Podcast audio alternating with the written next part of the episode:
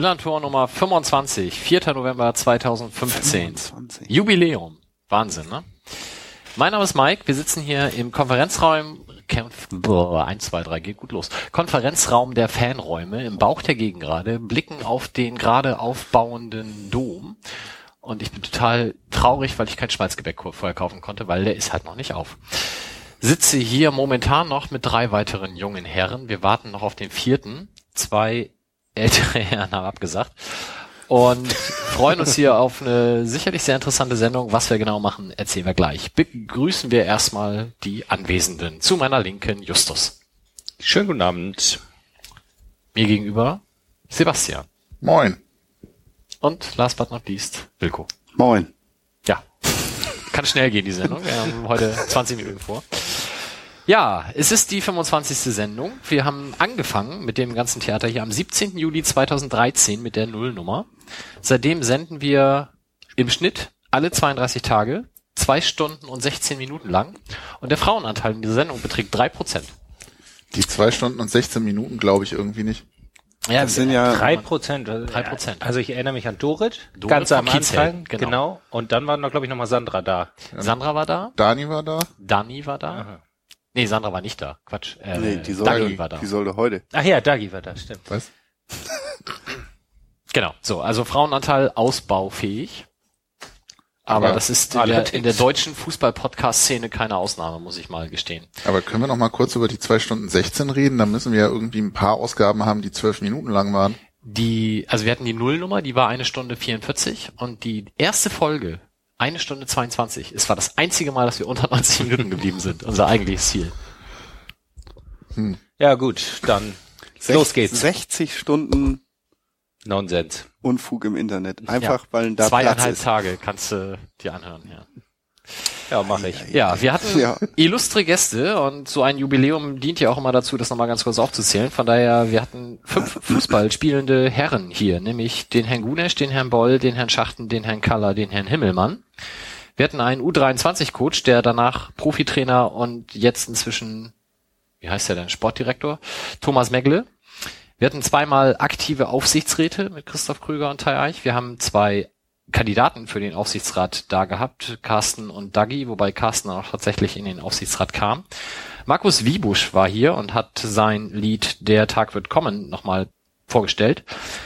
Ähm, wir hatten zwei Gäste vom Millantor Roar, wir hatten Gäste zum Thema 25 Jahre Fanladen. Wir hatten, nicht zu vergessen, Hans vom Shantycore Windrose hier. Ja, das war geil. Ja, Den habe ich schon fast vergessen, ey. siehst du, deswegen sage Der ich war richtig geil, der Typ. Hans, wenn du das hörst. Schönen Gruß. Schönen Gruß.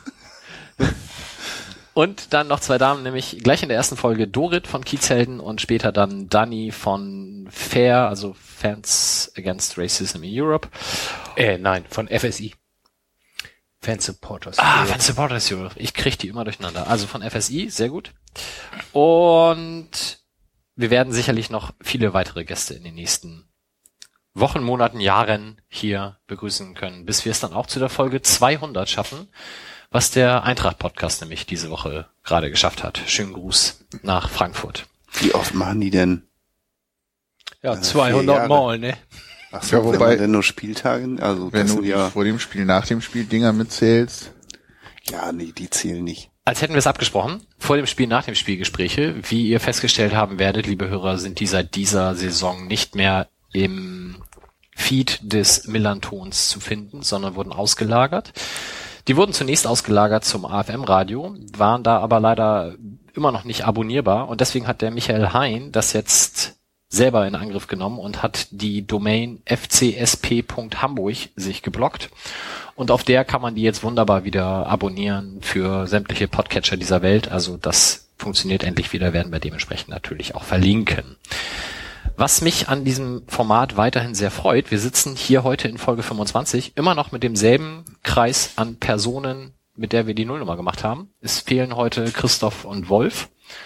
beide entschuldigt, aber es sind halt ansonsten keine Leute hinzugekommen, mangels Platz wahrscheinlich. Es hätten, glaube ich, viele gewollt und Nee, es sind vor allem auch keine weggegangen.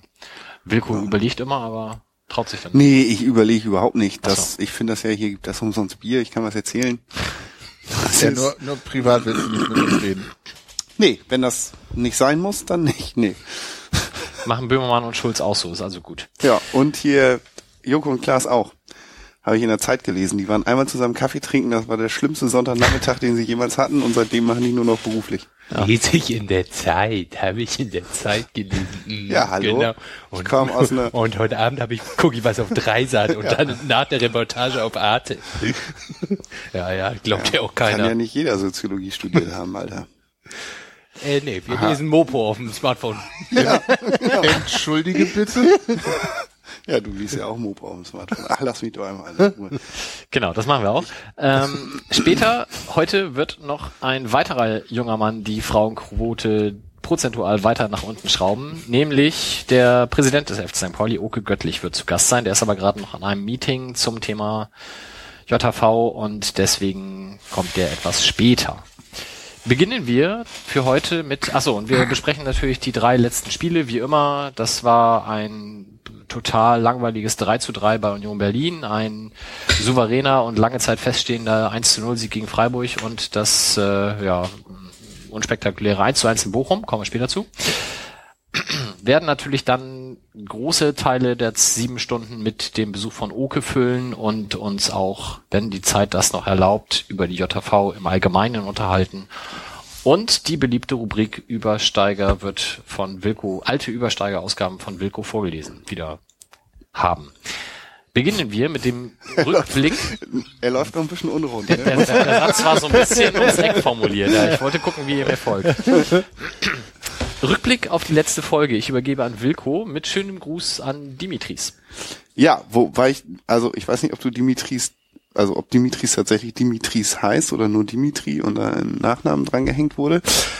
Der, er hat sich, ich vermute mal, also ich nehme mal an, das ist ein er, ähm, ein bisschen äh, aufgeregt äh, über mein Abgehate über die anderen in der Gegend gerade. Wo hat er das getan? Er hat das getan im Übersteigerblock. Richtig. Zur letzten Folge. Kann also da noch nachgelesen Ach, deswegen so ich das gerade. Ich dachte, In den Kommentaren, sagen, In den Kommentaren, In den genau. Kommentaren. Ein Blog-Kommentar. Ich war total, erstmal überhaupt, ich konnte das gar nicht finden. Ungefähr so wie SMS auf dem Handy. Ja, ne? genau. Und äh, er hat sich auf jeden Fall äh, echauffiert, wie ich mich über andere auf der Gegend gerade echauffiert habe.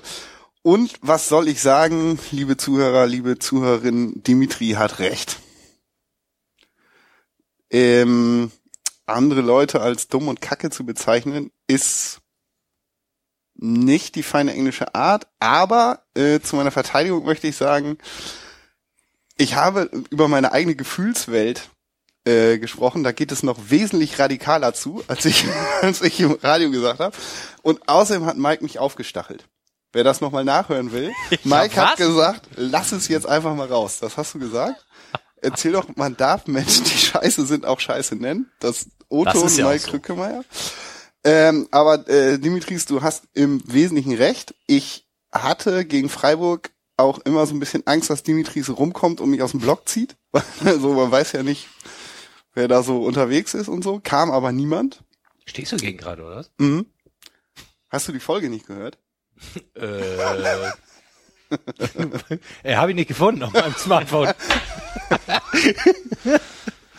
Wer jetzt die, die kleinen Seiten, die wir nicht versteht, Wilko hat uns vor der Sendung gestanden, dass er keine SMS mehr schreiben kann, weil er den Button auf seinem Smartphone nicht findet.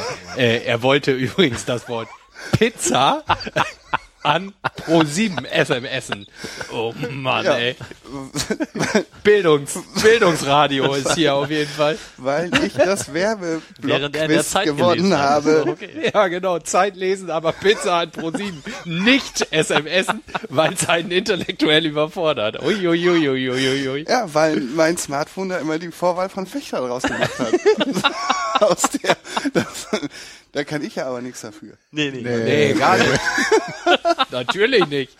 Naja, wie auch immer, bevor das hier wieder lustig wird, Dimitris, ähm, du hast recht. Entschuldigung an die Leute, äh, die ich da beleidigt habe.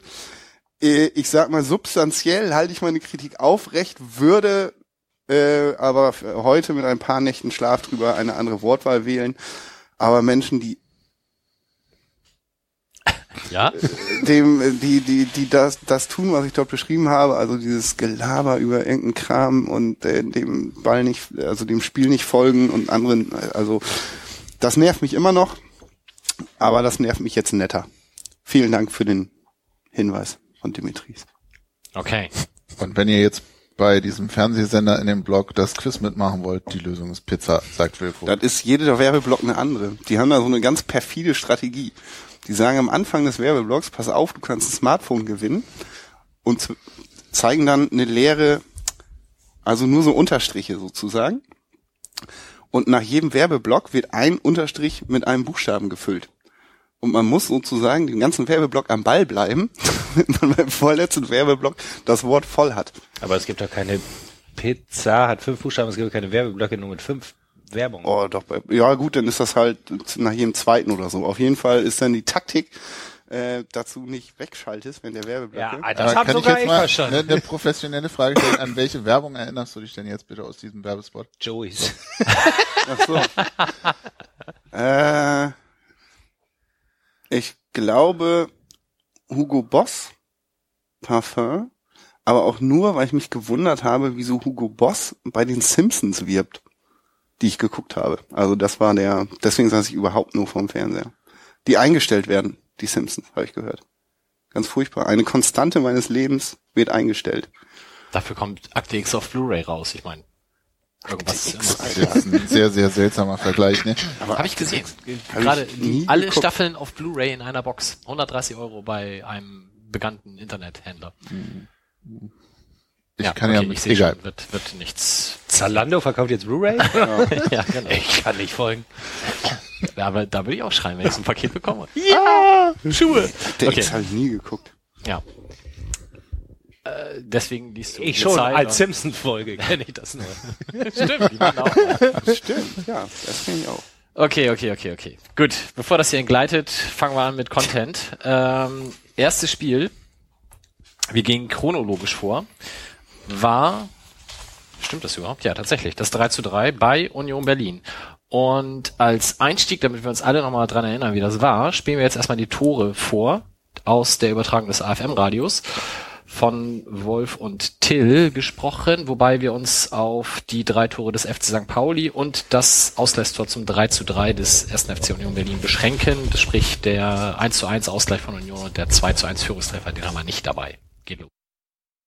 Äh, Fafa auf Tchatkowski. Tchatkowski gibt den Ball auf Bubala, der weit vorgerückt ist, mit dem Ball am Fuß, jetzt schon auf 20 Meter steht, auf in die Mitte, Chip zu Botta, kann den Ball annehmen, das ist das Tor! Mit dem linken Fuß nimmt er das Ding unten links rein, wie aus einem Guss. Zunächst war eigentlich Bubala schon ins Niemandsland gelaufen, Chip den Ball dann ungefähr auf 6, 7 Meter äh, an den 5 Meter Raum ran und Sobota steht da und wischt eigentlich fast schon über den Ball, trifft ihn aber dann doch noch relativ deutlich und dann macht Haas sich lang und länger und der Ball schlägt unten links ins Eck ein. Schönes Ding, gute Vorarbeit von Bubala, der das erste Mal in diesem Spiel einen so weiten Ausflug gemacht hat.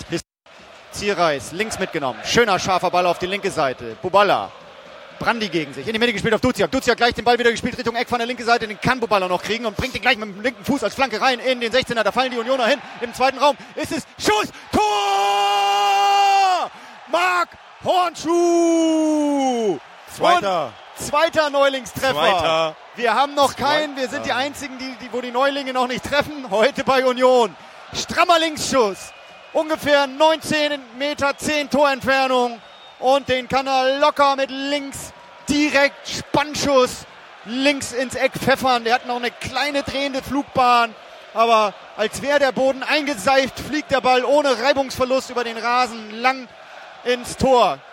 Haas keine Chance. Keine Chance. Sauber, raumgreifendes Spiel und das schön von dem raumgreifenden Pass von der Mittellinie links auf Buballa außen. Das ging weiter mit dem Pass und der Torvorbereitung von Bubala auf Hornschuh. Schön versenkt, 2-2 der Spielstand. Wunderbar, 53. Minute.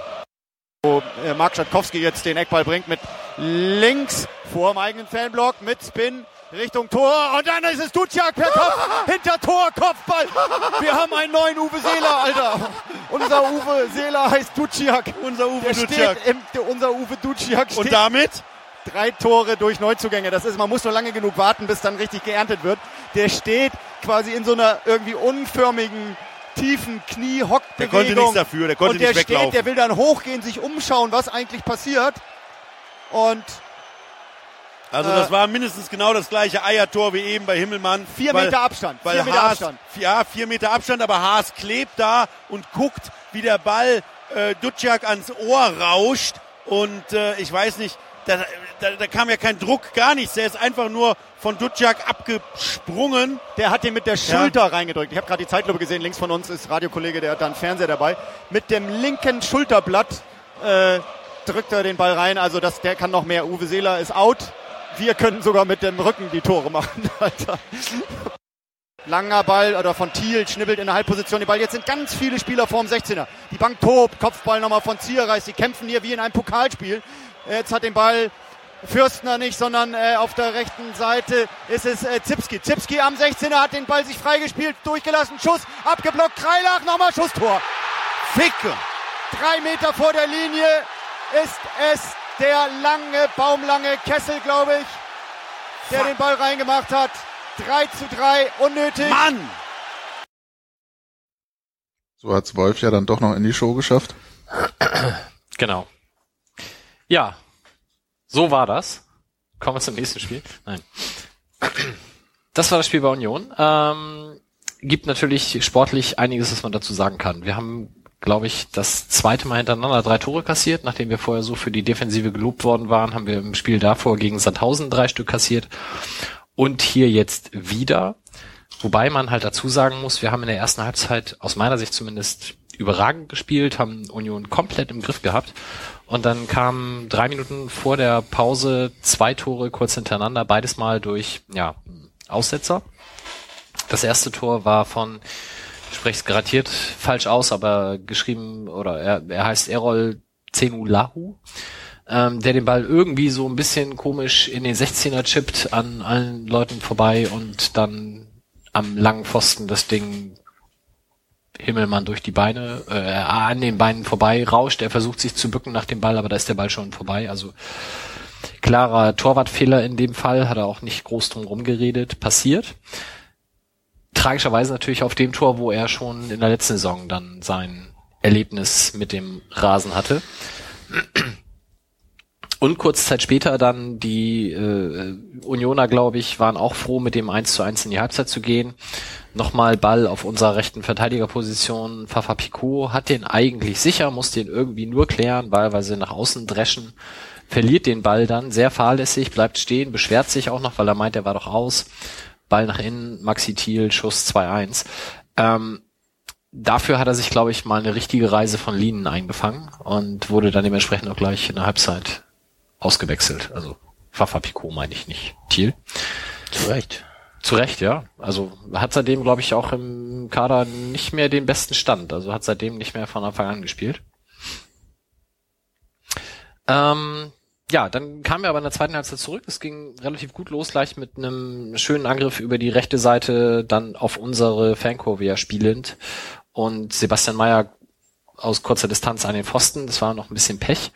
Kurz Zeit später dann die beiden Tore. Einmal von Mark Hornschuh, Schuss aus der Distanz nach einem kleinen Gewühl im, im Strafraum. Und dann später eben noch die Ecke, wo Ducia, glaube ich, bis heute selber nicht so richtig weiß, warum der reinging, weil es eben dann auch ein Torwartfehler von Daniel Haas war.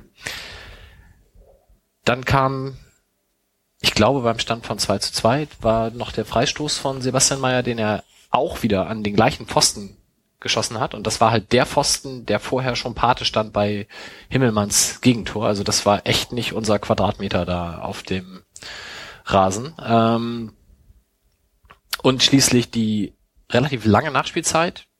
Ich fand die allerdings mehr oder weniger berechtigt.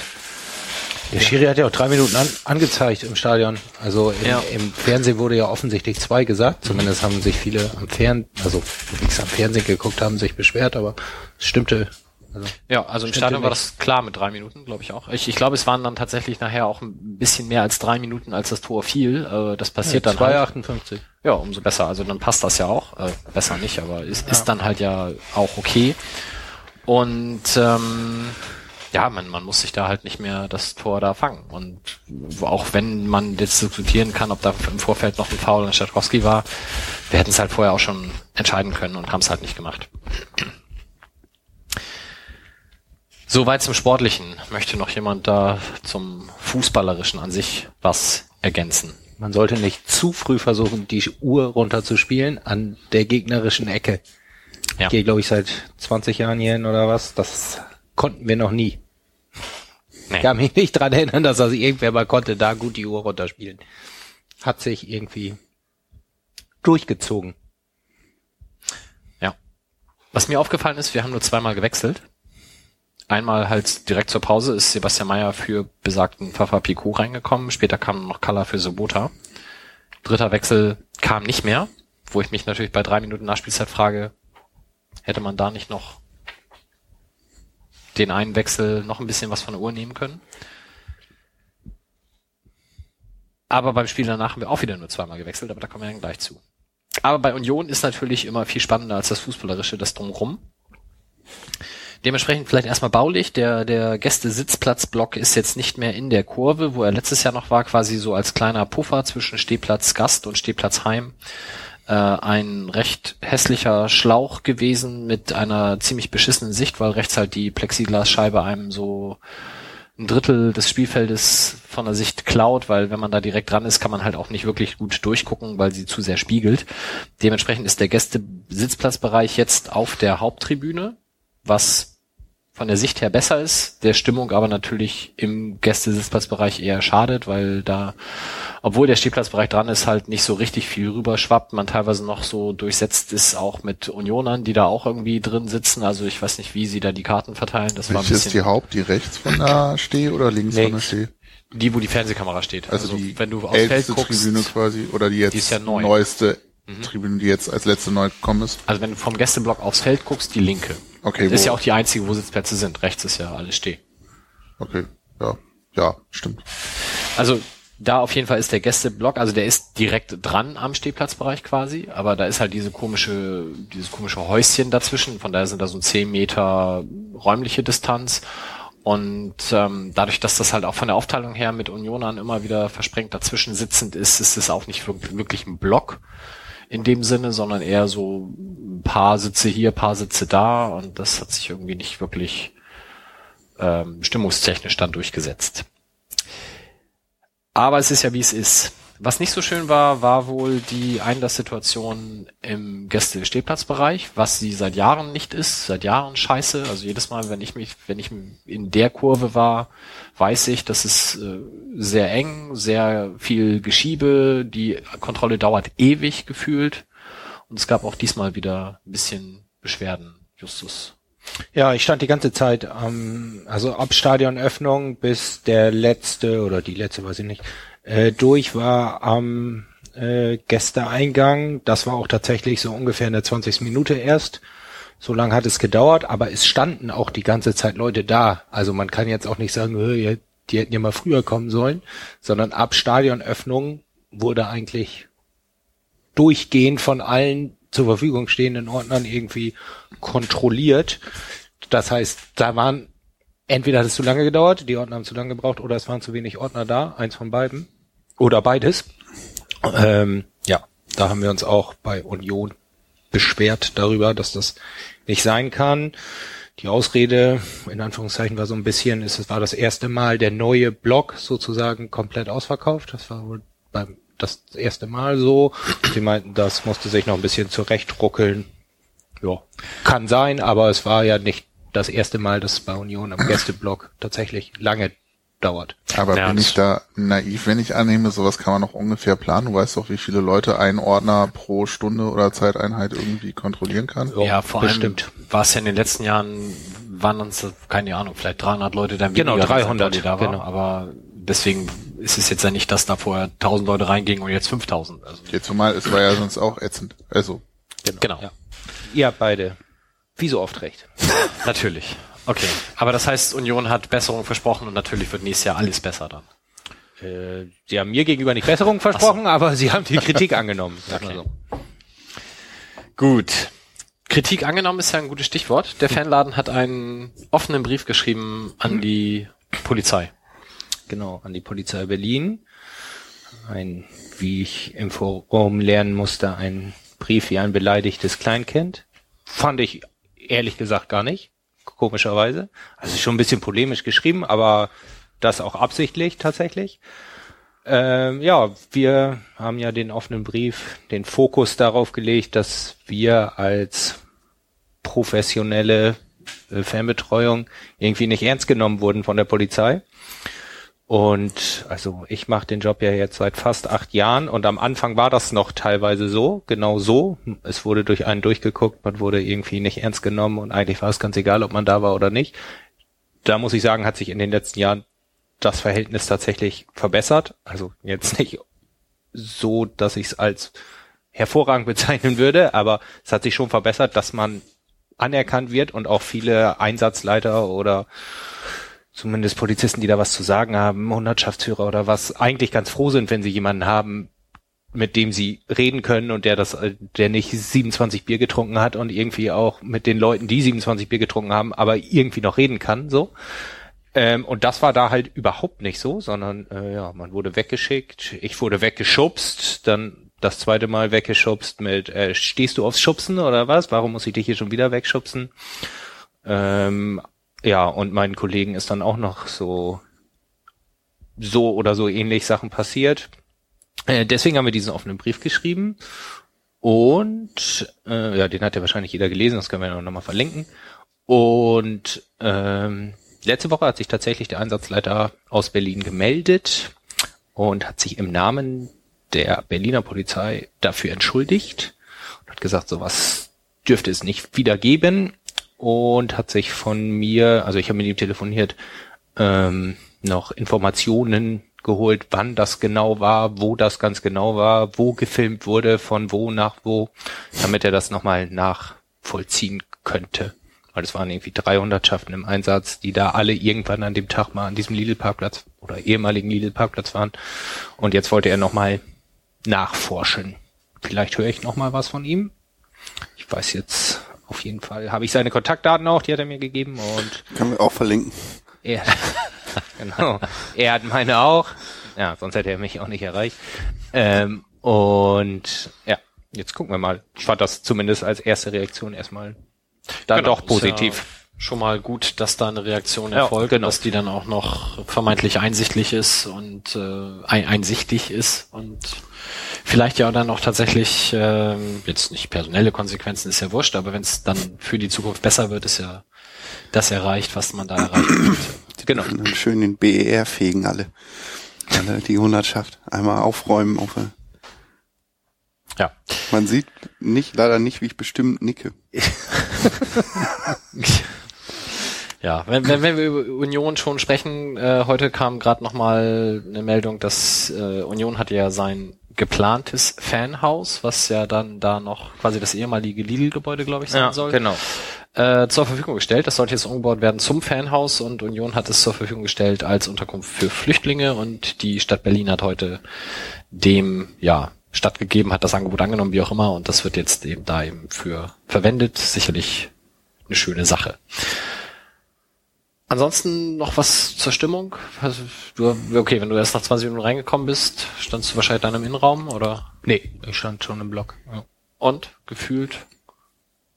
Okay. Ja, genau. Also bestimmt oberer Durchschnitt für Union, aber jetzt dann doch noch ein bisschen ausbaufähig, würde ich jetzt so sagen. Ja. Also ich, ich fand Union war ähm, verhältnismäßig ruhig. Ich habe sie aber in den letzten Jahren auch schon noch ruhiger erlebt. Also ich, ich bin mit dem Neubau habe ich noch nicht so richtig meinen Frieden gemacht. Seit die Haupttribüne da ist, empfinde ich halt die Haupttribüne so ein bisschen als Loch akustisch. Da passiert auch gar nichts, also da kam auch nicht wirklich was an. Die wird auch von den Stehtribünen nicht einbezogen in den Support, so wie es ja bei uns zumindest ab und zu mal dann über Wechselgesang ist. Ähm, in dem Moment, wo sich die beiden Stehbereiche aber einig sind und was gemeinsam machen, ist es natürlich immer noch unfassbar laut und ähm, Lauter Torjubel war es nach dem 3-3, fand ich. Das war echt ganz schön laut. Ja, und ich habe ich habe es im, im Blog ja auch geschrieben, dieses äh, Lied, was sie dann gesungen haben nach Spielschluss, dieses ähm, Scheiß St. Pauli? Nee, das andere. äh, also äh, es ist ein richtiges Lied, das da heißt Wonderful Days und sie haben es halt dann umgetextet auf Union, irgendwas mit äh, in Köpenick bin ich zu Hause, was weiß ich. Also äh, habe ich damals im Blog auch geschrieben. Also das finde ich g- ging schon ganz gut ins Ohr und war so mein Aha-Erlebnis nochmal, dass es echt total sinnvoll ist, populäre Songs, also auch Pop-Songs äh, auf Fan-Dinge durchaus gerne mal umzudichten. Also wir haben ja mit Offspring das auch jüngst getan, von daher sollte man sowas vielleicht nochmal in Ultrakreisen in sich bewegen. Ich habe jetzt ein bisschen Angst, dass demnächst im Übersteigerblock irgendwas auf Atemlos von Helene Fischer gedichtet wird, aber Ja, da gibt's ja diese HSV-Version mit Punktelos durch die Nacht, da wäre ich ja doof noch was zu ergänzen. Ich, ich will auch nicht unbedingt Wonderful Days bei uns im Stadion gesungen hören, in so einer Quietsch-Techno-Version. Also das, das darf Union gerne behalten, aber war jetzt nur ein Beispiel für den Part. Populäre Musik trifft Fußballfangesänge. Du hast den Support-Bereich aber auch schon an Ultras outgesourced, offensichtlich, ne? Ja, da können sich die Ultras Gedanken drüber machen. Ähm, ja, aber nicht, nicht resignierend, Ja, wie viele das okay. tun, sondern ich finde ja das, was sie machen, gut. Ach so, okay. Und äh, habe auch das Gefühl, dass sie offen sind für Anregungen, bin aber inzwischen halt dahingehend resigniert, dass ich nicht glaube, wenn ich das in der Gegend gerade anstimme und selbst wenn ich das mit dem Support-Block gegen gerade gemeinsam äh, diskutieren würde und machen würde, würde sich das nicht durchsetzen. Da war so mein mh, Erlebnis oder mein, mein, ja, das, was mich da so hat resignieren lassen, ist I just can't get enough, weil das beim Handball wunderbar klappt, sich im Stadion aber leider, leider nicht durchsetzt, selbst mit akustischer Hilfe über die Lautsprecher als Halbzeit-Einlaufmusik sich nicht durchsetzt. Von daher bin ich mir da schon im Klaren, dass wenn nicht ein Wunder geschieht, das ohne Unterstützung der Ultras nicht klappt. Und auch bei USP ist schwierig ist, neue, also für USP schwierig ist, neue Sachen durchzusetzen. Das gelingt eigentlich am besten, wenn man es auswärts macht. Am Millantor ist das hoffnungslos, weil die Leute einfach nicht mitmachen. Vielleicht, weil sie es auch nicht verstehen, gerade wenn es kompliziertere Texte sind. Aber das, das war halt so mein Aha-Erlebnis an der alten Försterei, dass man sowas machen kann und dass sowas auch funktionieren kann und dass da wirklich beide Stehplatztribünen ja auch inbrünstig mit geschmettert haben. Das gefiel mir gut, wollte ich nur mal gesagt haben. So, bevor Wilko einschläft, Ich schlaf nicht ein, ich höre hier total interessiert zu. Ich mache mir noch mal eine Hülse auf. Was man jetzt sagen muss, ist zum Thema Wilko dabei zusehen, Dinge zu tun. Wenn Wilko Bier trinkt, sieht das auch ungefähr so aus wie Maggie Simpson, wenn sie ihre Flasche hat. Also so beide Hände die Flasche vor dem Mund und dann so. Ja. Nuck. Oh. Das ist, ich, ich mag es gar nicht sagen, aber es ist ein bisschen niedlich. Ich bin durch und durch ein niedlicher Typ. Das steht außer Frage. das lassen wir jetzt hier im Radio unbebildert einfach mal so stehen. Einen sagen so, die anderen so. und gehen zum nächsten Spiel über. Das da war ein 1-0-Erfolg des FC St. Pauli gegen den Tabellenführer SC Freiburg. Sebastian. Ja, war ein nettes Spiel. nee, ich fand's tatsächlich gut. Irgendwie habe ich hinterher relativ viele gehört, die meinten so, ja, irgendwie defensiv voll langweilig, ist nichts passiert, das ganze Spiel war so ein bisschen zum Einschlafen und ich dachte mir so, naja, wenn man Freiburgs viel gelobte Offensive da um den Petersen herum zu Gast hat und die machen in der ersten Halbzeit sowas wie anderthalb Torschüsse, hat man irgendwas richtig gemacht und ich fand uns auch offensiv gar nicht so schlecht. Es fiel halt kein Tor, aber ähm, Freiburg ist jetzt ja auch nicht irgendwie Fallobst. Und nach den Spielen gegen Union und Sandhausen, die du ja eben auch schon erwähnt hast, Mike, fand ich es eigentlich auch ganz gut, dass man erstmal wieder so ein bisschen geguckt hat, wie vermeiden wir Gegentore. Und ähm, ja, dann war Pause nach einer, fand ich, munteren ersten Hälfte. Äh, um mich herum wurde fröhlich gemotzt, aber das wird's eigentlich immer. Dann in der Pause oder kurz vor Ende der Pause leuchtete es dann in der Süd so ein bisschen mit Nebel und Pyro. Dann habe ich mich ein bisschen geärgert, weil ich es immer ein bisschen sinnlos finde, wenn das, naja, ein Teil des Stadions dann anfängt, die Süd zu beschimpfen und irgendwie, ihr seid doof oder was da gesungen wurde. Wegen Pyro in der Pause kann man diskutieren, aber muss man das dann so artikulieren? Ich weiß nicht, ich finde das dann immer ein bisschen schade und irgendwie die eigenen Leute dann irgendwie direkt in der Form ankacken, muss ich nicht haben. Ähm, naja, und dann lief das Spiel weiter. Zweite Hälfte fand ich uns am Anfang ein bisschen zaghaft. Da hatte ich auch den Eindruck, dass Freiburg ein bisschen besser im Spiel war. Passierte aber nicht so richtig was. Und dann die letzten 20 Minuten oder so war St. Pauli dann eigentlich am Drücker, hatte auch ein paar so zwei Drittel Chancen, die dann halt aus irgendwelchen Gründen nicht reingingen oder nicht den Weg Richtung Tor fanden und dann war irgendwie quasi ja 91. Minute offiziell äh, Ball kommt außen zu T, der Spiel, nee, Quark. Das war doch die Sache, wo Duciak noch irgendwie äh, den Ball quasi vom Einwurf rücklings in den Strafraum köpft. T den aus der Drehung Volley aufs Tor bringt, der Torwart nur abklatschen kann und hinten am zweiten Pfosten steht Schalkowski und macht ihn rein. Super Tor. Ähm, grandios, wie Lenny Tida versucht, irgendwie das Tor zu schießen, weil die, die, der Abschluss alleine fand ich schon richtig gut. Und dann das Glück gehabt, dass Schatkowski da richtig steht. Torjubel gegen Freiburg gewonnen, Spiel zu Ende, alle glücklich. Ähm, ich war zufrieden. Ja. Fun Fact, wir haben wieder nur zweimal gewechselt. Wie schon gegen Ja. Union. Und der erste Wechsel, das war Choi für Sobota, war erst in der 83. Minute. Freiburg hat dreimal gewechselt. Oh, unser Präsident klopft. Ich mache auf. Justus macht auf, gut. Freiburg hat dreimal gewechselt. Ähm, diese drei Wechsel aber in der 89., 90. und 90. Also auch sehr spät. Also ein Spiel in den ersten Ligen, was bis zur 83. Minute gänzlich ohne Wechsel ausgeht, ist glaube ich auch sehr selten. Ja, wie fandet ihr Kalla? Ich fand interessant zu sehen, dass er tatsächlich ja auch eine relativ offensive Rolle gespielt hat. Ja, wie ja dann auch später in Bochum auch nochmal, aber da können wir gleich mal drüber reden. Aber grundsätzlich ja. Gut, machen wir eben ganz kurze Pause und dann geht's gleich weiter und wir können nochmal über die Ihr seid doof Rufe sprechen.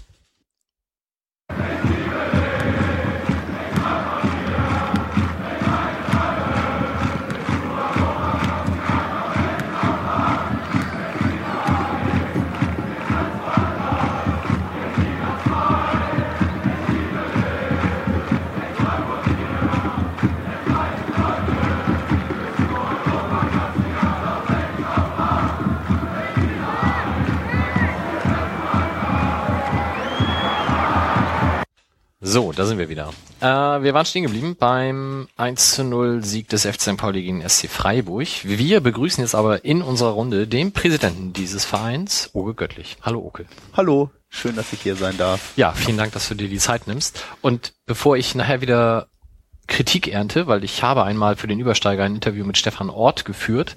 Der hat uns vor dem Interview das Du angeboten und wir haben das dann schriftlich auch so belassen und dafür bin ich nachher wegen fehlender Distanz kritisiert worden. Wir duzen uns seit Jahren, das werden wir heute hier auch nicht ändern, also nur, dass ihr Bescheid wisst. Ähm, ja, wir waren stehen geblieben bei dem Spiel des FC St. Pauli. Wir haben das Sportliche gegen Freiburg mehr oder weniger abgehakt durch dieses wunderschöne Tor von Marc Schatkowski in der Nachspielzeit. Was wir noch nicht zu Ende diskutiert haben, war die Pyro-Aktion beziehungsweise die Reaktionen darauf auf breiten Teilen der Haupttribüne und der Gegengrade, die ein recht vielstimmiges Ihr seid doof in Richtung der Süd von sich gaben. Wer mag sich denn da mal zu äußern?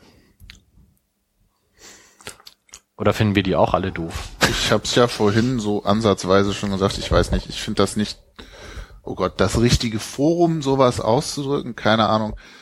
Ähm, für mich hab, haben unsere Ultras, wenn ich sie mal so nenne, ohne jetzt zu behaupten oder behaupten zu wollen, dass das zwingend USP war, die da irgendwie Pyro gemacht haben, einfach erstmal aus bestimmten Gründen einen gewissen Vertrauensvorschuss, was ganz vieles angeht, ähm, antifaschistische Arbeit und der ganze Kram drumherum.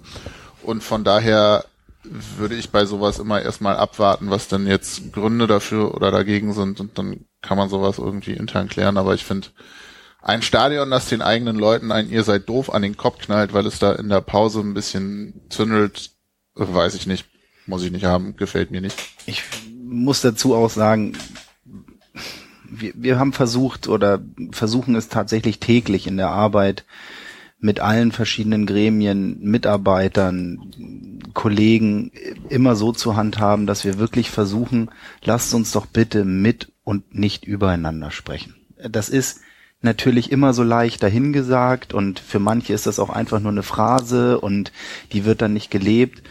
Aber es ist wirklich wichtig für so etwas heterogenes und öffentlichkeitswirksames, wie ein Fußballverein oder ein Sportverein nun mal ist, dass wir nicht Leuten auch noch permanent Futter geben, dass wir uns gegenseitig miteinander entzweien. Das ist wirklich total doof in allen Belangen, weil natürlich zieht das nach sich zwei, drei Wochen Erklärungs, ähm, äh, äh, Erklärungsaufwand seitens des Vereins. Das heißt, da werden dann einzelne Personen, die diesen Verein vertreten, im Zweifelsfall das Präsidium oder der Präsident, gefragt, ja, wie stehst du denn zu Pyro? Was machst du denn da?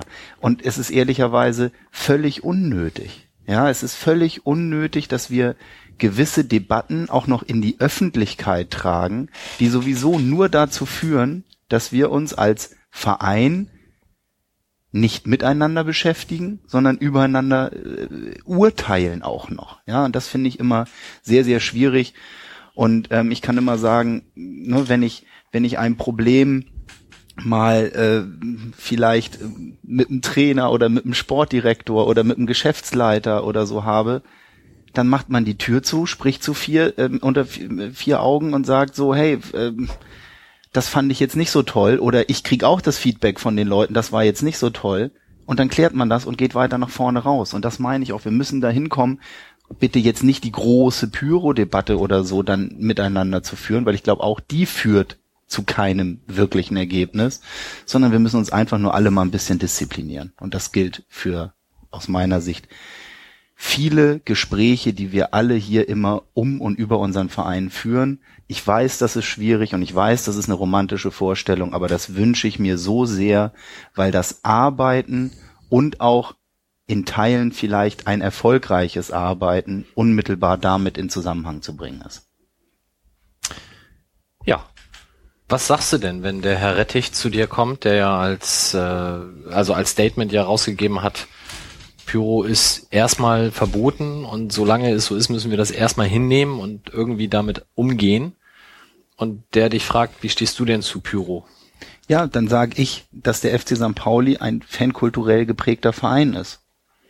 Und ähm, das ist, äh, glaube ich, ein Statement, was äh, weit genug gefasst werden kann, ähm, wo man versteht, dass und dann speziell Fankultur beim FC St. Pauli ist etwas Heterogenes. Ja, und das ist in allen Debatten, die wir auch jüngst führen. Es ist doch völlig normal und völlig sinnvoll und völlig richtig, dass wir uns kritisch mit Themen auseinandersetzen. Man muss immer nur dann auch mal sagen, in welchem Forum und wie wollen wir das auch wirklich diskutieren? Und da kann ich sagen, und das meine ich nicht als Schulterklopfer an meine Kollegen oder an mich oder an dem, was wir hier vorhaben.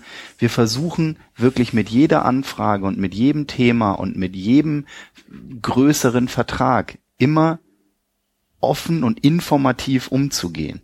So und ähm, dafür werden wir auch kritisiert, dafür kriegt man auch einen an die Backen und dafür, äh, das passiert auch. Aber gegenseitig sich zu diffamieren und ihr seid doof ist aus meiner Sicht eine Diffamation, so, ähm, dann finde ich, passt nicht zu uns. Jetzt könnten sagen dann wieder einige, oh, jetzt kommt wahrscheinlich gleich noch das große Respekt und Toleranz äh, äh, äh, Statement.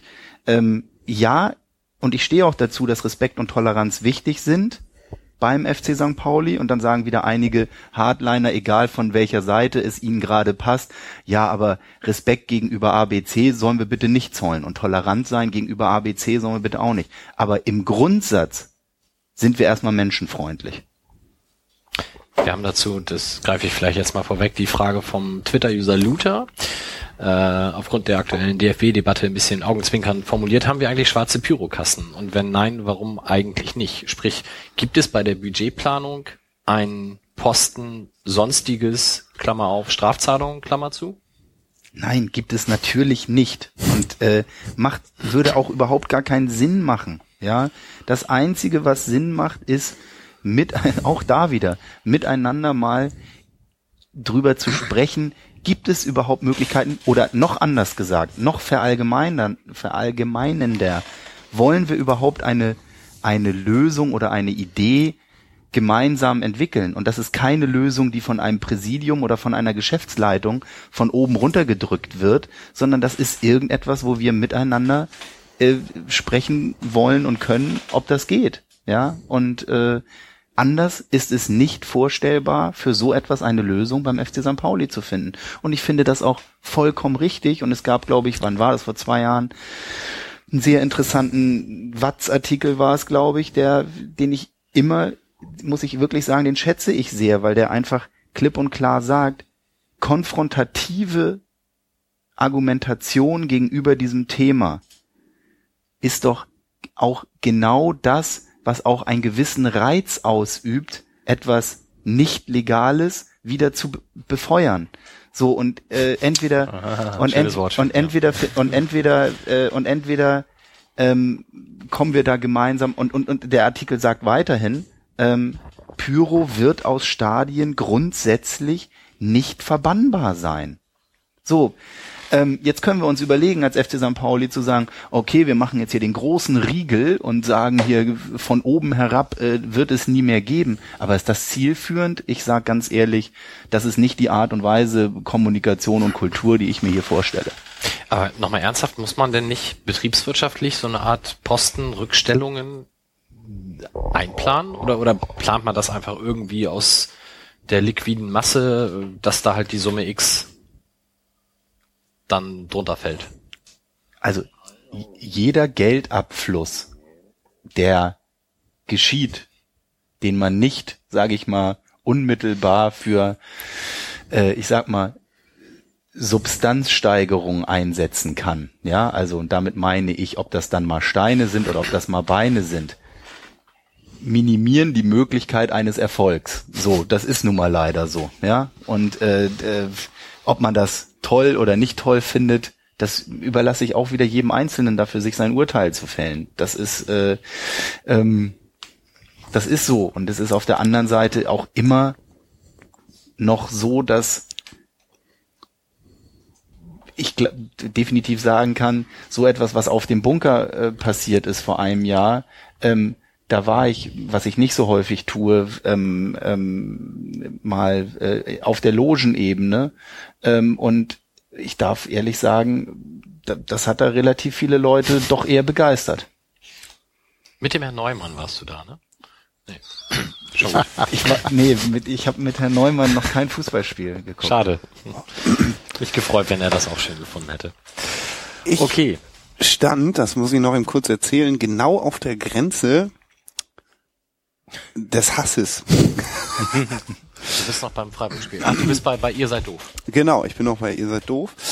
Ähm, und zwar stehe ich ja äh, beim Supportblock, zweites Mundloch. Wie je, jetzt jeder weiß, hat der letzten Sendung, zweites Mundloch, links hoch, elf Stufen. Ähm, und das war schon irgendwie auch krass, dass da, ich stehe dann direkt am Gang und dann kommt wieder, kommt der Gang und auf der anderen Seite war eine total andere, ich dachte nur, wie geil ist das denn? Und alle anderen neben mir dachten auch, wie geil ist das denn? Und drei Meter weiter war richtig Aufregung ähm, über die dummen Jungs auf der Süd. Und zwar halt auch so richtig mit eskalieren und so. Ähm, das war schon ein komisches Gefühl und hätte ich so nicht erwartet, muss ich mal ehrlich sagen, dass das dann doch so die gefühlt die ganze restliche Gegend gerade ähm, dann so gutiert, wie sie es gutiert haben, was dann ja mit einem Südkurve-Südkurve aus dem Support-Block wieder gekontert wurde und so. War echt ein komisches Gefühl. Genau, Dann- Südkurve, Südkurve kam bei uns auch noch dann. Ist bei uns auf dem Ende gar nicht rausgekommen, das Südkurve, Südkurve. Ich Das dann nur Block C gewesen, äh, Block 1 und 2 und äh, Support Block D. Und ab da war eigentlich ähm, Da standen die Leute, die du vorher als Kacke und doof bezeichnet hast. Nein, Die standen dann bei Hat er mir, doch schon wieder das zurückgenommen. habe ich Ja, doch ja. zurückgenommen. die standen dann bei mir auf der Ecke. Ich, weiß muss nämlich heute nicht. auch auf meine Wortwahl achten. Ich bin angemahnt worden Okay, wegen expliziter Lyrik. Danke, Bill. Äh, nee, aber ich verstehe das auch ehrlich gesagt nicht. Also so gefühlt ist es immer so, wenn die Süd jetzt mal völlig pauschal gesprochen irgendwas tut, dass sich in Teilen des Publikums so ein subtiler oder nicht so subtiler Hassbahn bricht auf diese Ultras, die uns irgendwie das Fußballerlebnis kaputt machen, aus Gründen, die ich null verstehe. Und dann stehe ich da immer und denke so, halte doch, naja. Und versuche das zumindest in meinem direkten Umfeld dann auch argumentativ zu begründen, was mal besser, mal weniger gut funktioniert. Aber ech, also finde ich sehr richtig, was Oke eben auch gesagt hat, so, dann geht doch hin und redet mit den Jungs. Oder Es geht ja nicht, stehen ja andere Tribüne. ach so, Ja, aber das ist, ich, ich glaube auch tatsächlich, dass das ein Punkt ist, der typisch deutsch ist. Also dieses nicht gemeckert ist genug gelobt. Also äh, wenn, wenn irgendwie eine tolle Choreo kommt, ist es, war es früher mal so, dass man dann auch als Tribüne Beifall gespendet hat für diese Choreo. Das erlebe ich in den letzten Jahren eigentlich auch fast gar nicht mehr. Also es ist einfach selbstverständlich, dass die irgendwas machen. Ist ja deren Job so.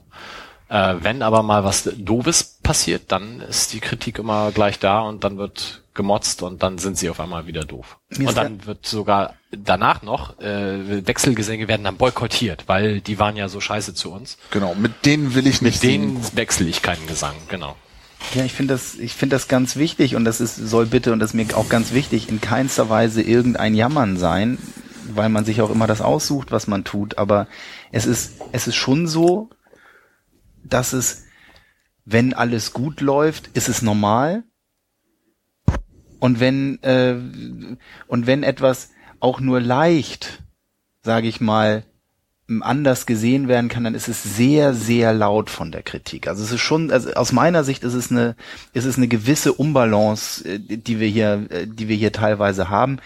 Das, das ist vielleicht auch deutsch, aber ich finde es bei, äh, bei St. Pauli, und das ist ja auch, kennt man ja auch, wer den Verein lange, lange miterlebt, das, das gehört ja auch dazu. Aber es ist schon, ich finde jeder, und das, das wünsche ich mir auch in Diskussionen immer, ähm, hatten wir auch zum Beispiel mit einem, mit einem ständigen Fanausschuss oder auch mal mit einem Fanladen oder so, wo, wo ich immer auch darum bitte, so ein bisschen.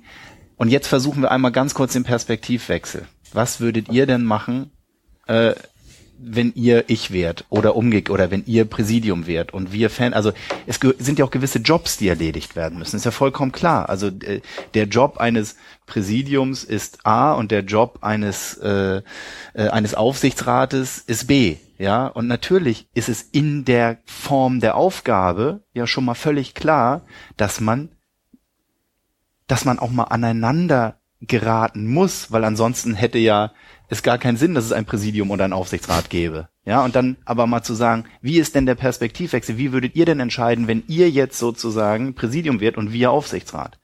Und das wünsche ich mir tatsächlich bei, bei St. Pauli ab und zu mal, dass wir, bevor wir sagen, ach, der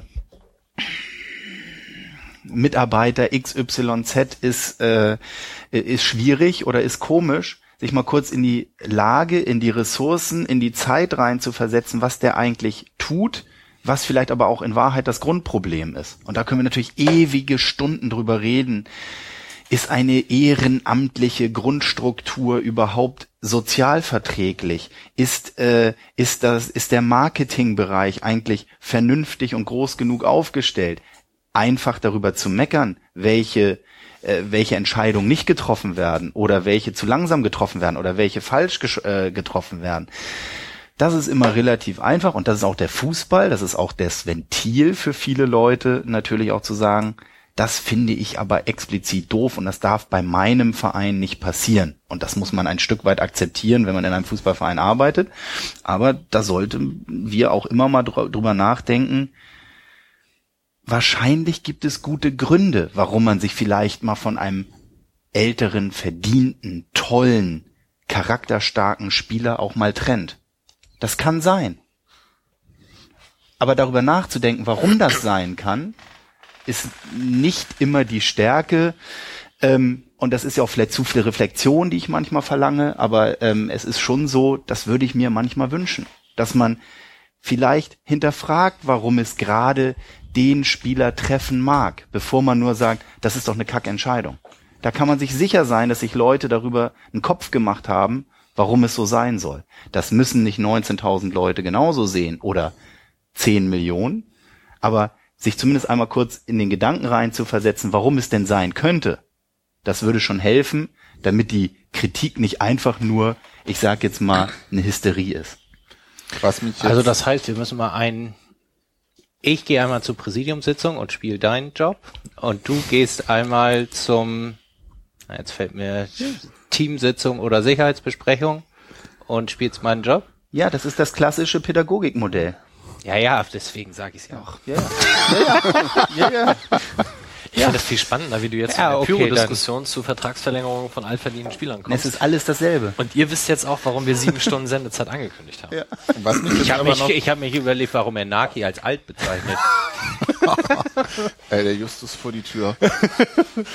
äh, was mich noch interessiert, weil du so intensiv darauf reagierst, ähm, das heißt für mich, oder ich lese daraus so ein bisschen, du kriegst verdammt viel Kritik für Entscheidungen, die irgendwie unreflektiert. Nein, er wird zu wenig gelobt. Das ist Nein, ja dasselbe. Nein, jetzt mal ganz ehrlich, es geht überhaupt nicht um Jammern. Es ist, es ist ein, es ist wirklich mein Leid, es ist wirklich ein Leidenschaftsthema von mir, deshalb auch so intensiv, ein Leidenschaftsthema. Wie schaffen wir es, eine gewisse Kultur hier auch miteinander hinzubekommen? Das ist ein, ist ein riesen Leidenschaftsthema von mir. Und wahrscheinlich werde ich daran auch fröhlich scheitern. Und das ist auch in Ordnung. Aber das ist, das ist, ist, ist, ist der Ansatz, den wir aber auch zusammen uns, also das, Präsidium ist auch so zusammengestellt, dass wir Lust haben, solche Debatten auch anzustoßen. Das macht uns Spaß. ich finde es ein spannendes Thema. Ich frage mich halt, wie das in der Praxis dann weiterführt. Also was du eben meintest mit fröhlich scheitern, kann schon sein, aber es sind ja auf jeden Fall Schritte, über die man diskutieren kann und wo man gucken kann, wo man hinkommt. Und wenn du zwei Schritte weiterkommst und nicht ganz ans Ziel hast, halt trotzdem was erreicht noch. Und zwar genau so. Also so, also so sehen wir das auch. Und es, ne, es gab ja relativ auch eine relativ heftige Reaktion. Ich rede dann immer von einer öffentlich wirksamen Diskussion, ähm, wenn es darum geht, wie möchte man gewisse Dinge hier vielleicht ähm, angehen oder verändern. Und dann wurde ich ja darauf reduziert, äh, ähm, auf Vergangenes äh, keine Rücksicht zu nehmen oder oder oder ne, also um das mal vorsichtig auszudrücken. Und das ist natürlich totaler Quatsch. Ich, ne, ich bin ewiger, also was ist ewig? Bin, bin, Ewig bin, gestriger. Bin, nein, ich bin, bin Fan dieses Vereins und ich liebe diese Spieler, die, die großartige Sachen gemacht haben. Absolut. Nur es ist für alles immer auch mal, ist für alles auch mal dann eine Zeit und es ist dann auch so, wo, wo, Ich glaube, Sebastian äh, möchte, dass du dein Mikrofon näher an den Mund machst, oder was? und, und es ist dann so, wo müssen wir uns auch alle hinterfragen, wenn wir dann mal sagen, es geht um das etwas Größere, den Verein und nicht nur um mich. Und das ist nicht direkt ein Vorwurf an einzelne Leute, sondern das ist für Gremien, für Abteilungen, für Ausschüsse immer auch eine Frage, die sich gestellt werden muss. Was ist mein Beitrag, dass dieser Verein ein klein bisschen besser und weiterkommt? So, und, und, und das ist natürlich auch schwierig manchmal.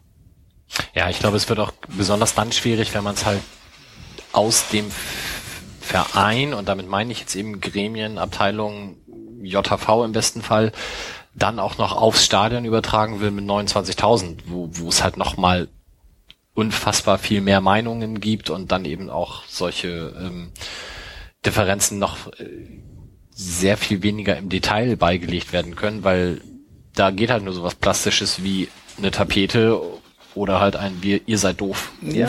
Und ich, aber mich ich nimmt- da nicht. Aber wichtig ist, weißt du, wenn du dann, und das, das kriegen ja dann viele Leute nicht mit. Mich macht es betroffen, auch wenn das jetzt vielleicht grinsend oder, oder einige Leute sagen, ach, der hat sie ja nicht alle. Mich macht es betroffen, wenn jemand sagt, ich kündige meine Mitgliedschaft, weil du nicht zu Pyro sagst, Oke. Dann, dann, dann finde ich das doof. Das ärgert mich. Ja. Weiß aber auch, mit allem, was ich zu Pyro sage, ja, würde ich eine Debatte entfachen, die sozusagen nicht sinnhaft für die Gesamtsituation des Vereins ist.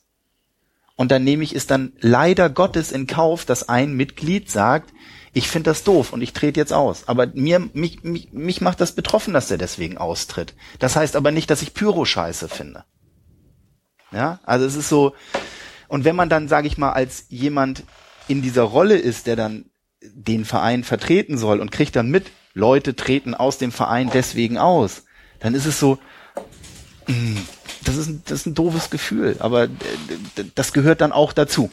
Ja? Naja, dem muss ja auch klar sein, egal was du sagst, würde ja zur Folge haben, dass andere Leute austreten. Genau. Also deswegen ist das ja ein Spiel, was du eh nicht gewinnen kannst. Und wenn der meint, dass diese eine Aussage oder Nicht-Aussage diese Konsequenz für ihn hat, gut, dann muss er vielleicht grundsätzliches überdenken. Aber ist das dann, da, da bin ich dann auch ein Stück bei Oke, ne? ist das die Diskussionskultur, die wir haben wollen, im Sinne von, entweder du sagst jetzt das, was meiner Meinung Genau. entspricht, oder ich bin raus aus dem Laden? Genau, das soll es ja nicht sein. Nö. Exakt. Und das haben wir in, das haben wir ja in, in ganz vielen kleinen Fällen so, ja, wo wir, wo wir manchmal schon auch die Kultur haben, ähm, widersprich mir nicht, dann ist alles in Ordnung.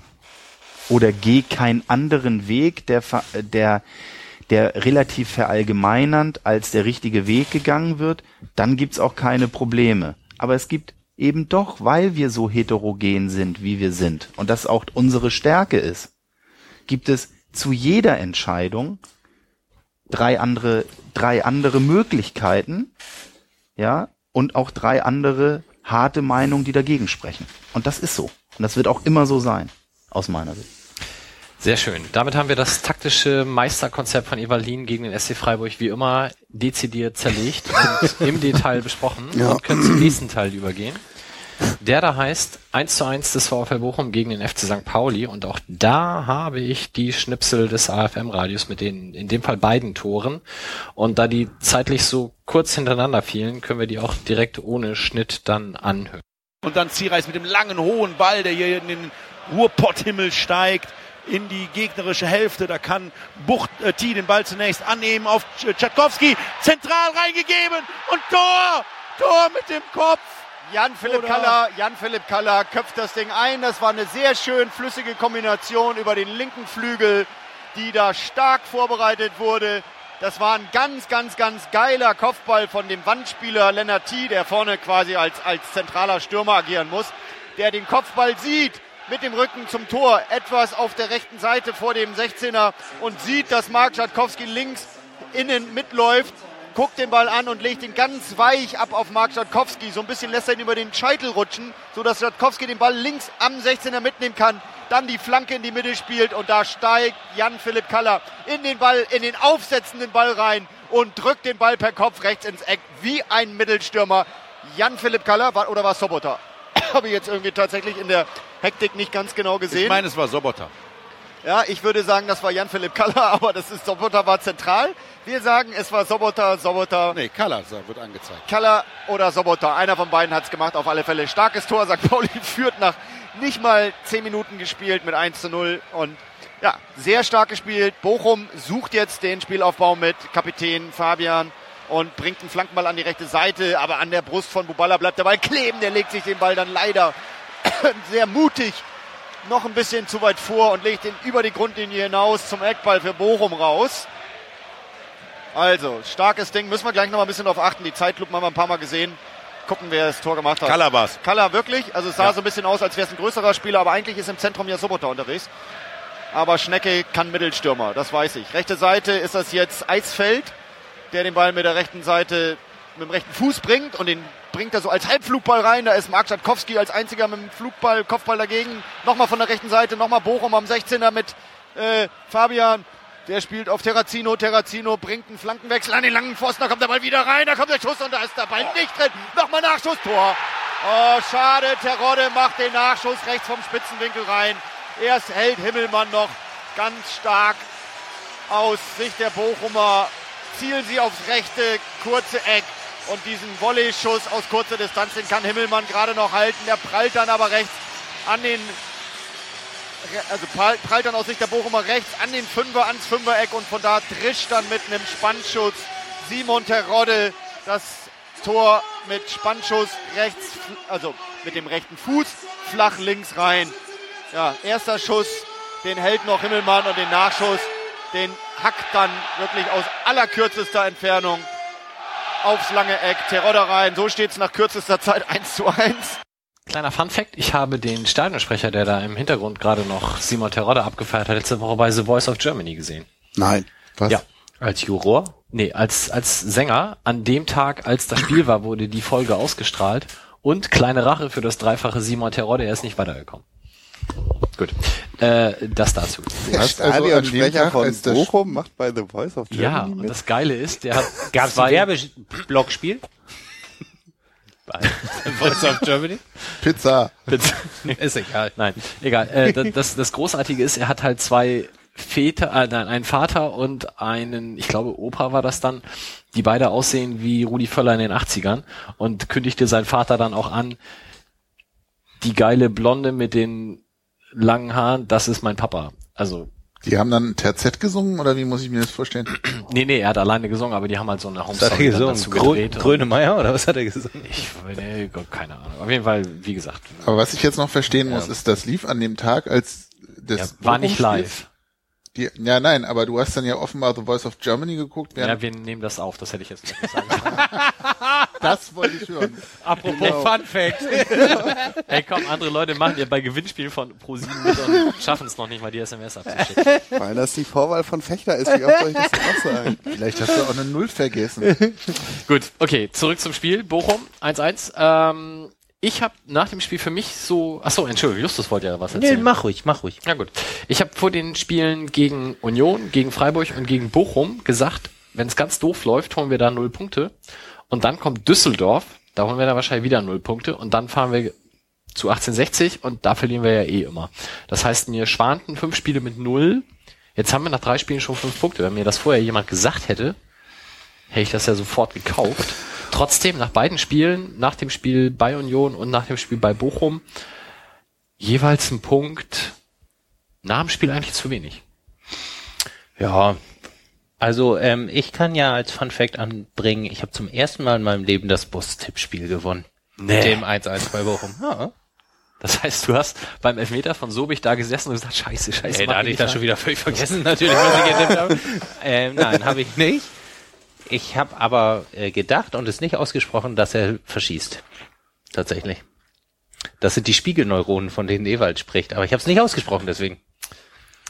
Ja, aber deine innere Einstellung. ja, genau, das ist es. mir mal bitte, wie du jetzt mit den, also wessen Spiegelneuronen Ah, das hat, das hat die eine Ewald Lien mal in einer sportlichen Runde mal erklärt. Was, äh, ganz kurz, ich muss eine Frage stellen. Wie kommt dieses Thema auf? Weil in Bochum wurde mir genau das auch gesagt Spiegelneuron? Von einem Menschen, der Ewald relativ nahe steht. Ja. Ähm, ich weil mir ging es nämlich auch so, dass ich gedacht habe, Lasse wird den weil er so, Elfmeter... weil er ihn so Bota weggenommen hat, den Ball. Ja, nee, Deswegen das- habe das- ich gedacht, das- das hab ich nicht ah, das gesehen. ist immer nie, nicht so. aber wie kommt gut. dieses Thema auf, dass Ewald und diese Spiegelneuronen und so, wo, wo Ach so, woher ich- kommt das? Ich kenne es aus der sportlichen Runde. Ich stehe Ewald ja nur überhaupt nicht nah, sondern habe ihn tatsächlich, äh, privat ist ja auch Quatsch, aber länger mit ihm gesprochen, nur mal bei der sportlichen Runde, bei der einen, die es mal mit ihm gab. Und da, das war noch in letzte Saison, Ja, dunkelstes, ähm, dunkelste zweite Liga. Du hast ja auch prognostiziert, dass er am Ende dieser Saison nicht mehr unser Trainer ist. Ja, ich habe sogar Weihnachten gesagt, aber das bringt, das ist, glaube ich, inzwischen nicht mehr so. Nee, ist auch egal, jetzt lass mich doch mal antworten. Verdammt nochmal. Ähm, und da ähm, hat er von Spiegelneuronen gesprochen und hat gesagt, dass wir alle mehr an die Mannschaft glauben müssen, weil die Mannschaft das, also fasse es jetzt ganz kurz zusammen, es war ein längerer Monolog, ähm, dass wir an die Mannschaft glauben müssen, weil die Mannschaft es sieht, dass man an sie glaubt und somit dann das merkt oder gar nicht sieht, sondern merkt, vor allem glaube ich, und dadurch besser spielt. Jetzt habe ich nicht geglaubt, dass Sobich den Elfmeter äh, trifft. Du ja mindestens auch nicht.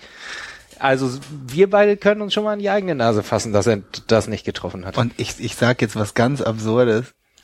Der hat häufiger echt recht mit dem Kram, den er da sagt. Alter. Aber das, das, das Ja, mir war es auch schon ein bisschen spooky, muss ich sagen. Also die Millanton-Folge 22 heißt, glaube ich, spirituelle Spiegelneuronen. Aber das hat bestimmt Sven erzählt, ne? Das ist Svens Lieblingsthema. Mit dem war ich nämlich bei der sportlichen Genau. Runde. Sven ist ja- also Sven Fanladen. Ja. Und ähm, also wir haben uns oft darüber unterhalten, was er da erzählt hat. Tatsächlich. Und, Sven findet es, glaube ich, noch geiler, die Theorie, als ich. Das ist aber psychologisch gar nicht so großer Schwachsinn, wie du es gerade darstellst. Also wir müssen ja nur hier im Raum durchzählen. Ich glaube, wir drei waren dann die, die da waren.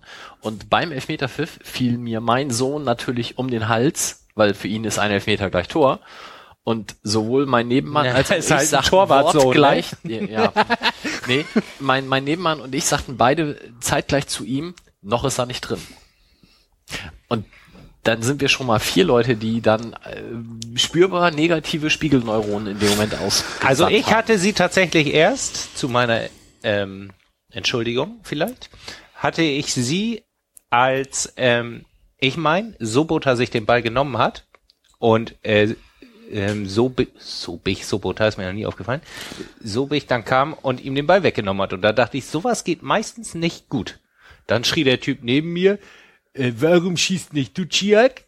Äh, weil der Gefaulte nicht schießen soll. Genau, habe ich auch gesagt, weil der nicht gefaulte nicht schießen sollte. Ey, was? Aber Entschuldigung, ihr kommt mir hier mit Esoterik bei Spiegelneuronen, aber der Gefaulte soll nicht schießen, ne? Na, er wurde ja nicht gefault, deswegen hätte er ja schießen können. Aber der glaubt das ja. Es geht um das Scheibe. Also das war schon. Hallo? Also so muss man nicht fallen. Also ich ich habe sag mal, bei so besonders, einer, sieb- das war eine 70-30, 70 Prozent nicht ein Foul. Können wir uns kurz an die Sendung mit Jan-Philipp Kaller erinnern und die da, finde ich, immer noch allgemeingültige Definition von alle Elfmeter für uns sind berechtigt erinnern? Ja, aber trotzdem. Ja, ich habe ja auch nicht beim Schiedsrichter angerufen und ihm gesagt, er soll zurücknehmen. Ja, weil du aber die Kontaktdaten nicht hast. ich hätte gern den Elfmeter in der 91. Minute noch gehabt mit dem Handspiel. ja, Den fand ich auch ja, deutlicher. ja, aber der danach, also ist dem Schiri wurde ja offensichtlich gesagt, dass es kein Elfmeter war, weil danach hat er ja alles gegen uns gepfiffen. Also das wollte er wieder gut machen. Ja. Bin Und ich nur um das, sicher. um das ganz klar auch in den Äther zu senden, ich glaube an diese Mannschaft. Ich auch, natürlich. Grenzenlos eigentlich. In diesem einen Moment hat es mich ein bisschen verlassen. also gegen Düsseldorf bin ich wieder voll dabei. Man will es ja auch spannend halten als Zuschauer. Ah, ist ja auch langweilig, wenn das so. Aber so wie ich an die Mannschaft glauben würde, würden wir weiter vorne stehen als Bayern in der ersten Liga. Fünf Punkte, was ist das denn? Da glauben auch einige nicht dran. Ja, gut. Aber jetzt, Jetzt um nochmal. Mikes These, äh, habe ich das, ich habe das auch irgendwo jetzt gelesen. Jetzt kommen eigentlich nur noch zwei, äh, Gegner im zweistelligen Oh, Tabellenbereich. habe ich, hab ich aufgeschrieben. Ja, 10., 12., 14., 17., sowas in der Richtung. Ich, Das, ich kann es dir sagen. das ist mir eigentlich auch schon wieder zu leicht. Das In der Reihenfolge. tut uns nicht gut. Können wir noch mal kurz das Thema an die Mannschaft glauben? Mit Leben? Ja, ich glaube immer an alles. Die sollen wir. Düsseldorf ist was? 16. ne? Also in der Reihenfolge spielen wir gegen den 16. Düsseldorf, beim 17. 1860. Dann kommt der 10., das müsste Nürnberg sein. Ja. Und dann fahren wir zum 13. Kaiserslautern. Oder die letzten beiden Nee, sind Karls umgekehrt. Nee, Karlsruhe ist Karlsruhe. Karlsruhe kommt danach. Nein, Ach so. Kaiserslautern. Alter, habt ihr auch eine Karlsruhe, Kaiserslautern schwäche? Dann kommt Bielefeld, dann kommt Kaiserslautern. Genau. Also zwölf. Punkte in der Hinrunde. Ja, noch Komm, also, dann- ja, ja. Ach so, dann komm. kommt- Ja, alles klar. Also das ist schon rein sportlich eigentlich eine ganz gute Sache. Ich habe aber vor der Saison ja auch gesagt, Auswärtsspiele bei starken Mannschaften liegen uns eher. Und die haben wir da jetzt nicht mehr. Also wird's schwierig. Ja, aber komm, bei Berlin sah jetzt auch nicht so schlecht aus und das ist keine starke Mannschaft. Ja, das stimmt. Also von daher definitiv gute Sache. Ähm, Ja, läuft. Ich habe äh, nach dem Spiel, wir, wir waren mit dem Auto da und haben dann nach dem Spiel dann noch so ein bisschen uns aufgehalten. Da gab es eine Demo von den Bochumer Ultras für den Erhalt des Ruhrstadions, beziehungsweise die Zurückgewinnung des Namens. Gab vor dem Spiel eine sehr schöne Choreo dazu. Also war Wie heißt das denn jetzt? Revierpower. Ach äh, ja. Aber Stadion, glaube ich, ne? Revierpower Stadion. Alter, Ja, und vor allem, immerhin besser als die Schau ins Land Arena. ja, aber erklär bitte mal einem Siebenjährigen diesen Wortwitz oder wie auch immer von Revierpower, weil Revier ja mit W-I-R in fetten Buchstaben geschrieben wird und nicht wie Revier eigentlich mit V-I-E-R. Ja, aber das ist doch, ähm, ich weiß nicht, ob es noch so hieß, das Westfalenstadion nicht mal Start E.ON? Nee, Alter, das glaube ich nicht. das trauen sich, das traut sich mir eher. Die heißen seit die das umbenannt haben, Signal Iduna Park, das glaube ich auch. E egal, aber diese schlechten Wortwitze, Marketingabteilung. Also Schau ins Land Reisen Arena ist nach wie vor ungeschlagen. Aber das gut. Glücksgasstadion eigentlich noch? Ja, natürlich. Ja, klar. Okay, äh, B- Bochum. Also Ruhestadion-Demo marschiert an uns vorbei, sehr martialisch, wie Ultra-Demos das dann nach Spielen oftmals so sind. Das äh, hinterließ durchaus Eindruck bei meinem Sohn. In der Nacht dann ja auch im Dunkeln. Aber die hatten kein Pyro dabei, das fand ich Komisch. komisch. Wie viele Leute? Ich sag jetzt mal 1500. Also Plus nur minus. Ultras. Gesammelt haben die sich an der Tankstelle da gegenüber. Deswegen Warum auch kein Pyro, weil das könnte schief gehen. Die Leute Ja, die konnten ja 10 Meter dann weitergehen. Also Wir sind so gefühlt der einzige Verein, der keine Tankstelle am Stadion hat, oder? Äh, äh, Digga, bist du mal in Digga. Nordkurve da rausgegangen oder was? Was ist denn da gleich links? Au. direkt am Gästeblock. Ui, ui, ui, ui, ui. Die nächste U-Bahn-Haltestelle ist direkt eine Tankstelle daneben. Ich hab, ich hab nichts gesagt, rausschneiden. Ja. Soweit. Das war das Spiel in Bochum. äh, eine Frage habe ich noch. Ich habe es nur in Jet. dazu. Achso, Was? es ist eine Jet. Äh, danke. Da habe ich neu, Röttger Feldmann habe ich gestern im Fernsehen gesehen, der ja für die Jet die Cartoons zeichnet, die Werbebanner. Aber das, ich wollte dich nicht unterbrechen. Der ist alt geworden, der ist ganz schön Hast du alt gar nicht geworden. gemacht. Sebastian, Frage bitte. Bochum, es, es sah im Fernsehen oder in dem Zusammenschnitt, den ich gesehen habe, ziemlich leer aus. War das so? Nee. Gästeblock oder allgemein? Allgemein. Also 24.000 Zuschauer ist, glaube ich, ganz anständig. Ähm, Die haben sich danach alle sehr gefreut, dass so viele Zuschauer im Stadion waren. Also die Bochumer, mit denen ich danach äh, oder die an mir vorbeigelaufen sind. Ja, das letzte Jahr oder so ganz schlimm gewesen. Ich folge äh, hier Ben, wie heißt er noch? Redeling. Und Scudetto. der, da war das letzte Jahr öfter Thema, dass da eigentlich kaum noch jemand hingeht. Wie bei Duisburg zum Beispiel. Ja, also in dem, in dem vor dem Spielgespräch äh, hatte der Marcel aus Bochum auch erwähnt, dass äh, man mit dem Zuschauerschnitt ganz zufrieden ist und das sind bisher immer so leicht im 20er Bereich gewesen, jetzt mit 24 ja schon deutlich im, im 20er Bereich, also das ist nicht leer. Also die, direkt zum Gästeblock hin war es halt dann auch schon wieder mit St. Pauli-Fans gefüllt. Und die Kurve war ja fast komplett dann in Hand. 3364 Karten waren von 3500, die der Gästebereich Steh und Sitz ähm, fast gefüllt. Also Zählst du die eigentlich immer persönlich? nein, das kriege ich ähm, geschickt.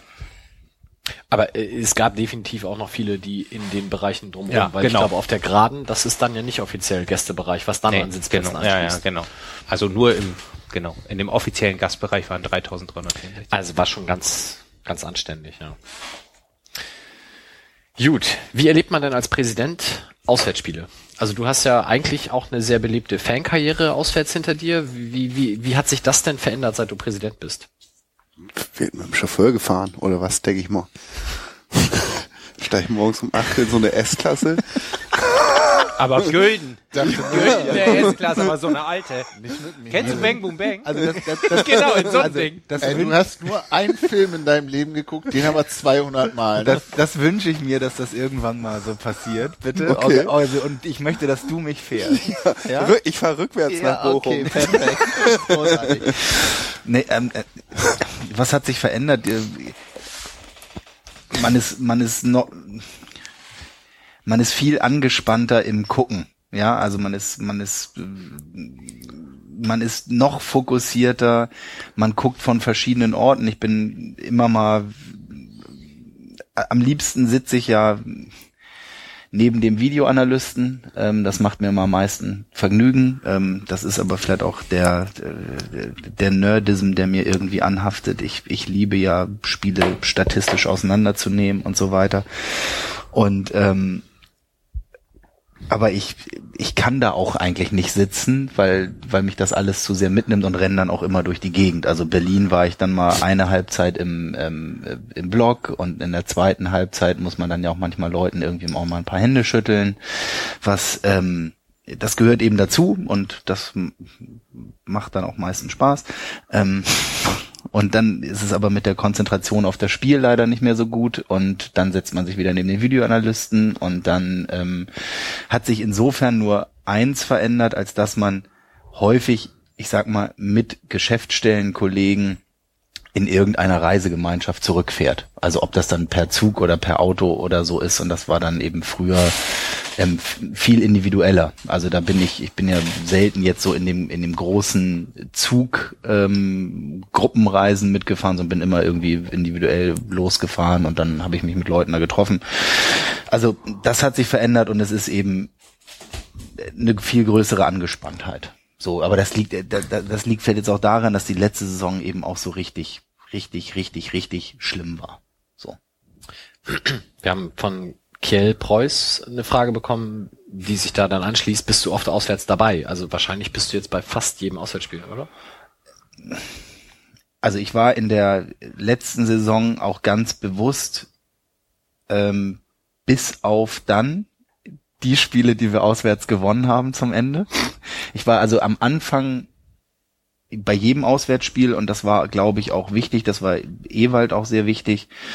Und ähm, eben um dieses, ich will jetzt nicht auf die Spiegelneuronen wieder zu sprechen kommen, aber äh, Ewald denkt an solche Themen wie man muss zusammenstehen. Es bringt sozusagen etwas einer Mannschaft auch zu zeigen, dass man da ist, dass man selbst, wenn es richtig scheiße läuft, dass man eben nicht sozusagen der weiche Faktor ist, der dann irgendwie so zitterig äh, rumläuft und, und, und, und, und ängstlich ist, sondern sagt, so Jungs, und jetzt machen wir das. So. Ähm, und ähm, auch durch eine Repräsentanz dann dadurch da ist. Das, das ist ihm recht wichtig gewesen. Und ich habe jetzt in der neuen Saison ähm, habe ich tatsächlich auch aufgrund der äh, ja, also der vielen Arbeit, die ich äh, gemacht habe, auch mal das ein oder andere Auswärtsspiel nicht gemacht. Aber jetzt bin ich äh, wieder bei fast jedem gewesen. So. Aber die einzige Niederlage in Frankfurt, da haben wir uns ja sogar getroffen. Da warst du ja auch Ja, ja, da. Das genau. heißt, du bist genauso schuld wie ich. Okay. Ja, ja, bei der, da war ich auch und ja, ich fand ja auch, das war bisher unser schlechtestes Saisonspiel. Aber Also- super Vorlage von Buchtmann. Ja, und ähm, also selbst Sandhausen war war spielerisch äh, waren wir deut also war es insgesamt deutlich besser als das, was wir in Frankfurt hatten. Sandhausen waren fünf Minuten Grütze und sonst ging das eigentlich. Genau. Ja. Nein, aber so, also das auswärts ist eben und wie nehme ich die sonst wahr? Also man man trifft sich dann einmal tatsächlich mit den mit den also nicht immer, aber häufig dann auch mit den Vereinsrepräsentanten dort. Gerade jetzt und da bin ich auch dankbar, dass Andreas da ist, ist es schon so, wir haben einige Themen, die wir im Verband bewegen wollen und äh, was wir auch als Präsidium gerne machen wollten. Und ähm, ich sage jetzt mal, mit Andreas haben wir da auch noch jemanden, der noch mal ein mehr mit in diese Arbeit geht, Leute dort zu treffen, um sie für unsere Ideen und Ziele, die wir gegenüber dem Verband äußern wollen, Stichwort äh, TV-Geldverteilung etc. pp. auch ähm, ähm, sensibilisieren wollen. Und das machen wir dann und das sind dann die Aufgaben, die wir da haben. Und ähm, ja, so. Ja, also Andreas Rettich bestimmt auch ein guter Kandidat hier für eine der nächsten Sendungen. Sebastian. Ähm, du hast vorhin gesagt, Statistiknerd und du nimmst das Spiel gerne statistisch auseinander. Es gab in letzter Zeit irgendwie ein paar Berichte über einen dänischen Club, der irgendwie wohl sehr viel auf Basis von statistischer Analyse macht. Auch Neuverpflichtungen, Trainingsinhalte und sowas. Ist das für dich ein Thema? Ist das was, was ihr mal mit den sportlichen Leuten beschäftigt? Äh, Der? Präsident hat Gänsehaut, zeigt er gerade. Super Ding. Er muss ja seine Puma Wärme Hallo, hallo. Ich, ich als Statistiker, ich als Statistiker muss das sowieso fragen. Also Nein, also es ist ein, es ist ein gutes Thema, es ist nicht die Lösung für alles, es ist mit Jylland und ähm, es gibt auch schon wiederum die Texte, die sagen, wo mit Jylland eben nicht vernünftig funktioniert, weil du kannst die menschliche Komponente nie ganz ausschließen. So, aber es ist schon so, dass ähm, wenn es darum geht, auch was Transferentscheidungen und so weiter angeht, und das versuchen wir tatsächlich auch, und das gelingt in- einen Tick besser, auch dank Thomas Megle. Es macht wirklich Spaß, mit ihm zusammenzuarbeiten, weil wir einfach versuchen, Entscheidungen ein Tick objektiver zu treffen. Wir sind noch lange nicht da, wo ein Midtjylland ist. Das ist, hat auch Gründe. Da ist ein Gründer, der äh, sehr, ähm, oder was heißt ein Gründer, ein Investor, der ja den Verein dann gekauft hat und ähm, der auch in diesem Bereich Statistiken und Wettanbietern und wie so etwas funktioniert, ein Tool entwickelt hat, wie er auch Spieler objektiv beurteilt. Das ist schon hochspannend auf der einen Seite. Das können wir uns ressourcenmäßig, finanziell und so weiter in dem Gebiet gar nicht erlauben und leisten. Aber es ist schon so, wir versuchen, ein objektiver daran zu gehen und nicht zu sagen, die Bauchentscheidung des Einzelnen, der mal einen Spieler gesehen hat, führt jetzt dazu, dass wir den dann auch holen. Sondern, das hatte ich ja auch auf, bei meiner ähm, ähm, ersten Rede auf der JHV oder bei der Vorstellung auch gesagt, ähm, und das ist natürlich, das wird natürlich immer medienmäßig oder außen immer so äh, dann vereinfacht als Schlagzeile wahrgenommen. Ein Sechs-Augen-Prinzip heißt ja jetzt nicht permanent, dass drei Leute permanent diesen Spieler beobachten und angucken, sondern es soll insgesamt nur sagen, mehrere Leute haben sich ein Urteil über diesen Spieler gebildet. Es gibt objektive Gründe und wir haben arbeiten natürlich auch ein bisschen mit Daten. Wir arbeiten sehr viel und der Ewald nochmal auch nochmal einen mehr mit Video, natürlich nicht ausschließlich mit Video, sonst kommt wieder das Macau-Beispiel, sondern und die Leute werden sich live und die Leute werden sich live ähm, ähm, angeguckt. Und das von mehreren Leuten. Und dann müssen auch mehrere sagen, das ist jetzt so richtig. Und diese Objektivierung, das, das, auf dem anderen Gebiet kam ich vorhin auf diesen Perspektivwechsel zu sprechen. Ich glaube, bei Transferentscheidungen müssen wir und auch bei vielen Entscheidungen möglicherweise müssen wir den Bauch und die Emotionen, das hört sich natürlich ganz schlimm für einen Fußballverein an, müssen wir versuchen zu dämmen und versuchen eine objektive Entscheidung zu treffen. Das heißt ganz blöd gesagt, wie viel Punkte stehen auf einer Pro-Seite, wie viele Punkte stehen auf einer Kontraseite und deshalb entscheiden wir uns, ob für einen Sponsor, ob für einen Ausrüster, ob für einen Spieler oder oder ob für ein Statement zu oder gegen X, Y und Z. Und ähm, deshalb macht mir das sehr viel Spaß, mich damit auseinanderzusetzen. Es gibt auch ein Riesenbuch von Daniel Kahnemann, den ich über alles schätze darf. Ähm, und das ist, das ist wirklich spannend, sich damit auseinanderzusetzen. Welche, nein, welche Rolle ist falsch? Stefan Studer als wieder neu dazugekommen passt in diese Strategie rein, unterstelle ich jetzt einfach mal, na klar, aber ähm, ja, es ging absolut nee, da. Der fährt einen ganz anderen Ansatz, glaube ich. Nein, aber es nein, aber es geht nein, es, ja, also es geht ja insgesamt darum, wir sind wir sind ein und das darf man immer nicht ganz außer Acht lassen. Wir sind ein Verein, der ist nicht im oberen Drittel der zweiten Liga finanziell aufgestellt. Da werden jetzt einige sagen, wieso das denn nicht? Wir haben da so viel Geld und Vermarktung und Zuschauer und so weiter. Es ist einfach nicht so. Und das liegt daran, was viele Leute sich immer nicht vergegenwärtigen. Der Großteil der Einnahmen liegt an der Performance der Mannschaft, sprich TV-Ranking-Gelder. Das ist gut und schlecht und alles zugleich, also das kann man auch hoch und runter diskutieren, ist aber einfach so. Und wir sind da auf einem Mittelfeldplatz in der zweiten Liga. So, und wie können wir jetzt sozusagen eine, wie können wir unseren Erfolg überhaupt messen? Also jetzt mal rein auf den Fußball bezogen. Tore. Tore, beziehungsweise wir So müssen, ich das immer. ja, ja, aber wir müssen, aber wir müssen, wir müssen versuchen, die Jungs hinter uns zu lassen Mhm. oder die Wettbewerber hinter uns zu lassen, die unter uns stehen. Und das ist eben so ein Punkt, wie passt Stefan Studer da jetzt rein? Wir müssen unsere Ressourcen schlau einsetzen und Stefan Studer ist jemand, der guckt sehr viele Spiele die Woche, sehr viele Spieler, hat ein sehr nachhaltiges äh, dokumentarisches äh, System, wo man natürlich auch immer gucken muss, bleibt es auch im Verein. Und das ist ja auch etwas, was ich vor einem Jahr gesagt habe.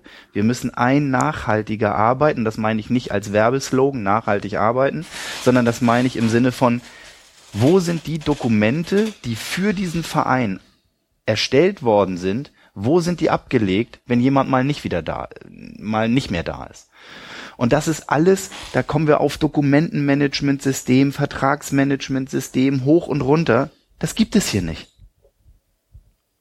Das gibt es hier nicht. Und da sage ich, Hut ab. Dafür haben wir echt eine gute Performance in den letzten Jahren äh, geleistet. Und das ist eben etwas, wo man sagt, lasst uns versuchen, diese Dinge auch ein bisschen mit anzuschieben. Und wie passt da Stefan Studer rein? Weil er diese Dinge jetzt noch intensiver nachhakt, weil Thomas Megle darauf achtet, dass solche Sachen relevant für uns sind und dass wir hoffentlich ein, zwei Fehlentscheidungen weniger treffen. Du wirst immer eine Fehlentscheidung treffen. Das ist nun mal so, weil entweder trifft der Spieler oder er trifft nicht. Oder das, der Ball geht rein, der Ball geht nicht rein. Das ist das Besondere am Fußball, deshalb mag, mögen es so viele Leute. Das macht diesen auch so völlig unberechenbar. Und wenn wir Marcel Halstenberg verkauft hätten mit drei Punkten auf Platz 17, dann hätten alle gekotzt. Ja, jetzt sind alle so, ja, ist irgendwie okay. Ja, so und das Haben wir auch gesagt hier. ja, und, und ja, ja, und das muss man sich, und das muss man sich auch immer vergegenwärtigen bei jeder, das meine ich auch wieder mit dem Perspektivwechsel. Ne? Was würde passieren, wenn wir Marcel Halstenberg verkaufen würden, wenn wir auf Tabellenplatz 17 stehen? Ja, wir, wir, wir ich meine, da hätten wir hier, da hätten wir die Tapeten wahrscheinlich gehabt, ohne Ende. Und da muss man aber sagen, und trotzdem wäre es die richtige Entscheidung gewesen. Aber warum? Ja, weil wir damit zwei Jahre oder weiß ich nicht, aber ein paar Jahre substanzieller arbeiten können. Wir müssen mal anfangen, auch darüber nachzudenken, wie können wir gewisse Themen ein besser machen. Und das können, ist leider so doof wie einfach. Das gelingt ein bisschen leichter mit ein bisschen mehr finanziellem Hintergrund. Ja. Besser machen ist ein gutes Stichwort und Dokumentmanagement auch. Ich habe mir nämlich aufgeschrieben, wer im St. Pauli, welcher Spieler, der diese Saison das St. Pauli Trikot getragen hat, die meisten Tore geschossen hat. Nämlich Ratte. aktuell St. Pauli Trikot tragend ist es Schatkowski mit drei Treffern, ja. Und wer war schon immer Fan von ihm, bitte? Möcht, könnt Mein ihr das nochmal sagen? Mein Freund Markus. Ich. Ich zeige auf mich selber, liebe Radiohörer. Und zwar energisch. Die Enkelin von Ewald. Tatsächlich. Ja. Na dann. Tatsächlich hat noch jemand ein Tor mehr geschossen, nämlich Marcel Halzenberg. Der hat zwei bei uns und zwei bei RB Leipzig, kommt damit auf vier. Also in so einer gemischten Ranking-Tabelle würde er noch vorbeiziehen. Ey, sag mal, wenn jetzt das, du bist doch so ein Nerd, wenn der jetzt Torschützenkönig werden würde, weil er Dann haben wir einen Torschützenkönig. ja, äh, wird man Torschützen, also wird man das ganz persönlich, egal für welchen Club man das geschossen Ja. hat? Ich glaube schon. Du kriegst sie ja auch persönlich ausgehändigt, die Torschützenkanone. Genau. Oh, gibt's ja wahrscheinlich in der zweiten Liga gar nicht, oder? Sowas? Es gibt Oder ja sogar wer? eine Meisterfelge, also Da gibt's einen Auspuff oder so. Das Da gibt's so. bestimmt einen Sponsor, der das demnächst ermöglicht. Fine-tuned. Also, Gut. Ich glaube, Ralf Gunesch brauchen wir auch nicht fragen, der war nie Torschützenkönig. Ja. hm. Ähm, wer, hat, ja noch. wer hat denn die meisten Vorlagen gegeben bei uns? Lennart T, Basti Meier. Bubala. Bubala ist der zweitbeste mit zweien, ja. Aber einer hat vier. Hm, Schatkowski. Schatkowski. Schatkowski, also meiste Tore, meiste Vorlagen. Ich bin ein bisschen stolz auf den Jungen. Ja. Hast du Wer hat die meisten gelben Karten? Drei? Das wäre jetzt zu einfach. Das ist, ich wittere eine Falle. Nein, normal es ist nicht gesagt Schatkowski. Buchti, aber der war zu lange verletzt. So bin ich. Kalla. Was? Schnecke? Drei gelbe Karten. In gefühlten fünf Spielen? Respekt. Andere Leute schaffen fünf in fünf, also so toll. Ja, ist ja, es. aber als Mittelstürmer. Ja, damit wären wir mit dem sportlichen Teil soweit Äh, der- durch. Kommt da jetzt eine Pointe oder wolltest du uns hier nochmal? Ich dachte, Ich wollte da das nur kommt mal jetzt so noch. erzählen. Schatkowski drei. Also so, weil wir ja am Anfang auch gefragt haben, wer wird die meisten Tore schießen und so. Und wir haben ja alle noch unsere Enten im Rennen, ne? Weil du ja Mehr sonst- kriegt ich, aber dass Oke dazu- das so ein Anliegen ist, diese Spiele auseinanderzunehmen. Der konnte ja alles wie aus der Pistole beantworten. Aber dazu habe ich jetzt Aber noch ich muss ehrlich mal sagen, ich würde auch gern mal neben dem Videoanalysten sitzen. Wo sitzt die Wer denn immer? Höhe, Mittellinie? Finde, das, sind das auch so Leute, also die gucken ja wahrscheinlich auf den Fernseher, ne? Die, Also auf, ich hab, die, nee, die gucken auf dem Rechner. die gucken, aber da läuft Und der, schneid, der, der schneidet live die Sequenzen, die er in der Halbzeit sozusagen Ewald oder so auch Ja. zeigt. Und also, aber redet dabei nicht oder so. Nein, ne? der also kann, das nein, ist ja nein. schon, der ist ich so kann auch, ich kann auch, ich kann auch keinen Fußball gucken neben Leuten, die reden. Das geht nicht. Ach so, okay. Deshalb Ähm, gucke ich da auch so gerne. Nee, dann ist das vielleicht doch gar nicht so interessant. Aber ich dachte, das wäre so einer, der so gleich Masterplan und alles im Dings Musst hat. du Und mal AFM Live-Radio-Reportage machen, da sitzen immer die Leute in der Nähe. Und du willst Ja. dann jemanden, der das macht und dir gleichzeitig das Spiel erklärt, oder wie? Ja, erstmal in einem ersten Schritt nicht. Das Spiel würde ich dann er ihm dann erklären. so. Ah, das findet er Nee, bestimmt aber ich, super. ähm, ich würde das einfach, glaube ich, gerne mal sehen. Also ich Die bin ja immer so, reinnehmen.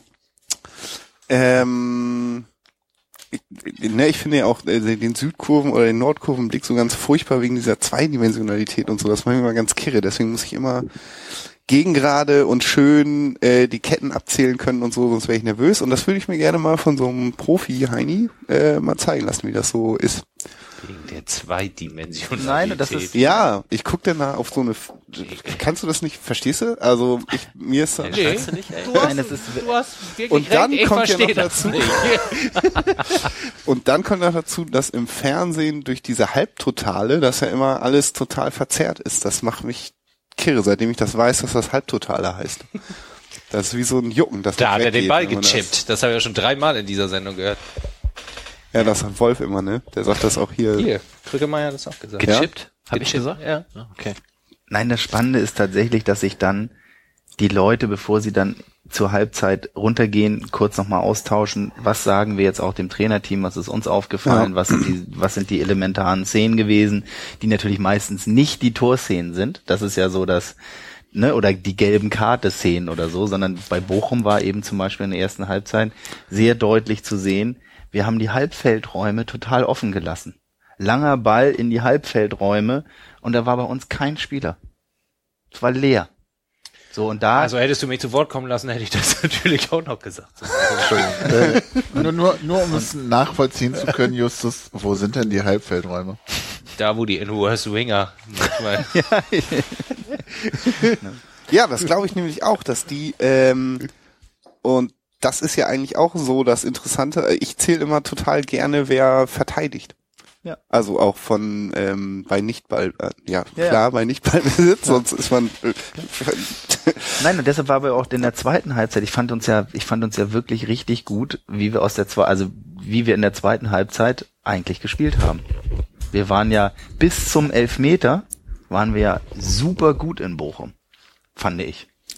So, und dann kam der Elfmeter und dann kam natürlich das Stadion, dann kam so ein Bruch, dann wurde Bochum natürlich nochmal extrem aktiv und dann hatten wir nochmal fünf Minuten zum Ende, wo wir ganz, ganz, ganz gut waren. So, aber das hat schon die, also 45. bis 65. war, glaube ich, der Elfer ungefähr, da waren wir schon, äh, das war schon sehr gut.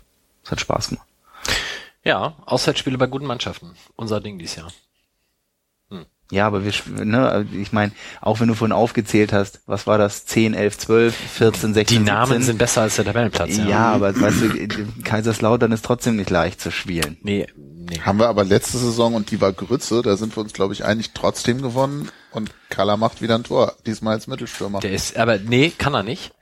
Er hat äh, seinen All-Time-Record mit diesem Tor eingestellt. Er hat noch nie zwei Tore in einer Saison gemacht. Ja, er hat uns aber letztes Mal erzwungen versprochen, drei Tore in diesem Spiel zu schießen und dann fehlen noch zwei. Okay. Na gut, da können wir uns drauf einigen. Unterhältst du dich über so einen Quatsch eigentlich auch mit deinem Sohn? Also unterhaltet ihr euch auch so über so Glaub, Das mit dem, mit so? dem All-Time-Record? Ja. Nee. Ich weiß nicht, wo ich das, das habe ich irgendwo. Ich glaube und wünsche Schnecke, dass er in dieser Saison mehr Tore schießt. Ja, meinetwegen gerne. Ja, wir alle. Die Spiegelneuronen, Leute. Die Spiegelneuronen. Ich wünsche ihm das nicht. Ich weiß, dass ich das weiß es, dass er Tore schießt. So ja, sieht's nämlich auf jeden aus. Fall. Wir müssen, Kaiserslautern mindestens drei. müssen so die ganze Tribüne mit anfangen, so mit einzunicken und so, wie so hyper Vielleicht wir so eine Spiegelchoreo machen. Dass wir so Folie, so Spiegelfolie. manches Mal seid ihr ein bisschen blöd, ne? Na, aber hier diese, diese, diese Fans bei diesem einen Spiel mit den Pfeilen und so. das Ja, war ja. die Magdeburger. Eine Choreo, Wir haben keinen Platz Jahrhundert-Choreo. dafür. Wir haben keinen Ohne Platz dafür, das Pyro. geht nicht. Aber wäre super. Na, die können sie Nord, da kann sich doch da mal was einfallen lassen. Ich finde, Justus kann das im Innenraum super alleine machen. Ja. Sowas ähnliches Roka hat wie- bestimmt auch Innenraumzugang, der kann das auch mal. Kann sich als Pfeil verkleiden. Bestimmt, mache ich gerne. statt Nummerngirl dann Pfeil, Justus. Ich war, ich war zum Abschluss des Wochenendes war ich ja bei den Freezers am Sonntag mit meinem Sohn noch. Da war, ja in Wolfsburg? ja, ich war auch in Wolfsburg. Das war äh, Papa-Sohn-Wochenende mit All-Inclusive-Paket für Sport. Und die haben gespielt gegen, verflucht, gegen Augsburg. Da war ein Augsburger Fan als Penis verkleidet. Nee. Habe ich gedacht, kann man mal machen. Nein, Eishockey-Fans. ganz- ganz Ist das jetzt dein. Plan fürs nächste Spiel? Äh, es- Wenn so ein? Penis hinterm Tor rumläuft mit einem Pfeil in der Hand, meinst du nicht, dass die dann auch echt treffen?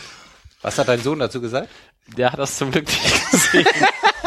Die Diskussion hätte ich, hätte ich, habe ich mir gerne erspart, aber ich sehr froh. Ich habe ihn nicht drauf hingewiesen. vielleicht habe ich eine Idee, was ich Sonntag in Bad Segeberg mache. Ja, viel Spaß. Winnetou huldigen. Gut, wir sind mit dem Sportlichen dann soweit durch, würden jetzt zum großen Themenkomplex Oke Göttlich übergehen, haben dermaßen viele Fragen bekommen, dass wir uns verständigt haben darauf, die beliebte Rubrik Wilko liest aus alten Übersteigern nicht mit dem dreiseitigen Artikel über Sexismus zu äh, Ja, schade eigentlich. Aber wir haben noch die Chance bei der nächsten Ausgabe, das kann ich jetzt schon mal so anheizen. Erstmal haben wir Autonome auf dem Cover, nächste Mal im nächsten Bildernton. Und ein eins, zwei, drei, vierseitigen Sexismus-Sonderteil, den ich komplett vorlesen werde. Nächste Mal. Dieses Okay. Mal muss es leider ein etwas kürzerer Leserbrief sein, weil wir ja äh, einen Gast haben. Ähm, ich lese An allem ist man schuld. Ich lese aus dem Kampf Nicht gemeckert ist genug gelobt. Spaßblatt rund um den FC St. Pauli Nummer 7 vom 4. Juni 1994.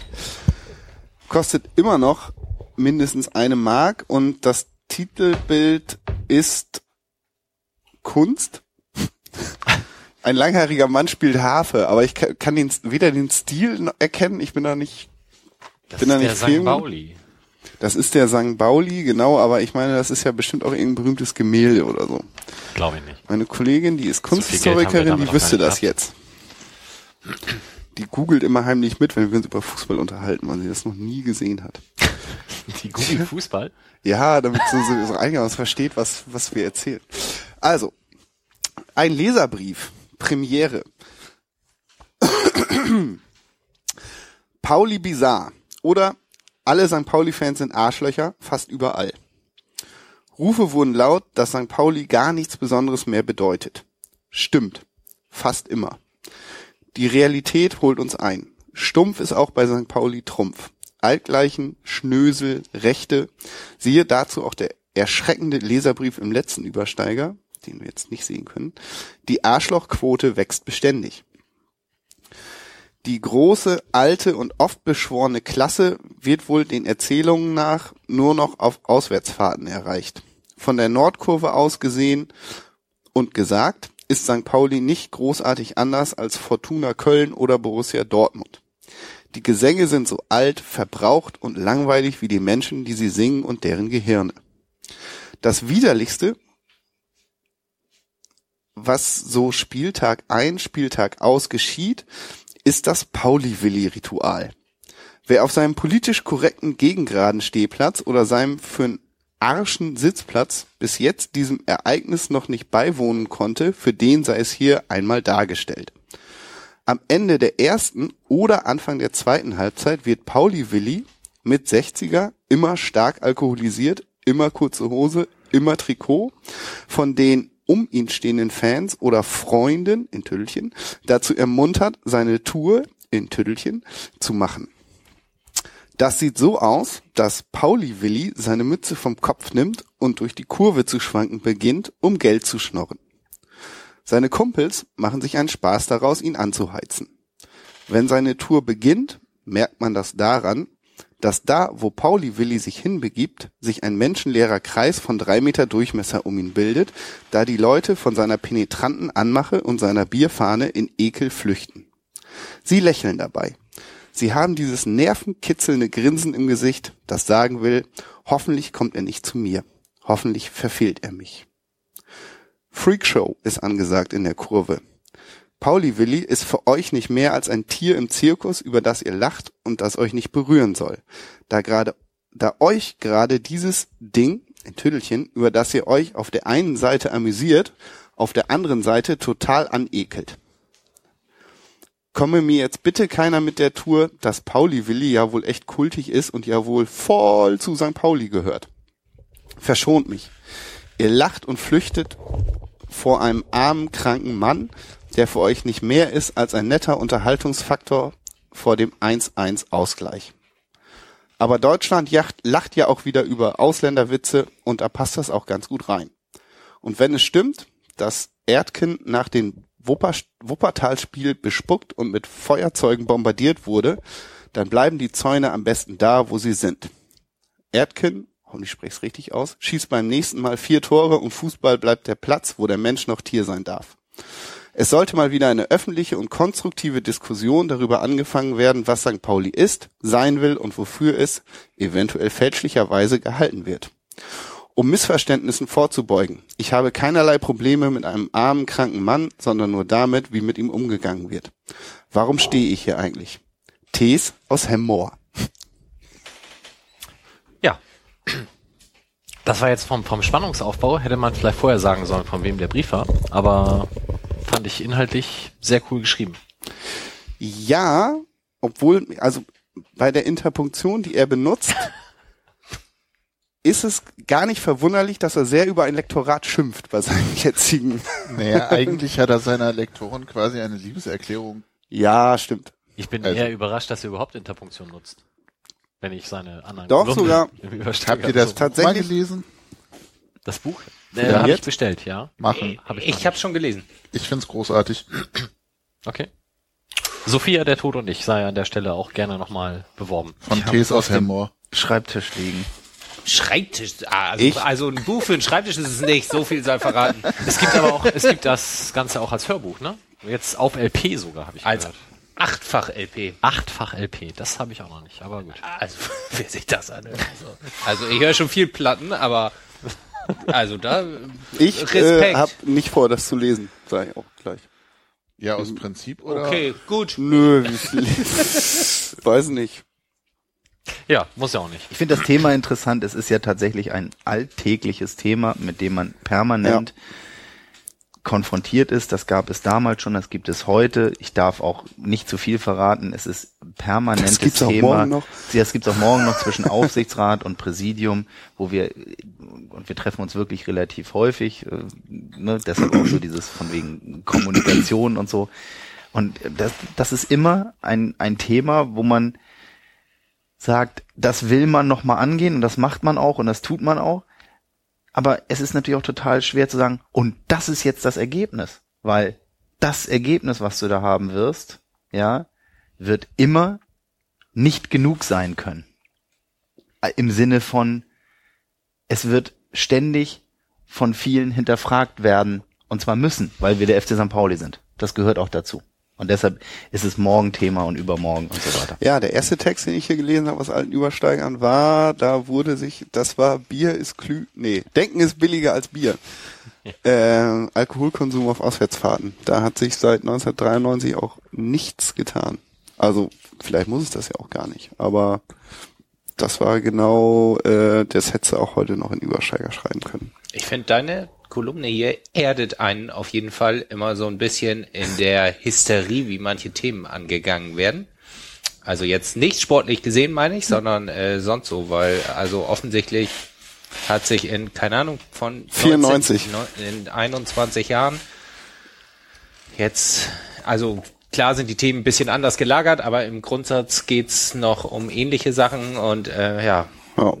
offensichtlich findet man auch in der Hysterie nicht besonders schnell einen besonders guten äh, Weg. Ich glaube, dafür. das ist vielleicht auch die Abarbeitung, die unser Verein Menschen auch liefert. Ja, das ist ja auch wichtig. Weißt du, wir, wir setzen vielleicht ein Thema mit der permanenten Abarbeitung einer solchen Frage, die jeder für sich selber auch in sein Leben wiederum mitnimmt. So, und das ist ja auch, ein, also, das ist ja schön, weil das ist das Tolle an unserem Verein, weil das können nicht viele Vereine von sich sagen. Das ist fantastisch. Ja, ja, dann können wir uns ja den Rest jetzt eigentlich sparen. Das war ein schönes Schlusswort für die Sendung. Na, aber was ich daran auch spannend finde, ist ja, da hat sich ja jemand hingesetzt und etwas geschrieben, im Zweifel sogar tatsächlich noch handschriftlich, weil wir, wir gelernt haben, die wurden ja damals noch abgetippt, die Briefe. Heute wäre sowas einfach nur Facebook dahin gerotzter Post oder ein, ein Post im Forum und dann würden 35 Leute irgendwie mehr oder weniger qualitativ hochwertig darauf antworten. Da wäre es jetzt spannend, natürlich noch beim nächsten zu gucken, hat darauf noch jemand geantwortet, aber gut, äh, können wir sonst auch Ich kann das aufklären. schnell gucken, werde es aber hier nicht verraten. Und leider kann ich das ja auch das nächste Mal nicht vorlesen, weil wir haben ja die vier Seiten Sexismusdebatte mit Soli-Konzert. Aber das ist ein Grund, das ist auch wieder so ein grundsätzliches Thema. Weißt du, wenn du sowas auf Facebook schreiben würdest, dann ist es A, schon zu lang für Facebook, es liest sich keiner durch und auf Facebook und sozialen Medien kannst du ganz schnell Meinung machen, Sachen kritisieren, Sachen gut finden, liken, was auch immer. Ähm, aber das führt ja auch dazu, das führt wiederum zu einer Marginalisierung der klassischen Medien auf eine Art. Und die klassischen Medien können keine großen Themen mehr setzen oder nur noch Themen setzen, wenn sie ganz explizit boulevardesk da drauf knallen können. So, und das ist, äh, das führt uns vielleicht dann auch zu den anderen Themen des Abends noch. Ja, also ich sag's ganz, ganz ehrlich, ich finde die Under Armour Diskussion in dem Sinne, wie sie die Mopo angefangen hat zu führen. Also ohne darüber zu berichten, trotz Wissen, wie wir uns im Verein damit auseinandergesetzt haben, finde ich eine Form von Nichtberücksichtigung von Inhalt. Und damit bewusste Meinungsmachung und Bildung nach außen, die nur ein einziges Ziel hat, ein Thema zu setzen, um laut zu sein. Das ist Boulevardjournalismus, das ist, ne, das ist, das ist auch in Ordnung. Nur ähm, es ist eben durch die sozialen Medien noch schwieriger für auch Boulevardmedien Themen überhaupt setzen zu können. Ja. Und das, das, äh, das, das macht mich jetzt nicht traurig jetzt in Bezug auf die Under Armour Debatte, ja, sondern das macht mich insgesamt finde ich das schwierig, weil wenn das Thema ist und das sage ich tatsächlich, es ist lustig, dass du es gerade gesagt hast, Justus. Ich glaube, jeden dritten Tag in Bezug auf die Medienarbeit des FC St. Pauli benutze ich das Wort ich werde bei dieser Hysterie nicht mitmachen. Guck mal, da brauchen wir gar nicht mehr unsere Rollen tauschen. Wir Ja. haben uns schon Weil, so weil es ist einfach angenähert. Nein, ja, nein, nein, aber es ist einfach so, es wird, es wird immer nur etwas gefüttert, damit draußen irgendein Dissent oder ein Dissens äh, gefunden werden soll. Und da bin ich nicht bereit, das mitzumachen. Und ich finde auch, das sollte unser Verein nicht sein, daran mitzumachen. Weil ich glaube, das zersetzt Fußballvereine. Natürlich sind wir ein, und jetzt ist was ganz Schlimmes, natürlich tragen wir zur Unterhaltung von Leuten bei und viele Vereine verstehen sich ja auch als Unterhaltungsmedium, Entertainment Segment auf eine Art. Und da, da, das wirst du natürlich bei diesem großen Ding nicht los, was dieser Fußball da draußen irgendwie auch projiziert. Aber wir müssen doch aufpassen, dass wir uns selber nicht permanent zerfleischen an Themen, die wirklich völlig unwichtig sind. Damit meine ich nicht Anne Armer, um das auch nur deutlich zu sagen, sondern damit meine ich, manche Themen, wirklich entschuldigt bitte. Ja, da denke ich so, worüber sollen wir uns jetzt unterhalten, weil jemand in einem Live-Interview nach einem Spiel vielleicht mal die falsche Wortwahl getroffen hat? Boah, ey. Puh. Ganz schön haarig. Aber das, da gibt's mehrere Themen. So, Jo. Entschuldigung. Wir haben ja zwei, drei Hörer, die nichts mit dem FC St. Pauli zu tun haben. Von daher fangen wir vielleicht mal ganz grundsätzlich an. Ähm, bei deiner Person. Wir sind ein Fußballverein. wie soll das wir sind denn ein gehen? Sportverein. Nee, bei deiner Person. Sag doch mal, äh, weißt du zufällig, wenn man deinen Namen in die Google-Leiste eingibt, was als sinnvolle oder logische Suchbegriffsvorschläge dann folgt? Nein, ich, ich, also ich bin wirklich nicht der Mensch, der sich selber googelt. Ach, es ist so spannend manchmal. Also verrate ich kurz. Bei den meisten Fußballern kommt dann immer entweder Freundin oder homosexuell. Das ist bei dir beides nicht der Fall? Er ist ja auch kein Fußballer. Nee, deswegen. ähm, als erster Begriff kommt tatsächlich Wiki. Wo ich total überrascht war. Ich habe dann geguckt, du hast tatsächlich auch einen Wikipedia-Eintrag, wo ich auch nicht zwingend Ach so, Alter, hätte. ich dachte Victoria Hamburg. Ich dachte, was hat mit ich Wiki dachte, zu ich tun? dachte Nee, mit- Wiki mit- die Comicfigur, ob ich der ähnlich sehe oder Vicky so. und die starken Männer. Ah, Mann, ey. Dann Kannst kommt das St. nächste Mal Pauli. buchstabieren, was du da Als dritter Begriff kommt schon Facebook, dann kommt Hamburg und dann kommt Feintunes. Erklär doch vielleicht den Hörern einmal ganz kurz zu deiner Person, wie bist du zum FC St. Pauli gekommen und was hat es mit Feintunes auf sich? um die Alter, Leute hast du aber meine Anmoderation hier rausgehauen. Respekt. Kann ich mir was zu trinken holen? Ja, äh, wie- wie bin ich zum FC St. Pauli gekommen? Ähm, Oder vielleicht darf ich kurz aus deinem Wikipedia-Artikel äh, zitieren, weil ich glaube, du bist der Einzige auf der Welt, bei dem drin steht im Wikipedia-Artikel, dass er in einem gewissen Jahr erstmals ein Fußballspiel des FC St. Pauli besucht hat. Wird es nicht so viele Personen geben, wo das im ich Wikipedia bin gespannt, steht. was da drin Wie, wie gesagt, ich google mich, ich habe keine Ahnung, was da drin steht. Wann habe ich denn das erste Ich google Mal? mich nicht selber, ich schreibe nur Wikipedia-Artikel über mich. Nein, mach ich auch nicht. Ich habe keine, ich hab Ich keine dachte, das macht der Chauffeur, wenn er wartet. ja, in seinem goldenen, in seiner goldenen S-Klasse. Auf Also hast goldenen iPad. In, der, in der Erstligasaison, in der Erstligasaison 90-91 hast du erstmals ein Fußballspiel des FC St. Pauli besucht. Aha. Naja, spannend. mal. Okay, ich weiß gar nicht, ob das stimmt, aber das ist auch in Ordnung. Ähm, das ist ja auch wieder so Wikipedia und Glaube nicht immer alles, selbst wenn es Wikipedia im Internet heißt. Aber ähm, wie komme ich zum FC St. Pauli? Oder was hat es auf sich? Ich bin in Hamburg geboren und bin dann mit meinen Eltern äh, weggezogen worden nach St. Peter-Ording an die Nordsee. Und da gibt es ja ein Internat und da gibt es sehr viele Hamburger, die auf diesem Internat sind. Und äh, das heißt, die Wochenendvergnügungen waren meistens äh, ähm, mit diesen Internatlern in ihre ähm, Waren zu Hauses äh, zu fahren, mal wieder nach Hamburg und dann ähm, Spaß zu haben. Und ähm, jetzt sagt man, oh, Spaß, St. Pauli, äh, wieder blöd, aber ähm, da habe ich tolle Menschen kennengelernt, die immer zum FC St. Pauli gegangen sind und dann bin ich äh, mitgegangen und habe darüber dann ähm, über einen sehr langen und guten Freund, der den ich aufgrund seines Humors und, und allem immer total geschätzt habe, der hat mir immer ganz viele, oder was heißt ganz viele, so viele gab's dann und ich hatte dann gesagt, hey Oke, ich finde dieses, dieses Pieper Fan Magazin so lustig. Und dann habe ich mir das durchgelesen, fand das auch super und dann habe ich irgendwann ähm, äh, den Piepermacher angeschrieben, habe gesagt, ich will Artikel für dich schreiben, ich finde das lustig. Und ähm, der dachte, was ist denn das für ein total bekloppter, ich schreibe doch alles selber voll. Und ich habe überhaupt keinen Bock eigentlich in Wahrheit so ein Magazin zu machen und ähm, mache das eigentlich nur so in meinem Vergnügen und dann haben wir eben habe ich da mitgeschrieben und bin dann eben immer häufiger hierher gekommen und ähm, dann bin ich aber irgendwann natürlich St. Peter verlässt man mit dem Tag am besten, wo man sein Abi oder wo man seinen Schulabschluss macht und ähm, dann bin ich sofort abgehauen und ähm, bin dann so ein bisschen durch Deutschland getingelt. Also ähm, habe Zivildienst in Heidelberg gemacht und bin dann nach äh, Köln zum ähm, Sportstudieren gegangen und bin dann nach Freiburg gegangen ähm, und bin dann nach ähm, Hamburg zurückgekehrt.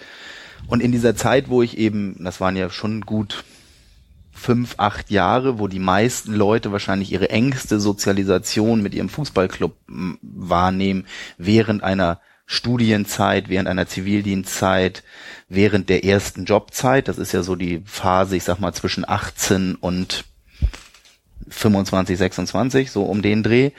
Ähm, ähm, war ich eben war ich in dem Sinne ein, ein Auswärts-Süd-St. Pauli-Fan. Also immer wenn St. Pauli auswärts irgendwo gespielt hat, bin ich im, bin ich mit, mitgefahren oder von Freiburg oder von Köln oder von Heidelberg dann gefahren und war relativ, was heißt wenig, aber natürlich deutlich weniger Millantor als noch zu Zeiten, äh, zu- äh, wo ich in St. Peter gewohnt habe.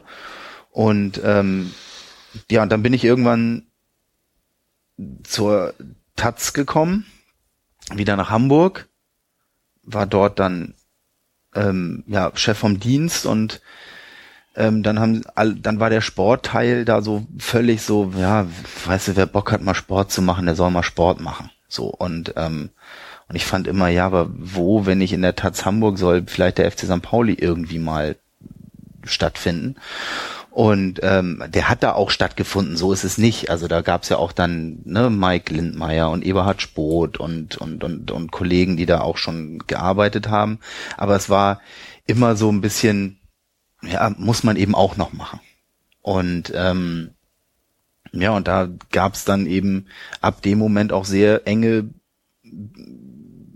ja, enge Dinge, die mich immer mit dem FC St. Pauli dann zusammengebracht haben und bis hin dann natürlich zu den Thematiken, was ist vielleicht auch mal nicht so gut gelaufen und ähm, ähm, also in gewissen Präsidien oder oder in mit gewissen Leuten und ähm, ja das heißt, das war mein, das ist meine Verbindung zum FC St. Pauli und darüber wuchs das mehr und als ich dann aufhörte, über Fußball zu schreiben, weil ich dann Feind, weil Stichwort Feinddienst, weil ich dann irgendwann eine eigene Firma mit Musik äh, äh, gründete, weil ich immer auch ein Label gemacht hatte und mit Musik zu tun hatte, ist es so, dass ähm, ähm, dass es total schwierig für mich war, einerseits über den FC St. Pauli Bericht zu erstatten und natürlich ein paar Sachen kennengelernt zu haben ähm, und mir wahrscheinlich auch nicht immer nur Freunde bei den Mitkollegen und Journalisten gemacht habe, weil die Taz ja durchaus schon noch einen anderen Anspruch vielleicht oder eine andere Idee hatte, was ich jetzt vielleicht auch nicht mehr ganz so machen würde, weil es vielleicht manchmal unfair auch dem einen oder anderen Kollegen gegenüber war. Aber anyway, ähm, ist es so, dass man zwei Jahre gebraucht hat, sehr intern mit dem FC St. Pauli zu tun gehabt zu haben, um dann wieder auf den Rängen zu stehen und wieder der Fan zu sein, der man früher war. Das hat zwei Jahre gedauert, bis man sich ganz normal wieder freuen konnte über Fußball, über die, über die Spieler, über die Erfolge, über Misserfolg und so weiter, weil man sonst, wenn man intensiv damit zu tun hat, geht einem wirklich ein bisschen was verloren, weil man immer drüber nachdenkt, äh, das ist aber in Wahrheit eigentlich blöd, dass der jetzt gerade das Tor macht, weil ähm, der steht im Clinch mit dem und das und das finde ich irgendwie doof und der verdient ja sowieso so und viel Geld und so viel weniger Geld und das hilft jetzt aber vor allen Dingen der komischen Bewegung in diesem Verein, wenn die jetzt Erfolg haben und deshalb sollen sie lieber keinen Erfolg haben und das ist schon, das ist schon ein bisschen spooky. Ja, das darf man nicht, äh, darf man nicht außer Acht lassen, dass man, dass man immer denkt, und das finde ich auch so schade, dass immer alles auch auf eine Art, und das meine ich jetzt nicht politisch, gesellschaftspolitisch oder was auch immer, sondern dass immer alles auch gleich ausgelegt wird, wem hilft das denn eigentlich? Wer gewinnt denn dadurch jetzt eigentlich?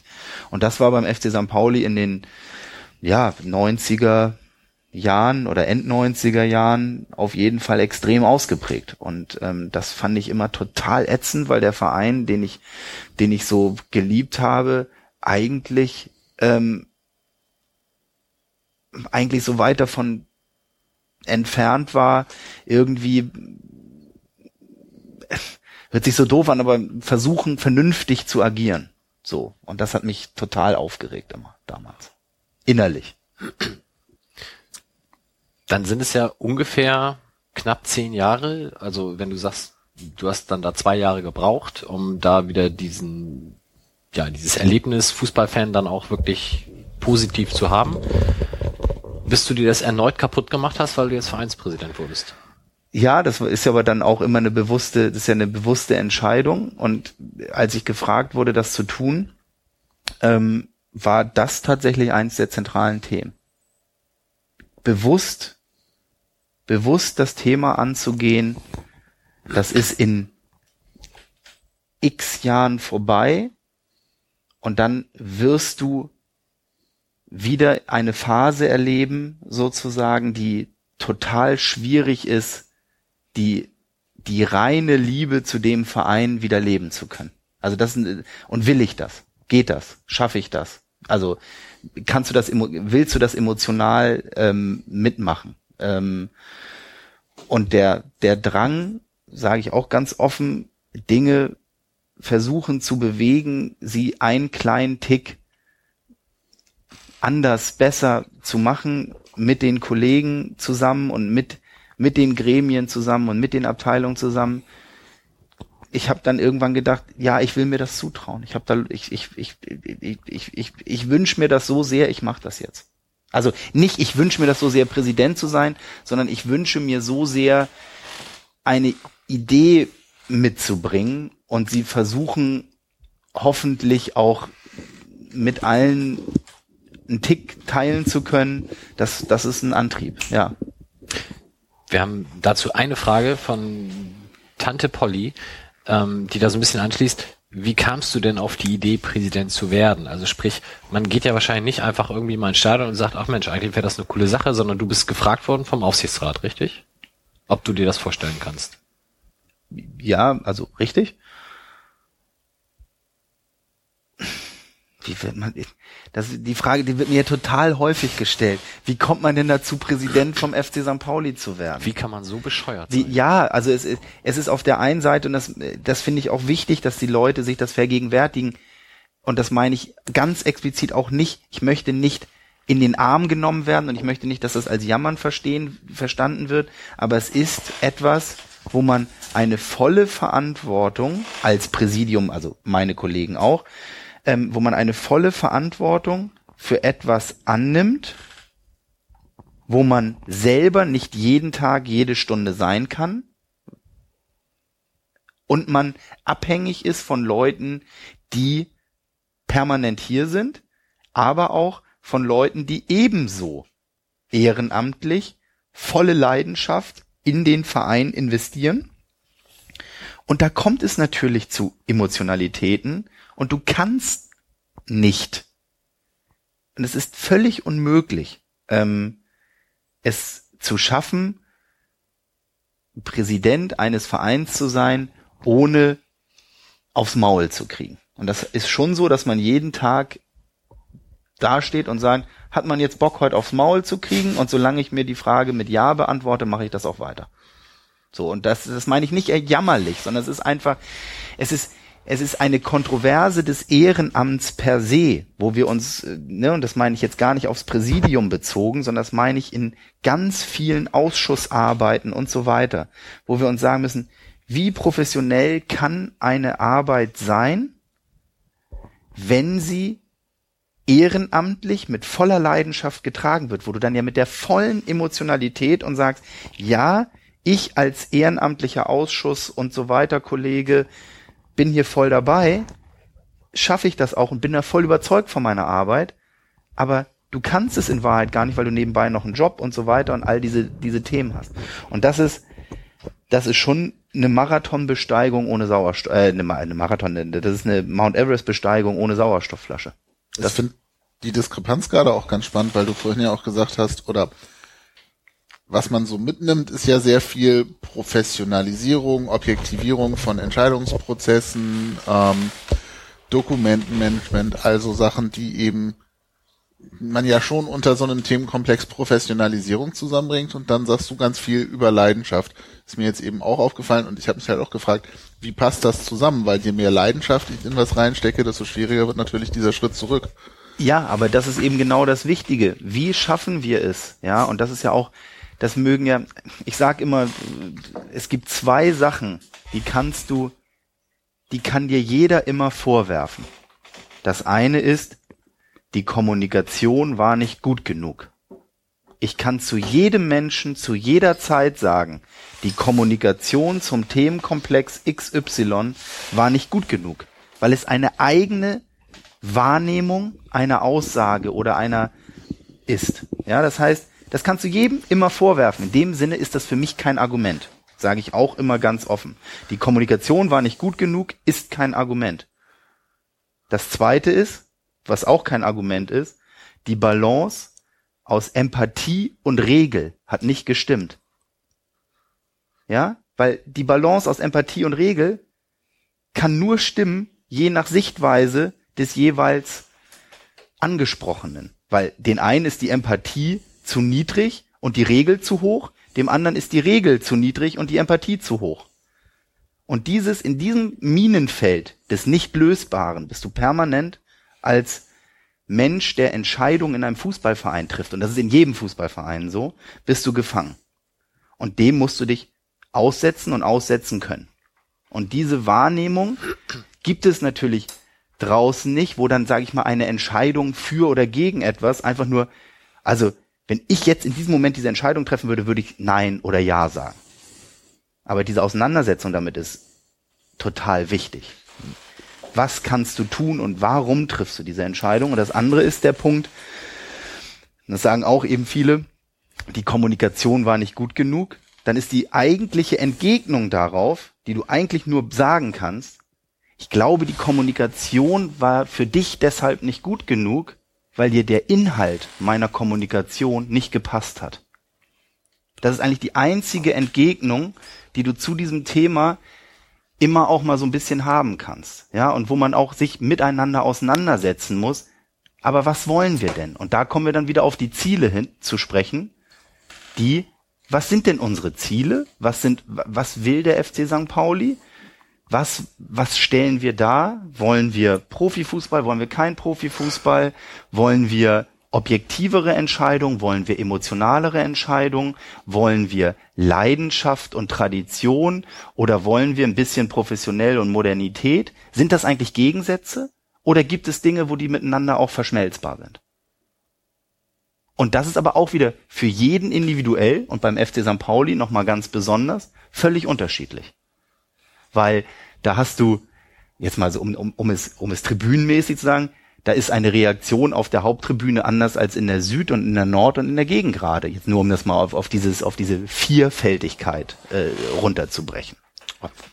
Obwohl ich dir bei der Kommunikationsgeschichte widersprechen würde, habe ich ja auch schon mal an anderer Stelle gemacht, mhm. als wir genau das gleiche Thema hatten, weil ich finde, dass ihr als Präsidium ja auch dieses, diesen Kommunikationsgedanken gerade zwischen den verschiedenen Teilen des Vereins, nenne ich es mal, ja relativ hoch gehängt habt seit Beginn an, quasi schon vor, also in euren Vorstellungen hast, glaube ich, du oder bei Tom habe ich es vor allem noch im Kopf, in der ähm, Vorstellung hier im Ballsaal Süd, ja sehr hoch gehängt. Und ich finde, dann müsst ihr euch auch ein bisschen ähm, daran messen lassen. Und ich finde, man kann auch schon, man kann das nicht nur so bipolar, naja, dann hat dir das nicht gefallen, was ich gesagt habe, sondern ich finde schon, es ist ja auch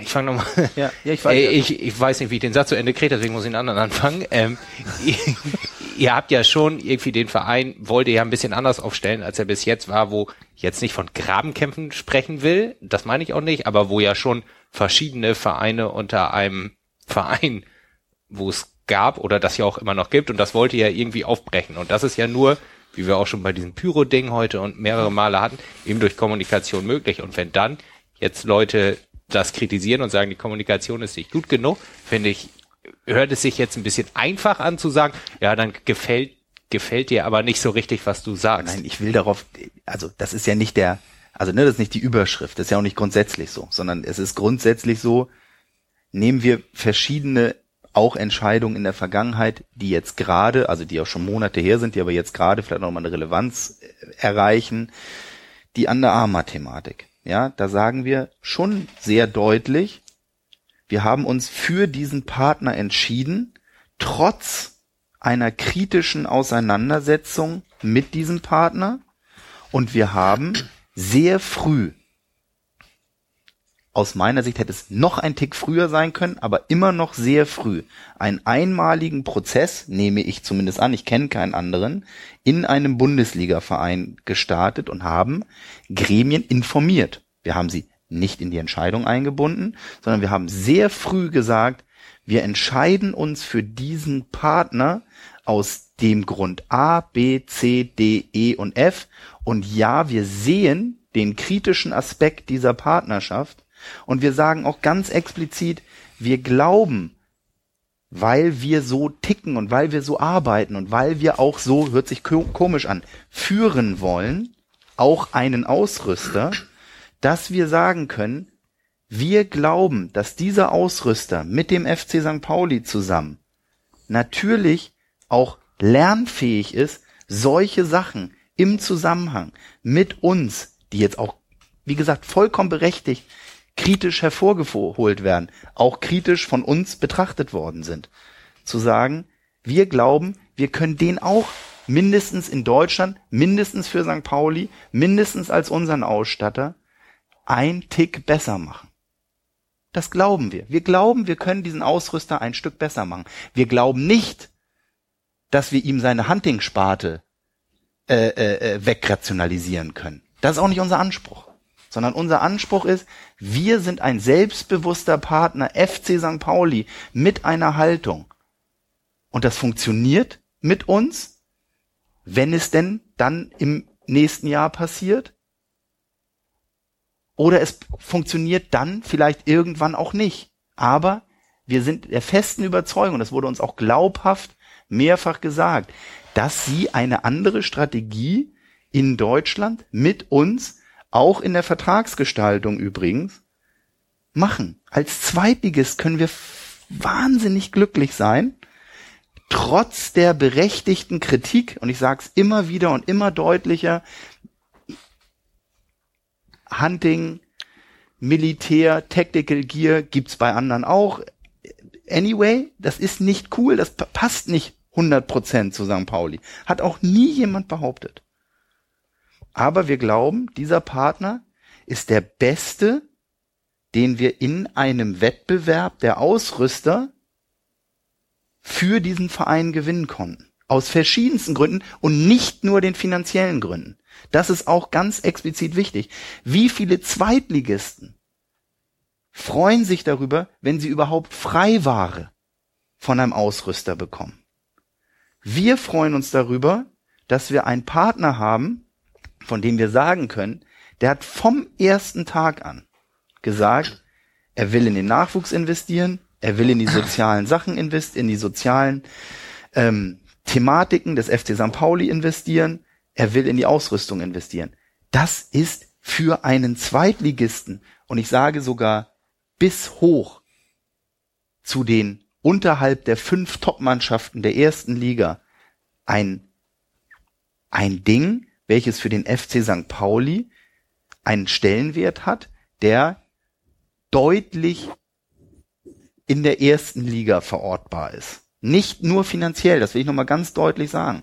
Und das hat, und die, die Gründe, warum wir uns für den entschieden haben, ist, weil wir gesagt haben, die fünf, sechs Gründe, die für diesen Partner sprechen, marginalisieren nicht gänzlich den Punkt, der uns nervt, aber auf einer objektiven Entscheidungsbasis gegenüber anderen möglichen Wettbewerbern ist das der beste Partner.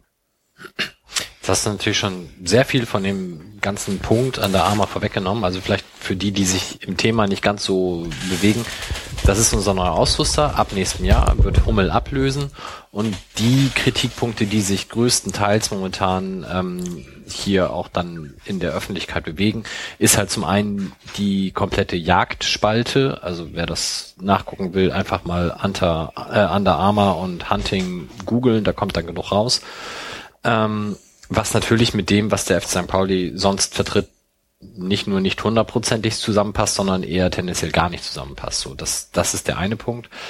Ähm, ist kursieren dann, je nachdem, du hast es mit der Mopo schon angesprochen, auch die wildesten Theorien und Thesen, die sich teilweise nicht belegen lassen, so wie dieses mit der NRA, dass das unterstützt wird. Ähm, natürlich stellt Under Armour auch Sachen her, die sich explizit an Waffenträger wenden. Und wenn man das als NRA-Unterstützung auslegen will, dann ist das definitiv so. Aber für eine Zusammenarbeit, glaube ich, gibt es nichts, was da belegt werden kann. Und es gab jetzt halt auch eine Reise zu Under Armour. Und Justus war auch da. Vielleicht willst du da ein bisschen was zu sagen, was du da so festgestellt hast. Genau, wie Oke ja vorhin schon einführend, sage ich mal, erzählt hat, gab es ähm, eine Runde, wo wir vom Präsidium und der Geschäftsführung, glaube ich, eingeladen wurden zu einem Infoabend, sage ich mal, über äh, die vollendete Suche nach einem Ausrüster. Da wurde uns zuerst vorgestellt, warum sich für Under Armour entschieden wurde, auch im Gegensatz zu vor, äh, drei anderen Bewerbern, sag ich mal so. Ähm, und im Laufe dieses Abends wurde uns von der Idee berichtet, ähm, eine Reise nach Baltimore, wo Under Armour ihren Hauptsitz hat, äh, zu machen, um uns besser kennenzulernen. War jetzt erstmal die grobe Idee an diesem Abend. Ähm, dazu wurden eingeladen äh, Fangremien, sage ich mal, Abteilungen, sowohl die AFM als auch sporttreibende Abteilungen, Aufsichtsrat und dann waren halt da Präsidium und Geschäftsführung, damals noch Michael Meske. Und ähm, dann wurde diese Reise irgendwann angedacht und dann aber nochmal verschoben um eine ganze Zeit nach hinten und fand jetzt im September, ja, Ende September statt, wenn ich mich recht erinnere. Und ähm, wir haben uns halt auch im Vorhinein, also wir als Fanladen spreche ich jetzt, ähm, Gedanken gemacht, ob wir das überhaupt wollen, ob wir daran teilnehmen wollen. Was ist der Gewinn für uns, haben wir uns natürlich viel überlegt. Was haben wir mit einem Ausrüster des FC St. Pauli zu tun? Es ist ja überhaupt nicht unser originäres Feld. Ähm, aber Oka hat ja schon gesagt, dass sie halt ähm, eben den ganzen Verein ausstatten ja auch tatsächlich oder ausstatten wollen, wenn die Abteilungen das wollen. Aber auch dann ist es ja immer noch nicht unser originäres Feld, weil äh, mit der Handballabteilung haben wir ja jetzt so viel auch nicht zu tun, außer dass es Fans gibt, die da hingehen. Ähm, aber eben auch um die sozialen Projekte und da klingelte es dann schon ein bisschen mehr, weil ich, wir auch dachten, jetzt äh, nehme ich auch mal diesen negativen Part ein, der ja hier auch schon häufig genannt wurde. Was ist denn, wenn das jetzt in die Hose geht tatsächlich? Wenn ähm, die sozialen Projekte jetzt irgendwie, sagen wir mal, rein zum wirklich Hauptverein oder zur Geschäftsstelle FC St. Pauli oder was gehen, sind wir dann als Fans oder wir als Fanladen, die schon lange sich um die sozialen Sachen kümmern, irgendwie sind wir dann außen vor und wenn ja, wollen wir das. So war irgendwie unsere Herangehensweise da. Gab es auch im Team unterschiedliche Meinungen zu bei uns, ob wir das machen wollen oder nicht. Gar nicht wegen Under Armour. Ich glaube, das wäre bei Nike, Hummel oder Adidas oder Puma oder was auch immer ähnlich gewesen, die Vorbehalte. Ähm, wir haben uns dann aber dazu entschieden mitzufahren, weil wir das eben A, spannend fanden, dann tatsächlich auch irgendwie sowas zu machen. B, dann mitgekriegt haben, dass viele Leute aus dem Verein, also jetzt nicht in Masse viele, aber in der Breite des Vereins viele Leute mitfahren werden. Also Aufsichtsrat, Präsidium, Geschäftsführung, äh, viele Abteilungen des Vereins, Geschäftsstelle, UFA, Fans. So würde ich das jetzt mal, so war die ähm, Gruppe zusammengesetzt. Und dann, äh, ja, haben wir uns dazu entschieden mitzufahren und hatten aber vorher gesagt, dass wir eben keine, keine Showveranstaltung wollen da irgendwie, uns nicht drei Stunden den Shop angucken wollen und irgendwie fünf Stunden uns Werbevideos von Under Armour angucken wollen. Dafür war uns der Aufwand zu groß und auch der Nutzen zu gering. Und ähm, dann haben wir zusammen hier, also die St. Pauli-Gruppe quasi zusammen eine, eine Wunschliste wäre jetzt zu blöd gesagt, aber einen Vorschlag für eine Tagesordnung für die zweieinhalb Tage, die es letztendlich waren, irgendwie gemacht, was wir gerne machen würden. Und UFA hatte dann irgendwie die Kommunikation mit Anna Armour ja eh in der Hand sozusagen aufgrund der Vertragsdetails äh, wahrscheinlich. Ähm, hat dann eben diese Tagesordnung da mit denen abgestimmt. Und dann sind wir rübergeflogen mit, oh, weiß ich gar nicht mehr, 15 Leuten ungefähr, plus minus zwei, kann ich jetzt nicht hundertprozentig mehr sagen. Und ähm, haben sowohl uns vorgestellt in der äh, äh, Breite des Vereins, gab es verschiedene Vorträge fast äh, von uns in Teil waren das, glaube ich, vier. Einmal Fans, einmal sporttreibende Abteilungen, einmal Nachwuchs und vor allem Nachwuchsleistungszentrum und einmal Verein in Gänze. Ähm, also in Bezug auf natürlich dem Gegensatz zu den USA, wo ja wo es ja Vereine letztendlich eigentlich das gar nicht gibt. Das hätte ich nämlich auch noch gefragt, ey, verstehen die so einen deutschen Ansatz überhaupt? Ja, genau. so, also es ist ja tatsächlich ein kulturelles Problem vielleicht. Genau, also das haben wir uns natürlich auch gefragt hier vorher und haben deswegen auch äh, das so vorbereitet. Also ich habe es jetzt auch falsch rum erzählt. Natürlich haben wir an, an dem Tag, wo wir uns alle vorgestellt haben, als erstes den Verein oder das Vereinswesen und im Speziellen dann den FC St. Pauli vorgestellt nochmal ganz klar gemacht, dass es hier gar keinen, keinen Investor gibt, dass es ja in Deutschland auch nicht mehr äh, Per se in- ausgeschlossen. Genau, genau, nicht mehr immer so ist. Also jetzt mal Leverkusen und Wolfsburg ausgenommen, auch irgendwie Bayern hat 33 Prozent verkauft und so. Oder 25, nee, 25 Prozent, egal, Prozente verkauft, dass das hier nicht ist, dass die Jahreshauptversammlung das oberste Organ ist, dass das Präsidium gewählt ist, der Aufsichtsrat gewählt ist und so. Äh, Das haben wir denen alles nochmal deutlich gemacht. Ob die das jetzt in der Kürze der Zeit alles verstanden haben, weiß ich natürlich nicht. Es waren aber auch da ähm, oh, jetzt muss ich echt tatsächlich ein ganz bisschen lügen, weil ich es nicht mehr hundertprozentig weiß. Der Chef von Under Armour Deutschland und der Europachef Fußball von Under Armour.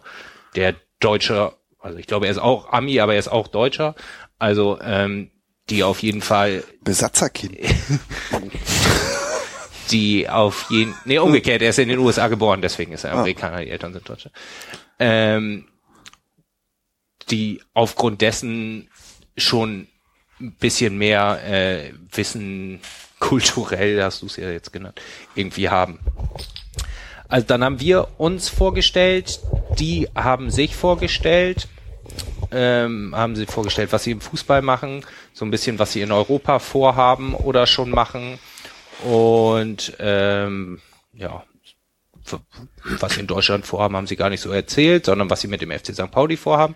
Und da haben wir uns dann so ein bisschen, äh, sind wir ein bisschen in die Tiefe gegangen und haben eigentlich zwei verschiedene Workshops gemacht. Da ging es einmal um das Sportliche, bei dem ich jetzt nicht war bei dem Workshop, weil das ja auch nur gar nicht mein Thema ist, mich auch gar nicht besonders interessiert. Und einmal um soziale, um Soziales ähm, gekümmert haben. Da haben die ihre ähm, Sachen vorgestellt, was die schon machen, wo sie sich engagieren, wo die Firma Under Armour sich engagiert. Dabei ist mir vor allem hängen geblieben, dass sie vor allem sich da engagieren, wo sie sitzen sozusagen. Also in Baltimore und in Denver vor allem in den USA engagieren sie sich. In Baltimore engagieren sie sich vor allem für für die Alphabetisierung von Kindern und Jugendlichen. Das ist mir sehr im Gedächtnis geblieben. Nicht, weil Anna Armour sich da so doll engagiert, sondern weil 86 Prozent aller Zehnjährigen in Baltimore nicht richtig lesen und schreiben können. Sich schon eine erstaunlich hohe Zahl fand und immer noch finde. Und in Denver ähm, machen sie vor allem was für Feuerwachen, weil da können die Kinder offensichtlich eher lesen und schreiben, aber es brennt immer, jetzt mal so ganz blöd gesagt, und sie da irgendwelche Feuerwachen auch mit, nicht mit ihren Klamotten, aber so mit so, die rüsten da irgendwelche Trainingsmöglichkeiten für irgendwelche Feuerwehrmänner aus. Dann gab es auch noch ein paar andere Sachen, kann ich jetzt nicht alles en Detail erzählen. Das haben die vorgestellt und wir haben dann die Sachen vorgestellt, die uns so vorschweben und haben vor allem zwei Sachen ein bisschen breiter vorgestellt. Das war eine war Kiezkick. Sowas, sowas ähnliches machen die auch in Baltimore. Das haben wir auch besucht, sozusagen. Das hatten sie dann einmal auf den Sonntag gelegt, weil wir nur sonntags da waren. Sonntags machen sie es eigentlich nicht, aber das ist ja auch nebensächlich, nämlich äh, quasi Sportangebot für Kinder aus der Nachbarschaft von dem von dem, na, ist ja kein Werk, da werden ja keine eh- Klamotten hergestellt, aber von dem, von dem Büro, von dem Off äh, Headquarter nennen die's, ähm, da aus der Nachbarschaft, was jetzt auch nicht die allerbeste ist, ähm, können die Kinder da halt hinkommen und kostenlos Sport machen in, auf deren Gelände. Die haben da auch Sportmöglichkeiten natürlich als so eine Firma, die die dann kostenlos nutzen können. Also ist jetzt nicht eins zu eins das, was Kiezkick macht, aber so ähnlich. Sag doch noch mal ganz kurz, was Kitzig macht für die, die es nicht Ach so, ja, Kiezkick ist das kostenlose Fußballprojekt des Fanladens zusammen mit anderen sozialen Einrichtungen im Stadtteil. Und wir bieten ein kostenloses Fußballtraining an für benachteiligte Kinder und Jugendliche, sagen wir es. Aber natürlich fragt da keiner, ob du, ob das Kind jetzt benachteiligt ist. Aber das ist die Idee dahinter, dass Kinder eben Fußball spielen können auf einem richtigen Fußballplatz sozusagen, auch wenn die Eltern oder die Familien keine Kohle haben, einen Vereinsbeitrag zu bezahlen. Und äh, es gibt dazu Äpfel, Müsli-Riegel und Wasser eben äh, zum, zum Essen und Trinken und ein kostenloses Fußballtraining, was wir im Sommer auf den Feldstraßen, inzwischen Kunstrasenplätzen anbieten und im Winter in der Halle und ganzjährig auch nochmal in der Halle für Mädchen nochmal speziell. Und wenn ihr sowas vorstellt, mit dem Hintergedanken, dass Under Armour das dann mit Sachen unterstützen kann, oder? Ja, also den Hintergedanken hatten wir jetzt erstmal, äh, liegt natürlich nah, Klar. klar. Ähm, den Hintergedanken hatten wir jetzt aber erstmal nicht. Wir wollten erstmal vorstellen, was es den Verein quasi echt in Gänze vorstellen und ein bisschen so davon ab, naja, was will ein Sportartikelhersteller? Der will halt Sportklamotten an Sportler verkaufen. So, die haben ja auch relativ wenig, das hatten wir uns halt vorher auch nochmal angeguckt. Uns war die Firma jetzt natürlich auch nicht in Gänze bekannt, aber wir wussten schon irgendwie, die machen Funktionsunterhosen vor allem, so kannten wir sie irgendwie. ähm, und das ist ja auch wirklich, die haben ja wenig Streetwear oder so. Also man kennt die ja nicht, es rennt ja jetzt nicht irgendwie, wie ich jetzt so ein Pullover von Nike anhab, haben ja relativ wenig Pullover von Under Armour an. Das sieht man ja relativ selten. Ähm, deswegen wollten wir denen nochmal deutlich machen, und ich glaube, den Satz habe ich da fünfmal gesagt, dass wir irgendwie der unsportlichste Sportverein sind, den ich mir so vorstellen kann, weil wir uns ja tatsächlich nicht dadurch äh, heraus äh, kristallisieren, dass wir so unglaublich erfolgreich sind und so eine unglaublich erfolgreiche Profiabteilung im Fußball haben. Und die machen ja echt Werbung nur mit Make Athletes Better, I Will und was weiß ich, naja, womit halt so ähm, äh, ähm, Sportartikelfirmen eben werben, aber eben ohne diese Streetwear-Komponente, weil ich meine, selbst Adidas und Nike und so machen auch mit, mit Künstlern Werbung inzwischen oder mit Musikern, die irgendwie so Subkultur machen. Und das machen die zumindest, dass ich das mitgekriegt habe, auch da nicht, eigentlich gar nicht. Die haben halt so eine Ballerina und sowas, also machen auch schon ein paar andere Sachen, aber eben nicht so abseits des Sports. Und das war so unsere, äh, unser Ansatz. Das ist natürlich Kiezkick eigentlich ein schlechtes Beispiel dafür, weil es ja Sport ist. Damit sind wir aber auch eingestiegen und haben dann eben noch mal, weil es ja natürlich jetzt auch gerade aktuell ist, eben noch mal auf die Flüchtlingshilfe, ähm, Hilfe, nenne ich es mal, hingewiesen, die im und rund um den Verein und gerade auch mit vielen Fans oder durch viele Fans passiert, hingewiesen. Das ist dann natürlich auch kulturelle Unterschiede gar kein großes Thema.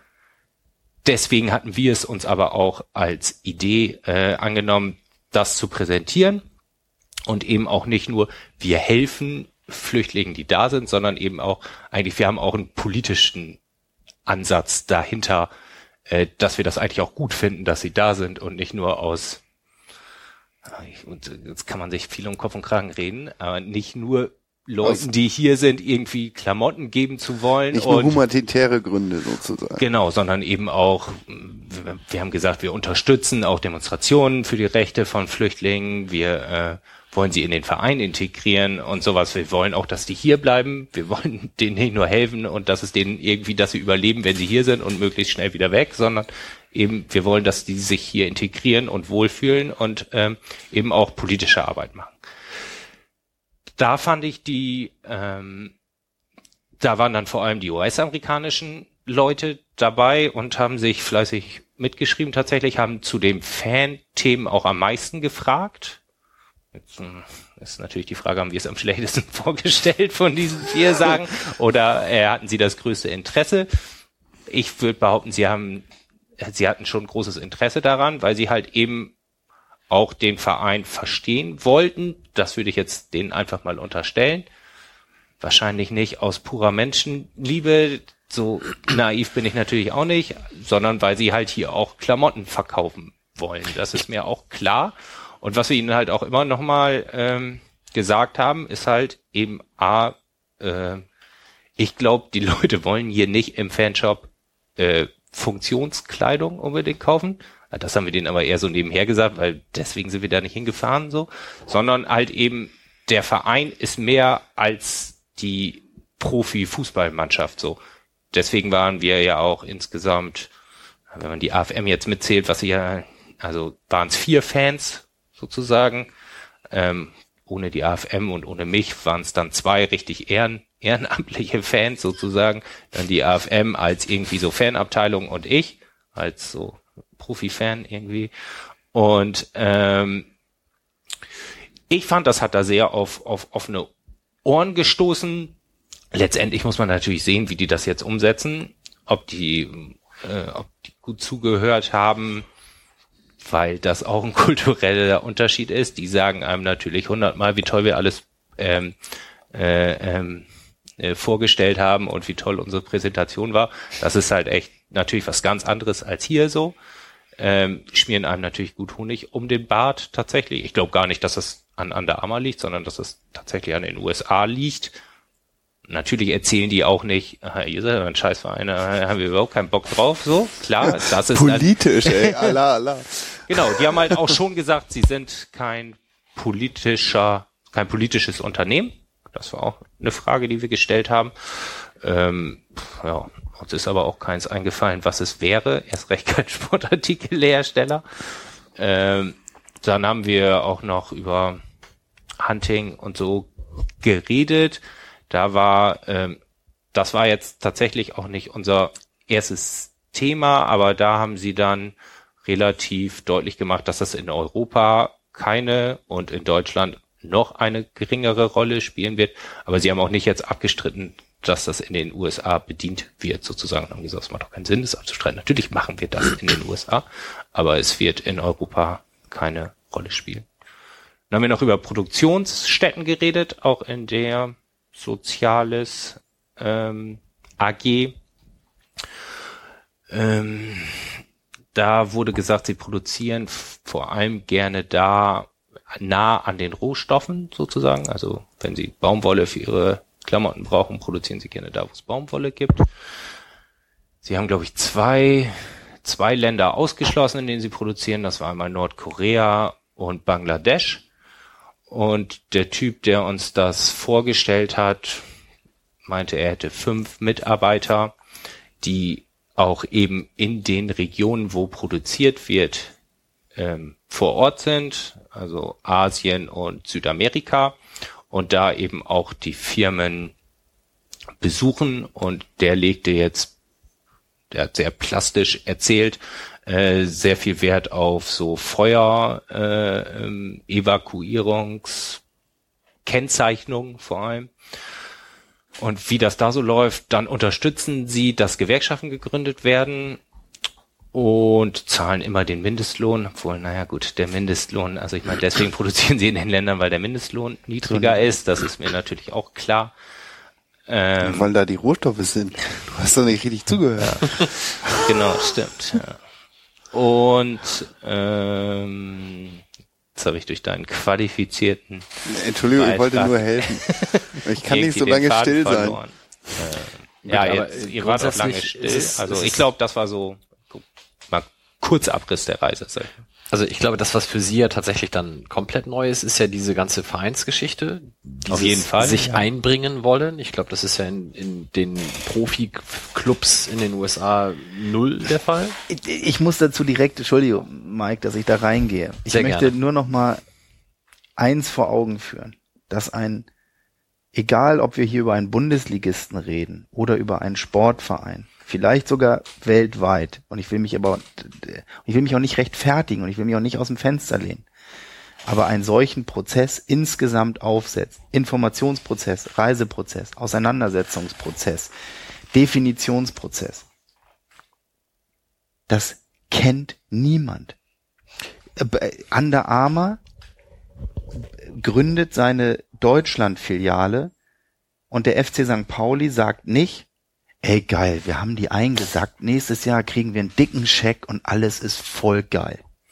So wie 35 andere Vereine im Zweifelsfall in dieser Bundesliga.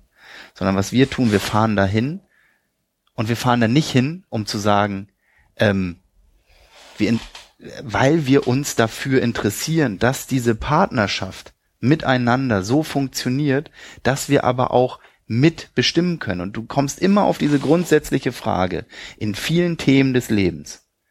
Gestaltest du mit und kriegst dafür dann vielleicht auch mal auf die Finger? Oder ziehst dich zurück, gestaltest nicht mit und sagst von hinten, das finde ich gut oder das finde ich schlecht und bewertest nur. Wir haben uns bei Under Armour bewusst für den Schritt entschieden. Wir gehen dann auch in eine Partnerschaft, die wir mitbestimmen wollen. Das heißt natürlich ein Oke Göttlich und natürlich weiß ich, was ich da tue, wenn ich mich da auf ein Podium setze, zur Deutschland-Filialgründung ähm, von Under Armour sitze und sage, ich finde, dieser Partner steht uns in vielen Punkten gut zu Gesicht, aber wir haben auch ein paar Punkte, die wir intern mit denen sehr hart diskutiert haben. Ich habe mit dem Firmenchef, der war natürlich dann in München, ich weiß gar nicht, das ist natürlich so ein, das ist natürlich so ein sehr, ne, das ist natürlich jemand, der, das, machen wir uns doch nichts vor, es ist ein sehr knallharter Geschäftsmann. Ich glaube, ich habe mit dem 25 Minuten und das ist auch keine Rechtfertigung und damit beschönige ich auch nichts und damit sage ich auch nicht, dass Hunting toll ist oder dass Tactical Gear geil ist und dass es toll zum FC St. Pauli passt. Ich habe mich allein 20 Minuten mit ihm darüber unterhalten, was Jolly Rouge war, warum das passiert ist und der Typ hat tatsächlich, ich meine, der hat gerade davor sein sein Börsencall gehabt ja, zwei Stunden vorher, war noch voll auf Adrenalin. Geil, geile Zahlen, alles super, ja, so. Und hört sich dann aber 30 Minuten an, warum ich ihm sage, was der Verein politisch, gesamtgesellschaftlich für uns insgesamt bedeutet und dass Themen, die auch an der Arma besetzt, für uns sehr sensibel sind und auch dazu führen können, dass das Stadion rot ist. Und wenn das Stadion rot ist, dann bedeutet das, der Partner ist mindestens mal nicht anerkannt. So, das heißt, das ist jetzt wie gesagt nicht der Grund, warum man sagt, ey, Under Armour ist voll toll, aber jetzt lasst uns doch auch einmal da auch wieder Stichwort Hysterie mal kurz sagen, es ist ein Sportausstatter, der unsere diversen Abteilungen die Möglichkeit gibt, Sportklamotte zu tragen. Und was sind die anderen Alternativen, die wir zum Thema Sportklamotte tragen letztlich beitragen können. Und da, da möchte ich wirklich, und das, ich habe mich damit wirklich auseinandergesetzt und auch ganz intensiv, und das haben wir im Präsidium getan, das haben wir mit dem Aufsichtsrat getan, das haben wir mit Gremien getan, wo wir gedacht haben, es gibt tatsächlich nicht den ausschließlich engelgleichen Ausstatter, von dem wir sagen, das ist das Allerbeste, was uns je passieren kann. So, und jetzt können wir, jetzt, und, und damit will ich jetzt nicht irgendwie profan daher sagen, ach, haha, wir können ja auch nicht nackt spielen oder so, haha, haha, das finde ich auch einen total dämlichen Spruch. Natürlich machen wir uns auch Teil einer Unternehmung, mit der wir zusammenarbeiten. Aber eins ist doch wohl bitteschön klar. Der FC St. Pauli, ja, lässt sich doch in seinen Werten und Ideen und Taten vor allen Dingen, die alltäglich durch Fans getan werden, durch Mitarbeiter der Geschäftsstelle, vielleicht auch durch Präsidiumsmitglieder, nicht in seinen Werten verändern, durch eine Firma, die sich für diesen Verein engagiert. Das ist doch, also entschuldigt bitte, das ist doch in, in, in, in, in, in, in, in den Jahren, die wir bestehen, nicht vorgekommen. Und das dann auch wiederum noch ein weiter gedreht vor dem Hintergrund, wir haben uns für den Weg entschieden, ein mitgliedergeführter, der Fankultur nahestehender, mit Werten versehener Fußballverein zu sein. So, und jetzt haben wir die Möglichkeit zu sagen, okay, wie machen wir das denn, wenn unsere Wettbewerber, teilweise bis in die dritte Liga, sich einfach deutlich dafür entscheiden, wir scheißen auf all das, was den FC St. Pauli ausmacht, ja, und machen es ganz anders. Dann haben wir natürlich immer diese Balancefrage und das ist, das würde jedem, dem es so geht, der in einem Präsidium säße, die Möglichkeit, wir lehnen grundsätzlich ab und machen gewisse Dinge nicht, dann gibt es eben auch die klare, vielleicht ja auch Mitglieder erwünschte, ich kenne sie nicht, Situation, dass wir sagen, wir wollen das alles nicht und wir wollen auch nicht versuchen, in diesem Wettbewerb teilzunehmen oder wir wollen's. Und da muss ich ganz deutlich sagen, auch nicht nur finanziell, sondern mit all dem, was passiert, Die Verbindung mit Under Armour ist wirklich eine, jeder Zweitligist und die Hälfte und mindestens das untere Drittel der ersten Liga würde uns um diesen Partner mit den Möglichkeiten beneiden. Trotz der absolut kritischen und von uns auch permanent mit ihnen kommunizierten Thematik, wie sie in Amerika sich ihren Markt erschaffen haben. Also ganz, ganz unbenommen. Also ich, ich glaube, ähm, so eine Nummer da anzureisen mit so einer Gruppe zu dem Firmenstandort und das wirklich beidseitig einmal sich selber vorzustellen, einmal sich auch deren Firma vorstellen zu lassen, kann ich mir so bei Adidas, Nike etc. nicht vorstellen. Wäre da vielleicht auch nie nötig, weil man da schon mehr voneinander weiß. Mach ja alles sein. Ähm. Nein, wissen wir nicht. Das ist ja auch ein ganz wichtiger Punkt. Und damit geht's mir auch nicht um Bashing einzelner Firmen. Aber es ist doch auch jetzt mal in Wahrheit, ne, wir haben die Diskussion Relentless nicht zu meiner Zeit mhm, gehabt. Ja. Wir haben äh, äh, wir haben Under Armour jetzt, wir hatten, äh, äh, wir hatten gewisse andere Themen auch schon vorher. Wenn du wirklich in die tiefsten Details einer jeden Firma guckst, dann findest du mit Sicherheit in je, und da, da, da bin ich 100, findest du in jeder Firma einen Punkt, der nicht mit dem FC St. Pauli oder der Meinung eines Einzelnen kompatibel wäre und das ist, und das meine ich jetzt nicht als Rechtfertigung, dann können wir auch alles abschließen, sondern wir haben Leitlinien, nach denen wir arbeiten. Und auch dort hast du die Möglichkeit, wie eng, wie klar, wie strikt arbeitest du mit diesen Leitlinien?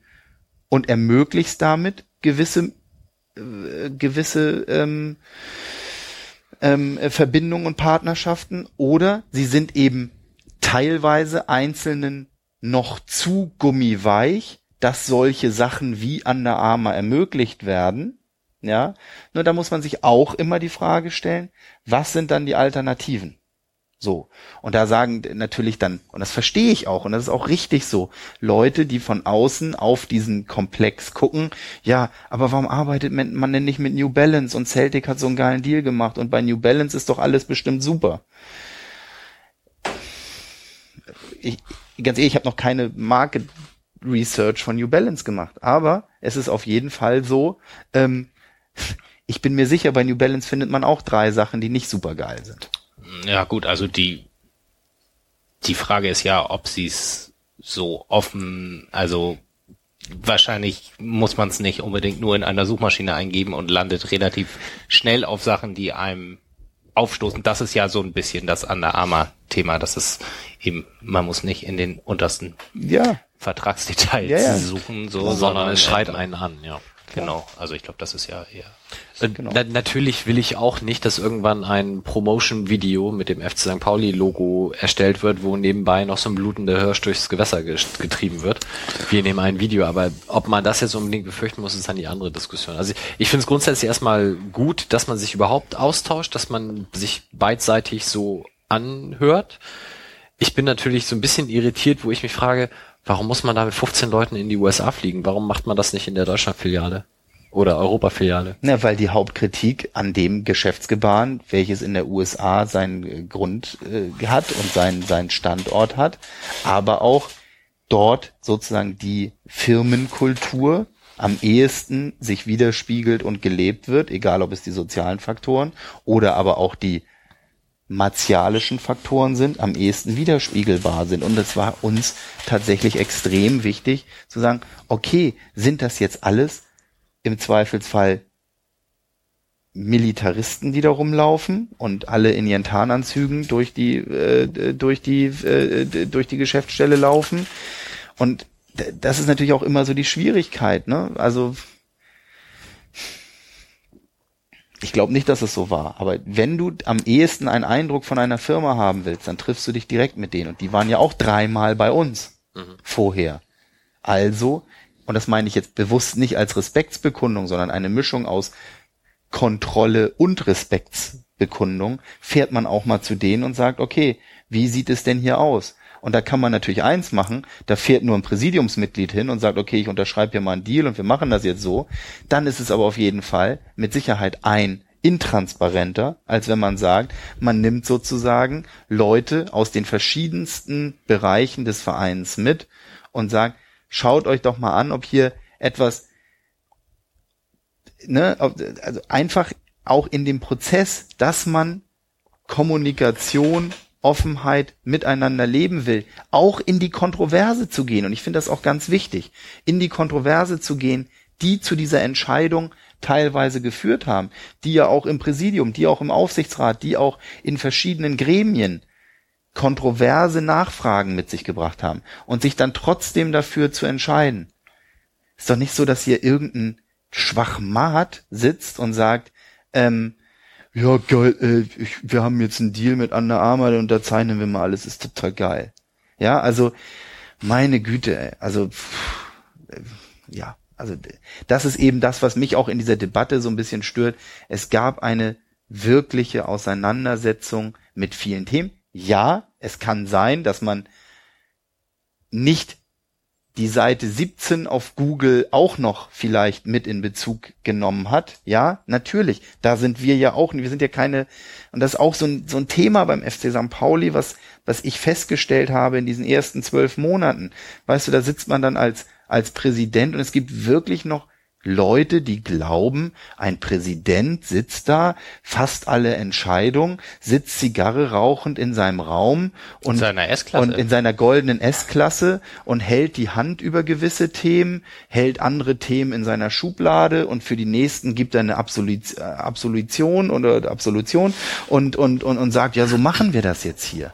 Ganz ehrlich, nein. Und das, äh, also, das ist so hier nicht. Und das, äh, und das ist mir auch ein bisschen, ne, also es ist schon noch so ein bisschen manchmal auch, ähm, wir leben manchmal schon noch so ein bisschen in diesen vielleicht ja auch schön einfachen, papa-heinzigen Zeiten, aber so ist es nicht. Ja, sondern wir, wir setzen uns mit Themen auseinander, wir sprechen mit den Leuten. Das führt natürlich manchmal auch zu dem Thema, oh Gott, zu dem einen hast du aber mehr die Richtung oder wurde mehr das kommuniziert, zu dem anderen mehr das. Und das wird dann unterschiedlich interpretiert. Das führt wieder zu Kommunikationsbrückenstörungen. Ja, das gibt's natürlich auch. Aber es ist auf jeden Fall nicht mehr so, dass hier irgendein Mensch alleine irgendwelche Entscheidungen trifft. Sondern es ist ein, und das muss man sich auch mal ganz kurz demokratisch und formal vor Augen führen. Es gibt ein Gremium, welches von einem Mitglieder gewählten Gremium ausgewählt wurde, welches dann von den Mitgliedern des FC St. Pauli gewählt wurde, welches sich dann vorgestellt hat oder sich erst vorgestellt hat, dann gewählt wurde und wo, wenn man den Eindruck hat, dass da nur ahnungslose Idioten sitzen, die den Verein völlig, äh, völlig falsch äh, interpretieren, ja, dann muss man uns das sagen. Dann ist das so. Aber ich glaube, das kann sich nicht auf eine Under Armour Debatte reduzieren, sondern im Gegenteil, wir führen diese Debatte gerne. Wir haben sie sehr früh informativ mit allen Gremien geführt und wir finden es auch sinnvoll, das weiterhin zu tun. Und es wird nie den Sponsor geben, wo wir alle himmelhoch jauchzend sagen werden, ey, das ganze Stadion hält jetzt Logo XY äh, hoch. Und das ist auch gut so. Das ist St. Pauli. Fertig. Sebastian. Äh, ach so, ja. Ähm, was ich mich noch äh, gefragt habe, was mir aufgefallen ist, ist in der ganzen Diskussion und jetzt auch in dem, was Justus erzählt hat und was Oke eben erzählt hat, so ein bisschen, ähm, auch wenn mir da Vergleiche zu anderen Ausrüstern und dem Prozedere vorher natürlich fehlen, weil ich sie nicht kenne, was Under Armour da tut, ist ja uns auch eine gewisse Wertschätzung entgegenzubringen, weil du machst nicht so zweitägige Workshops mit irgendwie 15 Leuten, die dann da angeflogen kommen, wenn das einer von 538 x-beliebigen Vereinen oder Assets sind, die du halt irgendwie ausstattest. Also ich kann mir vorstellen, Justus fuchtelt gerade wild in der Gegend rum, äh, dass das bei anderen Ausstattern anders läuft. Und natürlich gibt es da irgendwie ein professionelles Handling mit sowas und wahrscheinlich hat Nike auch irgendwie Abteilungen, die sich darum kümmern, wie sie halt mit ihren Assets so umgehen. Nichtsdestotrotz ist es aber schon irgendwie ein Signal, dass die uns in irgendeiner Form, naja, mit Offenheit begegnen. So, was auch immer da dann am Ende bei rumkommt. Also ich finde das zumindest erstmal was relativ Positives bei allem, was man an denen so kritisieren kann. Also das fand ich auch. Also auch als ich da war, im Vorhinein habe ich das, nee, oder ich sehe es immer noch, natürlich auch zweischneidig. Ich meine, die laden uns ja auch nicht ein, weil sie einfach nur so offen sind und sich so toll mal mit irgendwie deutschen Fußballfans unterhalten wollen. Ähm, sondern natürlich steckt da auch Mehrwert für die dahinter. Aber ich fand auch, als wir da waren, war es sehr offen und was mir dann auch aufgefallen ist, ist, es ist eigentlich egal, wer denen was erzählt hat aus unserer Gruppe. Die haben das alles sehr interessiert und ähm, neugierig äh, irgendwie aufgenommen. Wie gesagt, mit der Umsetzung muss man gucken, aber es war egal, ob jetzt ein Fan oder Thomas Meckle oder Andreas Rettich irgendwie mit denen redet. Das war, glaube ich. Ja auch nicht. naja, es gab ja schon eine Vorstellung und wir haben den auch vorher schon geschickt, wer wir sind, so, weil wir halt eben auch gesagt haben, wir wollen keine zweistündige Vorstellungsrunde irgendwie damit Zeit verlieren, sondern die sollen schon wissen, wer da kommt. Und ähm, da fand ich schon, das war denen so ein, egal wird es denen nicht gewesen sein, weil natürlich gab es auch, wie da auch in dem Ding irgendwelche Gespräche, die sie dann wahrscheinlich nicht mit mir geführt haben, nehme ich zumindest an. Aber ähm, so im Großen und Ganzen waren die schon, ihr seid die Experten, ihr seid der FC St. Pauli, wer seid ihr? So, und dann aber auch so und nicht. Naja, der höchste war dann wahrscheinlich Roger und Markus Schulz als Aufsichtsrat. Letztendlich, sie haben nicht nur denen zugehört und allen anderen irgendwie eher mal nicht, sondern Nee, der Punkt, den du ansprachst, ist insofern interessant. Ihr glaubt doch nicht im Ernst, dass Tottenham Hotspur, auch mal so im Verhältnis zum FC St. Pauli, auf der einen Seite jemals in Baltimore gewesen ist oder sich jemals mit der Firma Under Armour auseinandergesetzt hat. Das ist denen scheißegal. Hauptsache der Scheck ist groß genug. So, und jetzt müssen wir mal kurz auch mal immer vergessen, ja, wir sind der FC St. Pauli. Und in unserer Käseglocke sind wir der geilste Fußballverein dieser Welt. Es gibt nichts anderes als den FC St. Pauli. Und das ist auch gut so in unserer Käseglocke, so wollen wir auch immer sein. Und wir haben unsere Werte und wir haben unsere Vorstellung. Aber für einen Under Armour sind wir im Verhältnis natürlich ein relativ mittelmäßiger bis vielleicht kleiner Fisch. Aber sie nehmen uns extrem ernst. Jetzt, und damit meine ich jetzt nicht, jetzt lassen nicht die Diskussion führen, wir sind aber vom Markenwert und so weiter so Nö, viel. für so Deutschland meinte ich eher. Ja, so. aber, aber es ist so in diesem, in dieser Werthaltigkeit kommen die uns extrem entgegen, wie sie mit einem Hannover damals nie interagiert haben, wie sie mit einem Tottenham Hotspur bis heute nicht interagieren. Und das ist eben auch, finde ich, eine, hört sich jetzt doof an, aber eine, eine Kultur, die wir auch mit unseren Partnern schaffen wollen, wo wir sagen, wir suchen eine gewisse Nähe und Enge zu gewissen Partnern, um dann aber auch umso mehr einsagen zu können, das geht hier aber nicht.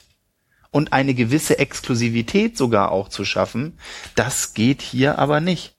Das kannst du nur, wenn du mit einem gewissen Respekt miteinander agierst und nicht immer dem typischen, übrigens fußballwirtschaftlichen System anheimfällst, Hauptsache der Scheck ist dick genug. Dann könnt ihr auch alles zu mir machen. Ich sprach jetzt gerade vor drei Tagen mit einem möglichen Sponsoren aus dem, aus dem Bankumfeld, ja, um das auch gleich schon mal wieder ein nächstes großes Thema aufzumachen, der, ähm, der sagte, ein anderer großer Verein, ähm, ja, ein anderer großer Verein, der sagt immer, ich will, der, der ruft jeden dritten Tag bei ihm an, sei doch bitte unser Partner.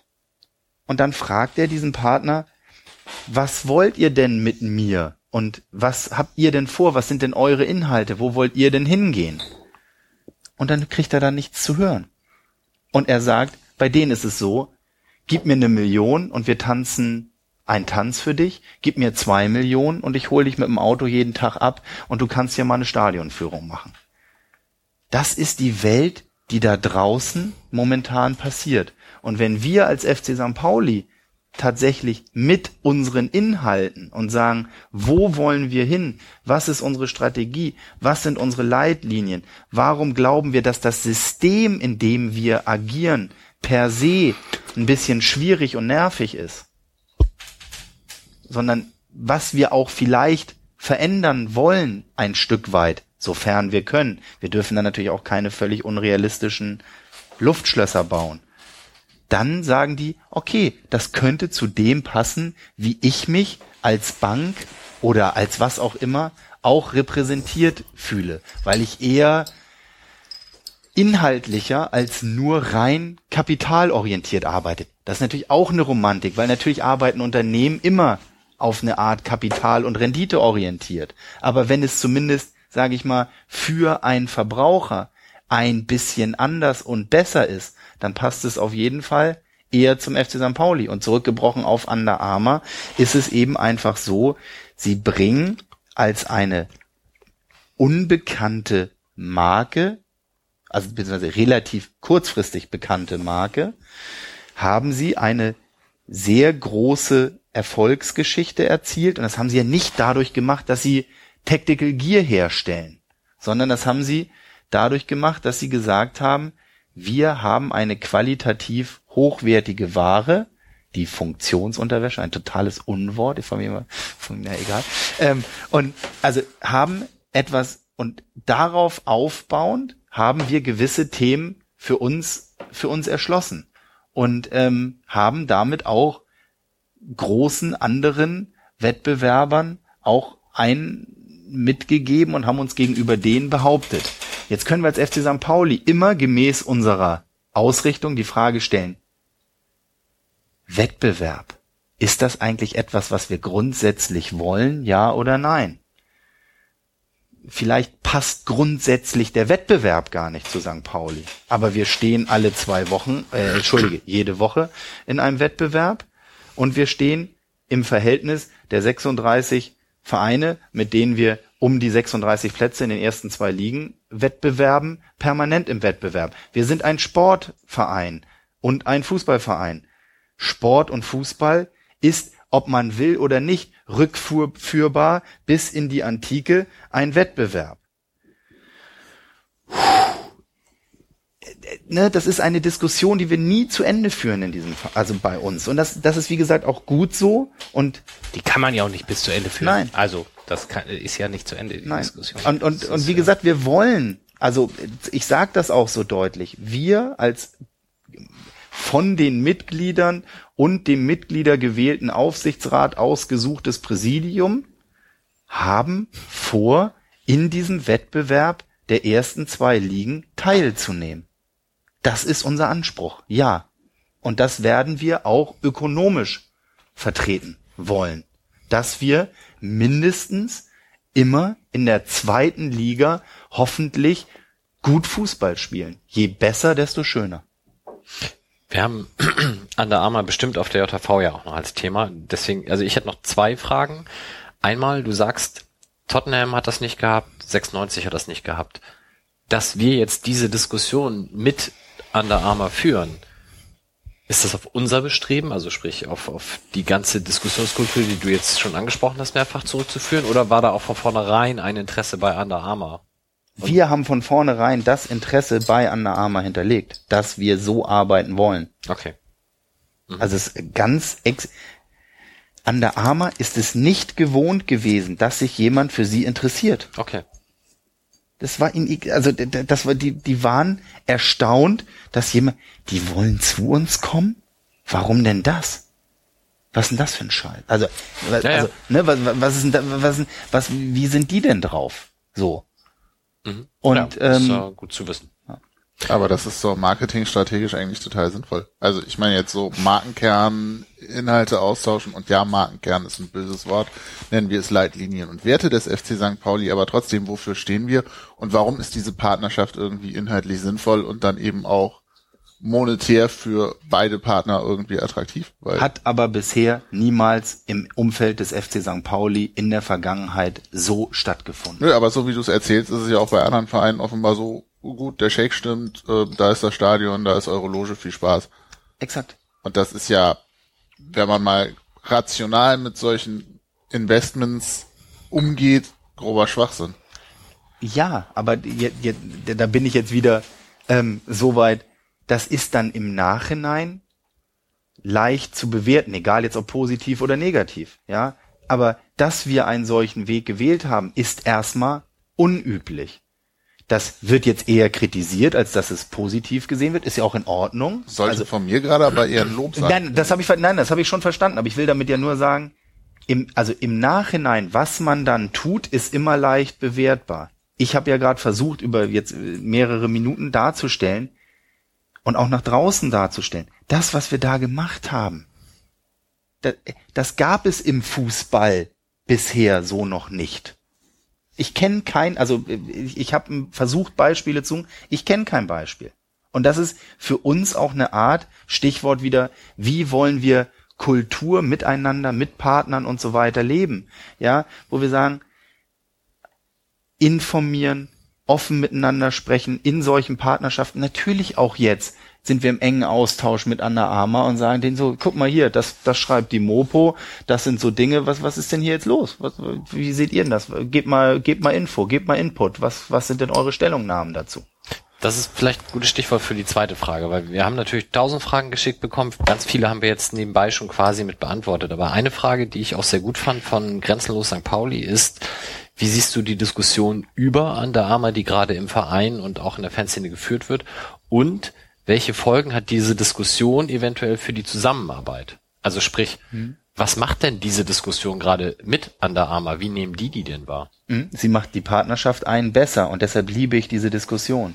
Ja, ich, ich und das sage ich heute, natürlich strengt es mich auch an, weil ich tatsächlich in den letzten 14 Tagen bestimmt mal so über den Daumen gepeilt zwölf Stunden über Under Armour äh, am Telefon mit irgendwelchen Menschen sprechen musste. Aber es ist so, dass, ähm, dass diese, und das, das meine ich wirklich nur positiv, ein Feedback aus der Fanszene, aus einem Forum, aus äh, Gesprächen mit Leuten, die sagen, das geht doch gar nicht, das passt doch nicht, das ist doch scheiße, hilft doch uns insgesamt als Verein auch immer ein besser zu werden. Wir denken nicht in den Kategorien Gewinn und Verlieren bei solchen Entscheidungen, sondern wir denken immer nur an die Kategorie, was können wir daraus lernen, um es ein besser zu machen. Und deshalb ist jede Diskussion, ich finde es richtig, aber die Frage muss erlaubt sein von unserer Seite,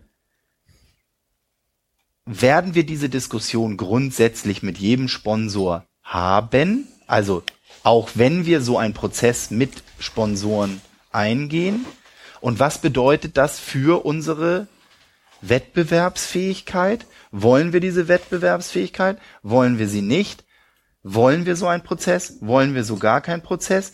Wollen wir per Online-Voting 23.000 Leute darüber entscheiden lassen? Ist ja theoretisch technisch möglich. Ja, ne, machen wir, machen wir ein hübsches Online-Voting, weiß nicht, wie satzungskonform das ist oder so, und lassen über jede Partnerschaft sozusagen abstimmen.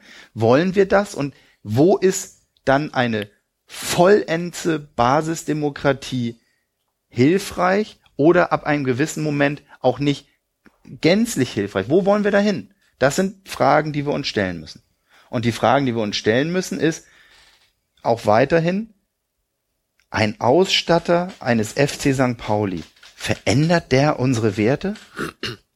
Verändert es unseren Verein, ob wir mit Nike, Puma, Hummel, Under Armour, Trigema oder äh, äh, weiß ich nicht auflaufen. Ich sag keiner von denen und ich sag auch bei jedem von dem würde ich irgendwo einen Grund finden, warum er nicht zu uns passt. Und das ist eben so ein, das ist dann echt eine, eine schwierige Entscheidung und das hängt dann wiederum davon ab und das können dann die Mitglieder auch entscheiden.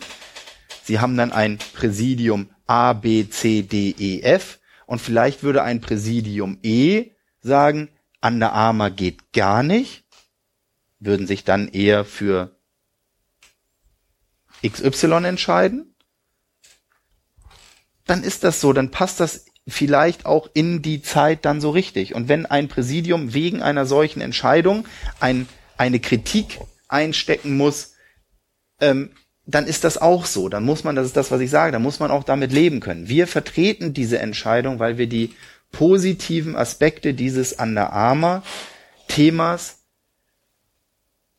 durch vielleicht auch ein paar, also durch die internen, die wir auch teilen wollten, durch die Reisegruppe, durch die Informationsveranstaltung, durch die internen, und da geben wir auch Vertragsdetails preis. Das ist ja auch, glaubt doch nicht, dass irgendein Verein sagt, wie viel in wie viel Geld oder in wie viel Teilen so ein Deal aufgeteilt ist. Dass man eben sagt, so, ja, da geht was in die Jugendarbeit, da geht was in Soziales, da geht was sozusagen in den, ne, in den allgemeinen Liquiditätspot.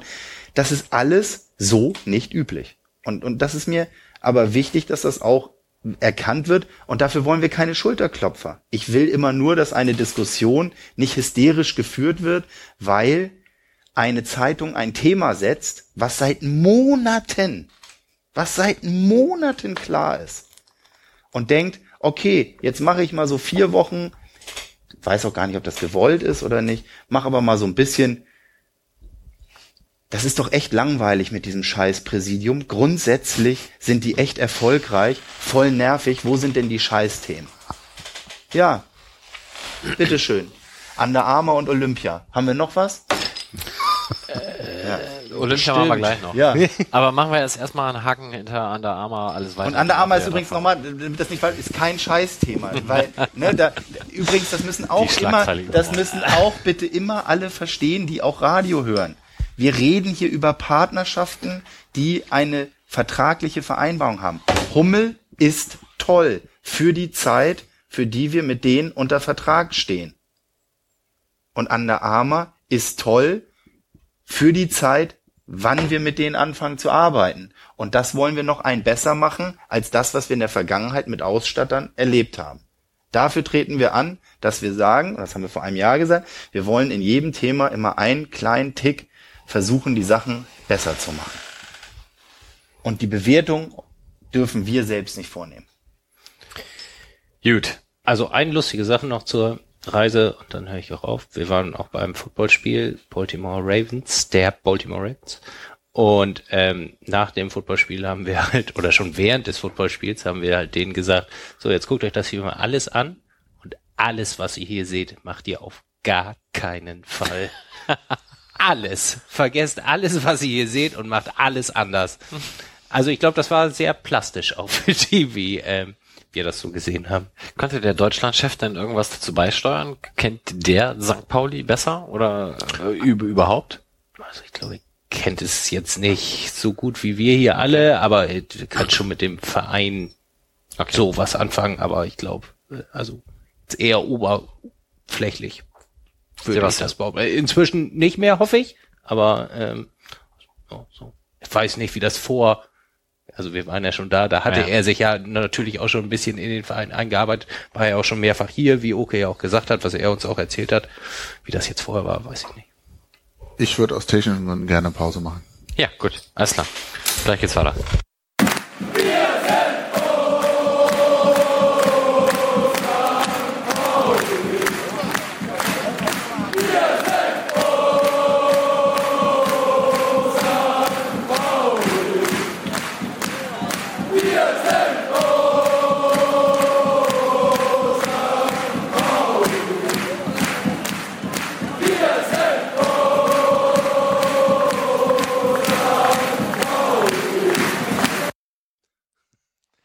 So, weiter geht's. Wir haben noch sechs Stunden vor uns. Es geht weiter mit unserem Gast Oke Göttlich. Und äh, Oke, nächstes Thema, was ich anreißen wollen würde, ist ähm, eine ähnliche Geschichte, weil so wie ihr auf Under Armour zugegangen seid äh, und gesagt habt, wir müssen mal reden und wir haben hier Themen, über die wir uns mal austauschen sollen und was im Profibereich ja eine Neuigkeit war.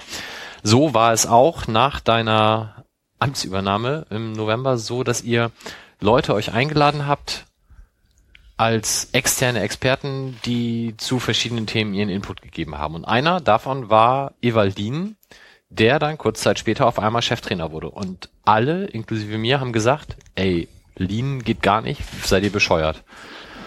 Wie, wie kamt ihr damals auf die Idee?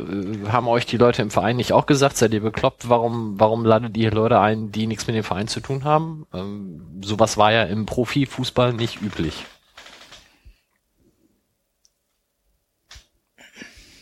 Es, also, was, was tut man, wenn man einen neuen Job oder ein neues Amt äh, vielleicht übernimmt. Man, man guckt sich an, was ist die Ist-Situation, man guckt sich an, wo kriegt man ähm, Input von außen und ähm, mischt das dann und versucht eine Lösung zu finden, wie vielleicht einiges noch anders oder besser gemacht werden kann. Erstmal ganz grundsätzlich gesprochen. Das heißt, wir hatten eine Situation, das ist ja nun auch in der, ne, ich wurde irgendwann im April, März, April, so, oder um die Sommerzeit dann gefragt, okay, hast du vielleicht Interesse, das zu machen? Und ab da an fängst du natürlich an, erstmal zu grübeln, machst du das ja oder nein, und dann fängst du dich natürlich extrem an, mit dem Thema auseinanderzusetzen. Es ist bekannt, dass ich äh, ein sehr gutes Verhältnis zu Thomas Megle grundsätzlich habe und ähm, ähm, ich ihm sehr früh auch gesagt habe, ich würde es nicht für richtig halten, wenn er frühzeitig Cheftrainer beim FC St. Pauli werden würde. Ähm, das habe ich ihm bereits im Sommer gesagt, bevor er Trainer wurde. Ähm, und das habe ich ihm nicht gesagt, weil ich nicht als Trainer an ihn glaube, sondern das habe ich zu ihm gesagt, weil ich ihn für extrem wichtig halte als jemand, der einen strategisch konzeptionellen Gedanken im sportlichen Bereich für den FC St. Pauli mitbringt. Und zwar nicht ich bezogen, sondern den Verein nach vorne bringend. Und dieser Teamgedanke, und das ist etwas, was grundsätzlich dann in dieser Analyse zum Tragen kam, wir haben sehr viele Themen gehabt, die sehr ich-bezogen behandelt worden sind in diesem Verein und die auch sehr bauchmäßig getroffen worden sind als Entscheidung. Stichwort Objektivität von vorhin. Und dann war es für mich sehr einfach, dann auch Thomas oder mit Thomas auch lange natürlich, als er Trainer wurde, darüber zu sprechen, wie er sich in der Situation auch, wie das funktioniert, wie das, wie das sich anfühlt und wo die Schwierigkeiten und so weiter liegen. Und die Gefahr, die, die er sich ausgesetzt hat, war natürlich, er setzt sich auf einen Trainerposten, es geht schief und dann ist er weg. In der Regel des normalen Fußballgeschäfts. Und dann ging es darum, okay, was machen wir? Und deshalb auch auf die nächste Frage, die vielleicht ja kommen mag, ähm, okay, hast du eigentlich die ganze Zeit wirklich daran geglaubt, was du gesagt hast, mit Rashid und Thomas Megle gehe ich durch dick und dünn? Ja, das war mein Anspruch weil ich gedacht habe, ich möchte gerne, oder das möchte ich auch grundsätzlich, ich möchte, ich glaube, dass die Kontinuität ein wichtiger Faktor für den Erfolg eines Fußballvereins ist. Also habe ich mir aber, um da wieder anzuknüpfen, überlegt, was machen wir jetzt? Und auch natürlich nicht ich, sondern auch im Team mit dem Präsidium und so weiter haben wir uns überlegt, okay, was können wir jetzt, was können wir jetzt tun? Haben auch mit Thomas immer und auch mit Rashid sehr eng und offen Dialoge geführt. Auch da wieder diese Offenheit. Das gefällt uns nicht, das muss man anders machen. Rashid nicht mehr auf die Bank zu setzen als Sportdirektor, weil das auch Stichwort Spiegelneuron vielleicht äh, auch äh, eine äh, Thematik war, die nicht ganz so gut gepasst hat und so weiter. Und ich habe wirklich gehofft und auch in den ersten drei Wochen nach Amtsübernahme und auch zuvor geglaubt, dass es mit Thomas und Rashid funktionieren kann, aber dass noch irgendetwas fehlen könnte. Wo die beiden relativ jungen und auch sehr ambitionierten und auch und auch äh, Typen, die sagen, ich, ich will was erreichen, jemanden brauchen, der unter Umständen auch mal als Blitzableiter, erfahrener und so weiter dienen kann. Und dann haben wir uns mit mehreren Leuten getroffen, lass uns mal Workshops auch mit den beiden machen und so weiter. Und jetzt wird nochmal in dieser Hysterie des Mediengeschäfts wird ja immer gleich dran draus gemacht. Die sind schlecht, die können nichts, die sind unerfahren, die sind jung, bla bla bla. Darum geht es doch nicht, sondern wir versuchen, und das war auch als Präsidium unser Anspruch, auch in der Auswahl der Präsidiumskollegen. Wie schaffen wir es, Leute ein Tick mit uns auch wachsen zu lassen und wie wir sie ausbilden können und wie wir mit ihnen weiterarbeiten können. Und dann haben wir gesagt, okay, wir machen Workshops. Und wir besuchen Leute, die uns in diesen Workshops sozusagen dann auch ein, ein Element weiterbringen. Und dann gab es diesen besagten Moment, wo ähm, Thomas irgendwann gesagt hat, okay, es geht hier nicht mehr, ich komme, das funktioniert nicht. Und das kam in eine Situation, wo ähm, Ewald im Grunde genommen uns schon davon überzeugt hat, wie intensiv er sich mit dem Verein auseinandergesetzt hat, also sportlich mit dem Verein auseinandergesetzt hat und, und wie tief er in den Themen und in der Fehleranalyse oder was heißt Fehler, in der Analyse insgesamt drin war. Und ähm, und dann haben wir Ewald ja überrascht und haben ihm gesagt, Ewald, schön, dass du jetzt da bist, du wirst jetzt morgen Trainer sein. Und das war, das glaubt ja keiner, es war tatsächlich so. Wir haben ihm gesagt, du wirst jetzt, also Ewald, du weißt es noch nicht, aber du bist morgen unser Trainer.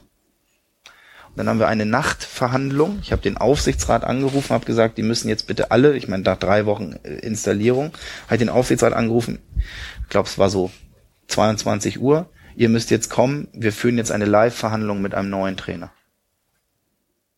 Und die haben alle gesagt, oh super, da wollte ich immer schon mal dabei sein. Und ähm, Ja, die waren ja auch neu. wir waren, wir waren um halb drei oder so irgendwann. Ich war völlig am Ende. Ich war voll im, also ich konnte nicht mal mehr reden, weil ich so kaputt und fertig und alles too much und so weiter war. Dann war Ewald Trainer und Thomas war die ganze Zeit auch dabei.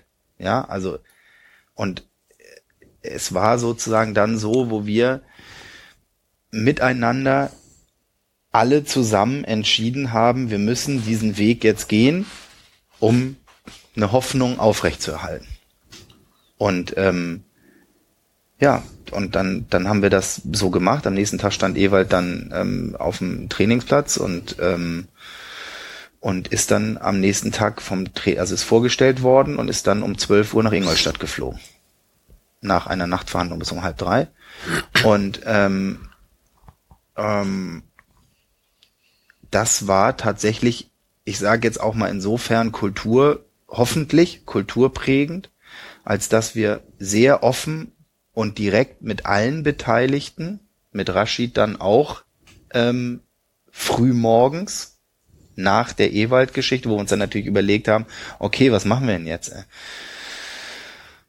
Das, das Thema, was ursprünglich mal gedacht war, ein dritter Mann im sportlichen Bereich, der sozusagen da ist, der ist nicht mehr, ähm, ähm, das funktioniert nicht. Ähm, das können wir auch nach außen nicht darstellen. Ähm, und ähm, dann haben wir mit Rashid eben auch gesprochen, haben gesagt, Rashid, es ist jetzt nicht so, dass wir der Meinung glauben und der öffentlichen Meinung glauben, dass du kein geeigneter Sportdirektor für den FC St. Pauli bist, aber unsere Entscheidung ist jetzt so, dass wir dich gehen lassen werden.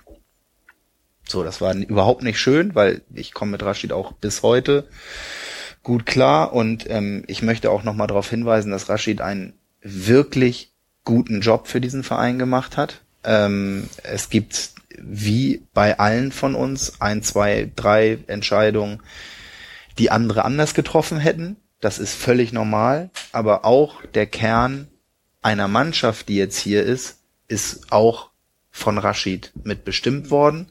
Und dafür hoffe ich, dass wir ihm alle auch einen Tick dankbar sind. Und das würde ich mir sehr wünschen. Das würde ich mir auch wünschen, wenn er am Montag hier empfangen wird. Oder weiß nicht, wie er empfangen wird, aber also wenn ist ja da. Und ähm, und auch das ist etwas, wo ich das Feedback bekomme, sowohl von Rashid als auch aus der aus dieser komischen Fußballszene per se. Okay, das gab, das gibt es nicht, dass du dann auch noch nicht nur einfach jemanden dann gehen lässt, sondern auch in Anführungsstrichen nett gehen lässt und da etwas behältst. Oder auch diese Konstruktion mit Thomas, wo man dann sagt, wie, der macht jetzt sozusagen einen gescheiterten Trainer zum Sportdirektor? Ja, weil ich glaube, Thomas Megle hat einen sehr systematischen, sehr konzeptionellen, sehr strukturierten Angang. Und das habe ich ihm bereits sehr frühzeitig gesagt. Und ich glaube, dass die für den Verein vielleicht in manchen Themen ungewöhnlich ist, weil natürlich, und das möchte ich auch hier mal betonen, ein Sportdirektor ist noch mehr unterm Feuer als ein Trainer weil ein Sportdirektor wird von Beratern manchmal nicht besonders lieb gehabt, weil er da immer feilschen muss, wird von Spielern nicht besonders lieb gehabt, weil auch da gefeilscht wird, wird von seinen Vorgesetzten für Transferentscheidungen sehr schnell bewertet, pro contra, wird in der Zusammenarbeit mit Trainern immer bewertet, oh, mögen die sich wohl? War die Transferentscheidung eher eine Trainer- oder eher eine Sportdirektorenentscheidung? Und von der Öffentlichkeit eben dieser Druck nochmal und von der äh, ja, also äh, da ziehen extrem viel mehr Parteien an einem Sportdirektor noch als an einem Trainer. Und das ist eben etwas, wo man auch sagen muss, ähm, die Kritik damals war, glaube ich, auch wenn sie hier jetzt am Tisch so war, warum Ewald, war weniger als warum denn Thomas Megle? Und wir haben wir glauben an Thomas Megle und wir finden die Teamarbeit, die dort stattfindet, das, was ich vorhin vielleicht auch beschrieben habe mit dem Videoanalysten, wie sozusagen in der Halbzeit miteinander diskutiert wird, um dann mit Ewald zu sprechen, was können wir noch anders machen. Das ist etwas, das, glaube ich, gab es in der Vergangenheit zumindest in Teilen nicht so richtig, weil immer gleich bewertet wurde, immer gleich zersetzt wurde, immer gleich jede Regung, egal ob bei Spielern, ob bei Beratern, ob bei ähm, Funktionsträgern, immer gleich in eine Richtung interpretiert wurde, uh, ist der Mensch noch tragbar? Ist der Trainer noch tragbar? Ist der Sportdirektor noch tragbar?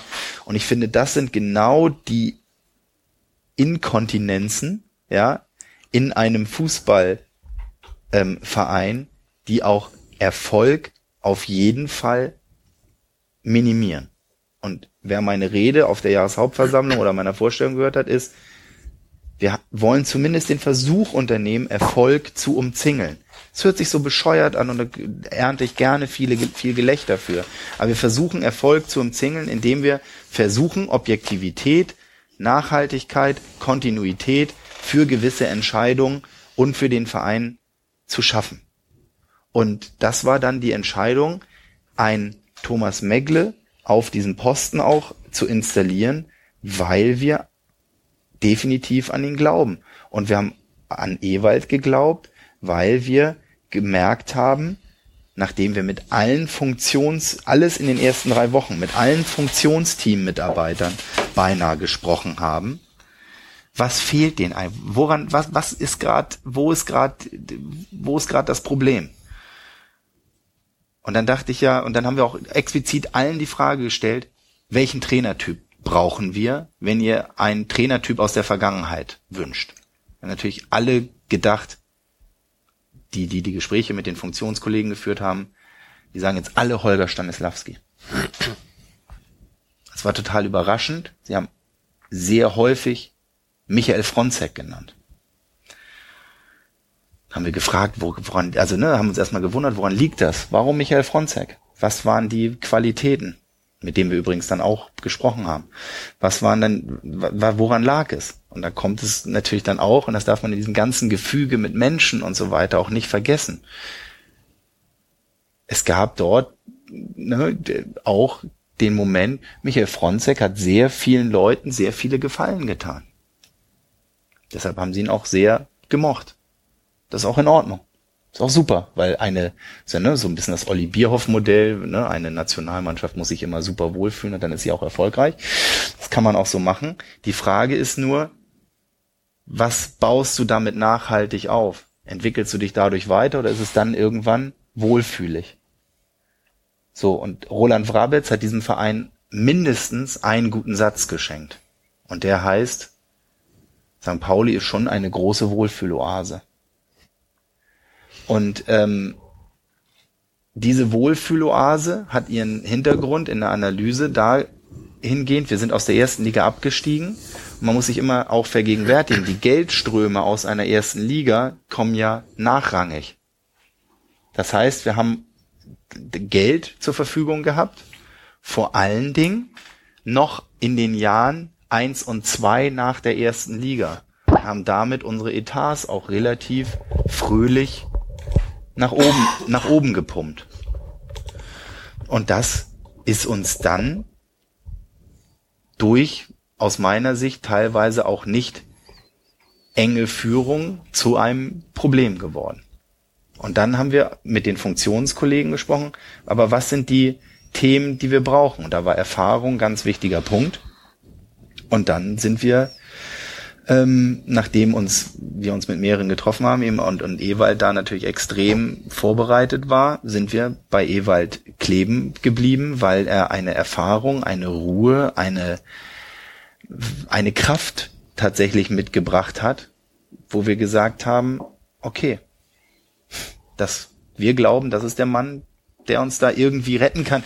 Und das kannst du ja nicht bestimmen, weißt du, ist ja dann Glück, weißt du, ich meine, wir hätten auch absteigen können, ohne Frage. Und das war knapp und es war scheiße und es war widerlich und und auf einmal gewinnen wir alles und sind trotzdem noch 16. und 17. und ähm, weil alle anderen auch gewinnen.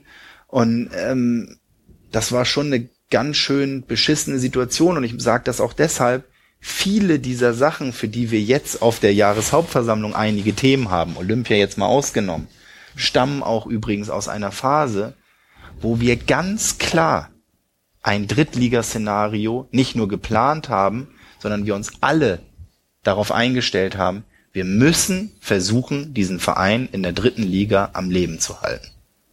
Wir hatten einen Siebenjahresplan dritte Liga erarbeitet. Es war mein schönstes Gefühl im Sonderzug nach Darmstadt, diesen Siebenjahresplan aus dem Fenster zu halten, zu zerreißen und irgendwo zwischen, ich weiß nicht wo, in die Winde verwehen zu lassen. Das war, das war eine solche Befreiung, weil dieser Plan, sieben Jahre, dritte. Für Sonderzüge so alles gut sind, ne? Vielleicht war das bei Osnabrück, die können da was mit anfangen. Und das war, Bei Dinkler. und, und dass man zum Beispiel, und das sage ich auch ganz bewusst, natürlich werden wir, und es ist auch richtig so, dass St. Pauli und die Mitglieder und der Verein uns dafür kritisiert, warum machen wir einen Deal mit RTL? Ah, Haken hinter das Thema, ja, danke. Ja, wir machen einen Deal mit RTL zu einer Zeit, wo es um jeden Scheiß Pfennig ging. Und abgesehen davon, und das möchte ich auch ganz explizit erwähnen, RTL ist die beste Firma aus verschiedensten Lizenzagenturen, die wir für dieses Thema haben finden wollen und auch explizit bewusst einen Vertrag mit denen unterschrieben haben, obwohl es RTL ist. Aber ich möchte damit auch nur hinweisen, jetzt zu kritisieren, wo wir auf Platz drei in der zweiten Liga stehen, wo uns verhältnismäßig die Fröhlichkeit ins Gesicht geschrieben steht. Vier Monate, fünf Monate, sechs Monate, nachdem wir fast in die dritte Liga abgestiegen sind und mit einem Etat versehen gewesen wären, der mitnichten dazu gesorgt hätte, dass wir im Jahr eins, zwei, drei oder vier wieder aus der dritten Liga, zumindest rein finanziell, in die Nähe der, des oberen Drittels hätten kommen können. In der dritten Liga. Das sind genau die Themen und das verstehe ich auch. Das, das, das müssen Fans nicht verstehen und das, dafür sind sie auch in, nicht intern genug und das ist auch nicht, das, das meine ich auch nicht von oben herab. Aber da wünsche ich mir tatsächlich manchmal die Antizipation oder die Reflexion oder mindestens die Fragestellung. Warum habt ihr denn diesen Deal jetzt gerade gemacht? Welche Begründung habt ihr denn dafür? Gibt es, oder vielleicht auch selber mal so ein bisschen zu recherchieren, warum könnte das möglicherweise der Sinn und Zweck gewesen sein? Und ähm, ja, das sind, da- das sind die Themen, in denen wir uns alle mit den ersten zwölf Monaten, jetzt mal abgesehen von den ersten drei Wochen, wo wir diese Entscheidung gefällt haben, aber in diesen ersten zwölf Monaten auseinandergesetzt haben. Und, und wir haben wirklich eine komplette Achterbahnfahrt. Wir haben in den ersten drei, ja, ja, muss schneller gehen. ja, aber, aber wir haben in den ersten drei, wir haben in den ersten drei Wochen haben wir eine Entscheidung getroffen, wo wir sagen, okay, wir glauben jetzt daran und mit denen gehen wir jetzt durch dick und dünn. Und wir haben vorher auch dran geglaubt, wir gehen mit Rashid und Thomas Megle durch dick und dünn. Dabei hat er einen Elfmeter im Derby verschossen und ist mal zu Rostock gewechselt. Echt? Aber gut, er war auch schon mal bei Millanton, also ein bisschen, was hat er wieder gut gemacht. Nein, und jetzt mal ehrlich, Thomas macht da, Mann, da haben dann die Novizen, Von mir war es nicht ehrlich weißt du, gemeint, da haben die Novizen, weißt du, da haben die, das ist ein Novize, was auch immer. Ganz ehrlich, der hat einen so tollen und stringenten Job gemacht. Im Sommer, schon in der Wintertransferperiode, ja. Hast du im Forum gelesen? Sowas macht man nicht. Ich habe ihn im Forum gesehen. Das, das mit Novize klingt so. Also, was ich dachte, im Forum lesen macht man nicht. nee. Ja, Das- okay. Das wurde, er. das wurde mir sehr So, früh nächstes gesagt. Thema. Egal, nächstes. Okay, also wir hätten noch ungefähr 22 andere Themen, aber ich würde es dann darauf beschränken, aufgrund der fortgeschrittenen Dauer, dass wir uns um das Thema aktuell zumindest und was wahrscheinlich auch auf der JV ein großes Thema sein wird, nämlich die Olympiabewerbung Hamburgs für 2024. Ähm, ich muss, glaube ich, auch nicht viel zusammenfassen. Also es geht grundsätzlich darum, beteiligt sich der FC St. Pauli in irgendeiner Art und Weise, positiv oder negativ, an dieser Bewerbung? Unterstützen wir das, unterstützen wir das nicht? Vielleicht fasse ich mal kurz zusammen. Ich finde, der Verein hat das in den letzten Wochen und Monaten sehr gut gelöst. Man hat sich nicht positioniert, man hat aber eine Diskussion angestoßen, man hat die Diskussion zugelassen, man hat sie auf der Homepage auch auf äh, Pro- und Kontra-Seite ja, unterstützt. Es gab jetzt kürzlich eine Podiumsdiskussion, da hat der ein oder andere jetzt gesagt, die war ein bisschen zu sehr in Richtung Pro ähm, von den Vertretern. Das kann man sicherlich auch so sehen. Es gibt jetzt ja in anderthalb Wochen die JV und da gibt es einen Antrag, den lese ich jetzt einfach mal vor. Der ist nicht so lang. Der FC St. Pauli lehnt die Olympiabewerbung Hamburgs ab und empfiehlt seinen Mitgliedern beim Referendum am 29.11. mit Nein zu stimmen. Das Präsidium wird beauftragt, die Entscheidung des Vereins öffentlich zu vertreten und sich nicht an Pro-Olympia-Kampagnen und Veranstaltungen zu beteiligen. Antrag Ende. Das ist der Antrag, über den es abzustimmen gilt.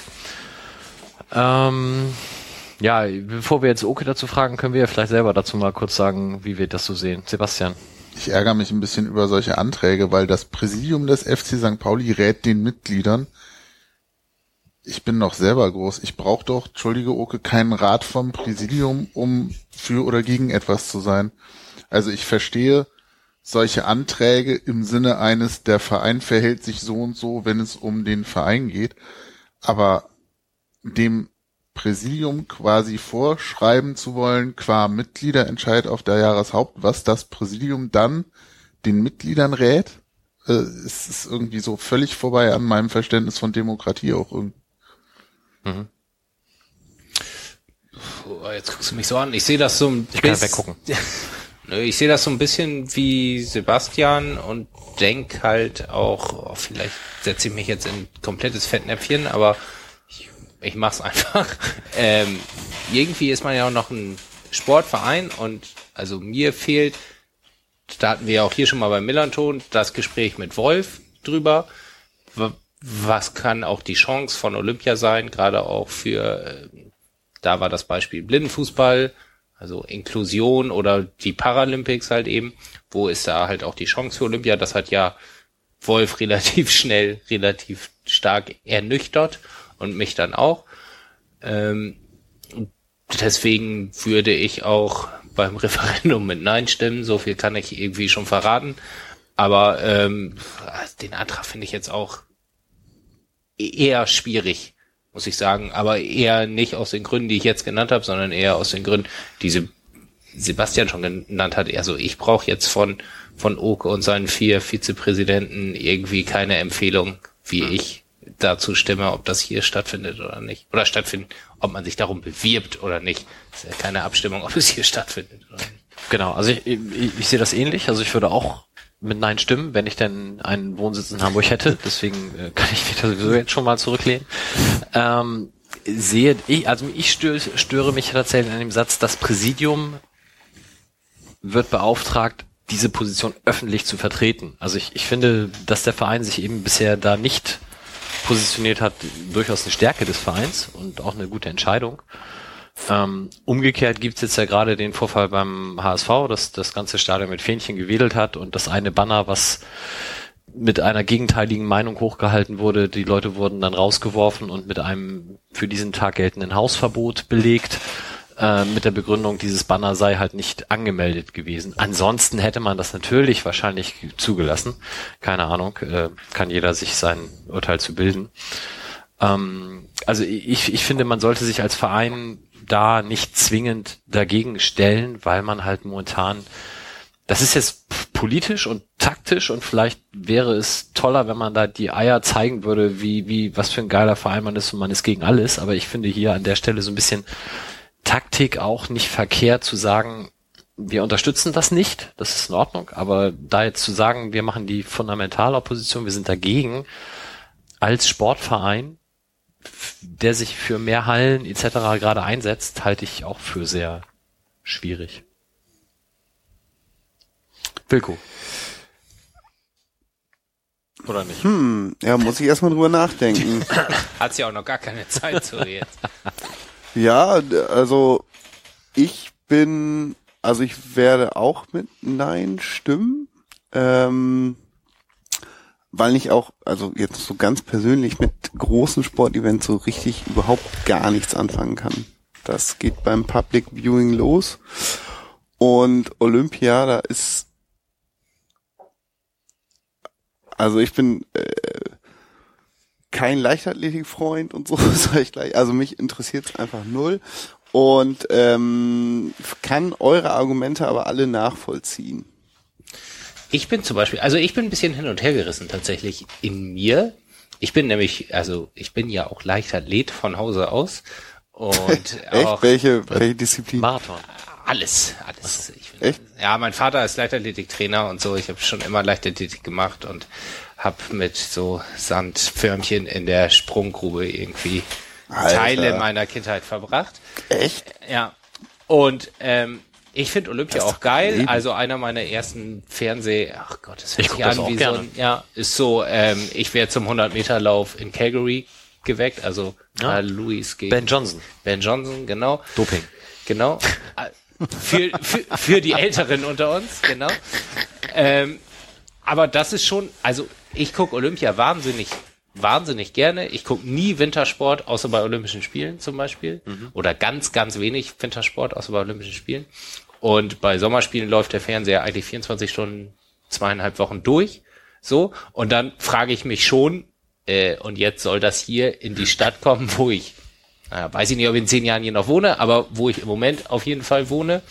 Und dann bin ich dagegen. Also es ist schon irgendwie in, also da ist man sich selber natürlich auch nicht nicht äh, richtig fair gegenüber. Andererseits will ich das tatsächlich nicht, dass es hier hinkommt aus, naja, diversen Gründen wie allen möglichen.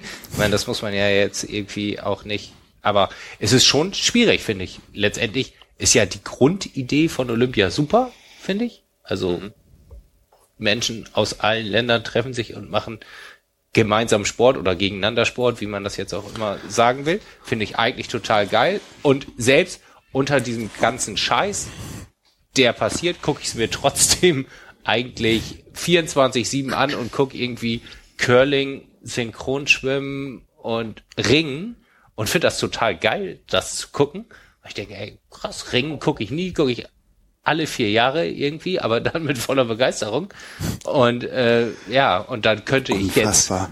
könnte ich jetzt hingehen zum Ring wahrscheinlich irgendwie, was also flieg ja nicht nach Sydney, um mir das anzugucken, aber hier könnte ich es halt irgendwie machen und dann sage ich, oh, nee, will ich eigentlich gar nicht. Es ist auch irgendwie Das für mich hätte auch selber das irgendwie Problem mit total der komisch. Zeitverschiebung gelöst auf einen Schlag. Das ist alles. Es ist Wenn halt das so, mittags ist, ist das mittags. so, so ein bisschen ist es halt, ich, ich, ich möchte gerne schwimmen, aber mach mich nicht nass. äh, in die Richtung geht das. Also ich kann das total gut nachvollziehen. Also ich ich möchte zu dem Antrag äh, definitiv was sagen und auch zur Haltung des Vereins. Und ich finde, es ist eine Haltung, die wir auch jetzt schon sehr klar einnehmen. Ich finde den Antrag absolut auch wiederum richtig, dass er in unserem Verein so gestellt wird. Und ich hoffe auch und ich wünsche mir, dass es die Möglichkeit gibt, dass wir auch ähm, mit den Antragstellern auch nochmal jetzt äh, zeitnah in, in ein Gespräch kommen. Ähm, und zwar nicht, um irgendwie manipulativ oder was auch immer tätig zu werden, sondern um, um den Antragstellerinnen auch deutlich zu machen, welche Haltung wir in den letzten Monaten und Wochen eigentlich auch schon in der Öffentlichkeit vertreten haben. Und zwar durch eine deutliche Haltung, die sich nicht einer proaktiven Jubelarie für Olympia ähm, ähm, ähm, ähm, ähm, anbiedert, sondern dass wir ganz klar sagen, unsere Mitglieder sind absolut autark und, und, und, und aufgeklärt und, und, und vernünftig genug, ihre eigene Entscheidung treffen zu können, was sie für richtig halten. Und ich glaube auch, dass es völlig unterschiedlich ist, wie ähm, St. Pauli-Fans, die ja nicht alle im Stadtteil St. Pauli wohnen, sondern auch in anderen Stadtteilen oder sogar darüber hinaus und unsere Mitglieder darüber dann auch entscheiden wollen, weil ich finde es schon auch einen wesentlichen Unterschied. Bin ich Stadtteilbewohner St. Pauli oder wohne ich ähm, in anderen Teilen Hamburgs? Das ist schon mal ein Unterschied in der Bewertungsfrage, ganz grundsätzlich. Also ne, ich wohne jetzt nicht auf St. Pauli und ähm, ich glaube aber, für St. Pauli hat es wesentliche Punkte, die schwieriger sind als für jemanden, der in Rissen wohnt. So.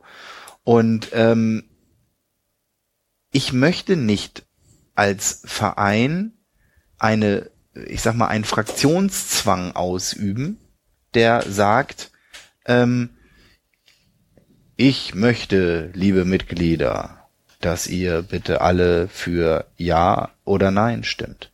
Ich finde, das, äh, das entspricht A nicht dem, was ich die ganze Zeit hier schon über die Art und Weise, wie wir versuchen, mit dem Verein arbeiten zu wollen, ähm, arbeiten möchte, weil das entspricht nicht der Kultur, die wir leben wollen, von oben herab zu sagen, ja, so, also liebe Mitglieder, wir denken, das ist jetzt die richtige Entscheidung und ihr müsst uns alle folgen. Das halte ich für falsch. Ich glaube, wir brauchen die Meinungspluralität. Die Meinungspluralität macht uns aus. Ich finde es voll in Ordnung, wenn Leute transparent hochhalten, no Olympia. Ich finde es auch voll in Ordnung mit einer tollen Begründung und sinnhaften Begründung, warum Unterschriften teilweise hier und da gesammelt werden für ein Nicht-Olympia-Antrag, weil ich finde, dass es gute Gründe gegen Olympia gibt. Es gibt manche Gründe, die finde ich auch spannend in Bezug auf ähm, Stadtentwicklung und, und, und, und, und, und Pro-Punkte, ähm, wo wir eventuell mit allen auch wieder Pro und Kontras einen möglichen Stadtteilgewinn relativ zentral haben können, ähm, wo auch sozialer Wohnungsbau, aber nicht nur oder was auch immer stattfindet, nur dass es auch in die Glaskugel so ein bisschen gucken und das macht es extrem schwierig. Und es macht aber auch, und das möchte ich auch allen sagen, es macht es auch extrem schwierig, in die Glaskugel zu gucken, welche Probleme sich vielleicht der FC St. Pauli sogar damit macht, das kann ich nicht beziffern. Es gibt auch keine klare Aussage dazu. Wenn wir explizit über unsere Mitglieder, über unser Präsidium ganz klar sagen, nein, Olympia wird hier nicht stattfinden. Und ich bin da jetzt vielleicht auch ein bisschen ne, von unserem heutigen Treffen auch noch ähm, äh, im, im Konfi äh, so, so, so beeinflusst, wo, wo dann schon auch relativ klar wird, es gibt durchaus mal die ein oder andere Entscheidung, die sehr von heute auf morgen seitens gewisser Behörden gefällt werden können, wo ich dann sage, okay, wird uns das nicht doch irgendwie zumindest so ein bisschen zum Nachteil dann äh, ausgelegt, wo wir ohnehin schon und das übrigens akzeptiert, die Haltung einnehmen, wir sind neutral, unsere Mitglieder entscheiden alleine. Damit sind wir übrigens schon der komplett andere und einzige Verein in ganz Hamburg, der sich so positioniert. Ähm, aber was passiert, wenn wir noch ein Punkt sozusagen mehr? Und du hast es schön gesagt, Mike, wenn man sagt, so nochmal, okay, jetzt zeigen wir nochmal so richtig unsere Stärke unserer Mitglieder, unseres Vereins. Wir sind explizit komplett dagegen. Ja, das ist eine Form von, von Muskel spielen lassen, die wir auf anderer Ebene, wie manche willkürliche Aktionen auf manchen Gegenseiten, die wir als Fans mal wahrnehmen, eigentlich ablehnen. Weil es ist eigentlich, ist doch völlig klar, ist doch völlig klar, dass wir als FC St. Pauli eher in unserer Mehrheit der Mitgliedschaft, das ist auch nichts Neues, mit der Tendenz in Richtung Ablehnung gehen würden. Da bin ich doch, das ist doch, das ist doch so, das ist doch ganz normal, logisch und klar.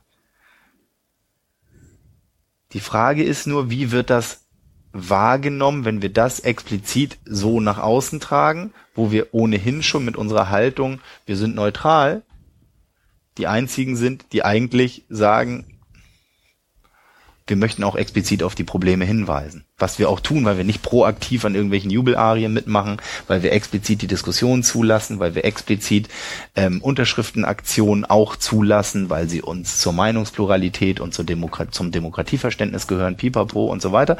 Ähm, und da frage ich mich dann,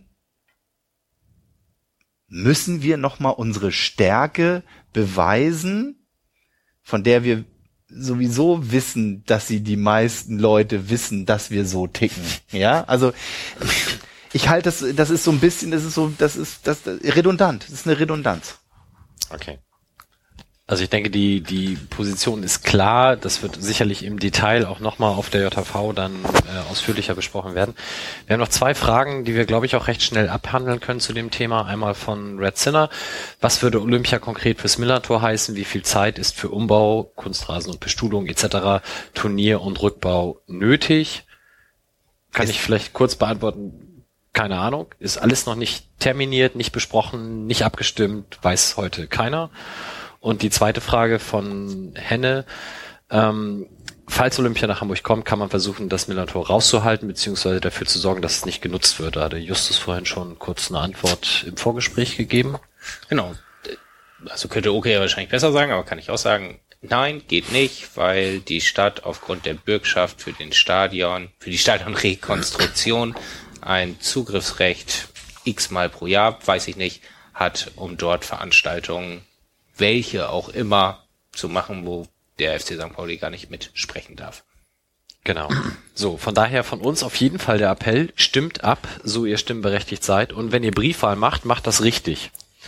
Gab wohl die ein oder andere falsche Einsendung bereits, weil das mit den Umschlägen alles nicht so leicht ist. Ansonsten vor dem Nürnberg-Spiel früh genug. So. Nee, Düsseldorf, oder? Nee, Düsseldorf Oder- ist nee. Montag. Ah, jetzt. ja, ja, ja, Nürnberg ist der 29. Ja, ist Ja, der ja, 29.11. Ja, ja, aber Düsseldorf da ist ja auch. ist ja. Wahllokal. Ja.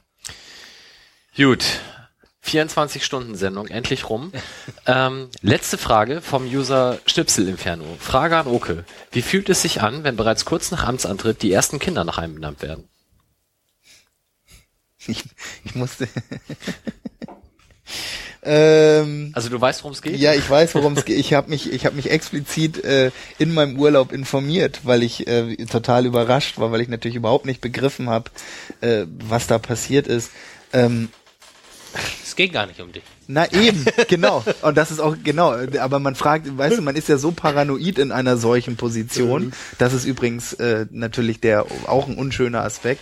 Dass man denkt, Selbstverliebt, der- es anders. Nee, nee, nee, man denkt, ach du Scheiße, was habe ich denn jetzt schon wieder gemacht? Was meinen die denn jetzt? Ich lese vielleicht mal ganz kurz die Tapete vor. Es Genau. hing nämlich beim letzten Heimspiel eine Tapete in der Süd. Prinz Oke, König von Bremen seit dem 19.10. Kiezkieker und Fanladen gratulieren. Genau. Und ich dachte, was habe ich denn in Bremen gemacht? Oder wer ist der Prinz? Warum denn Prinz? Was habe ich Scheiße?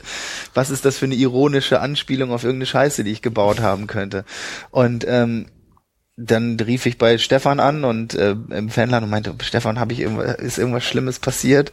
Und er so, nein, äh, im Gegenteil, ein ehemaliger Mitarbeiter ähm, des Fanladens hat äh, sein sein Sohn äh, Oke genannt und dann meinte ich, ja, ihr seid doch total, ihr seid total bekloppt alle.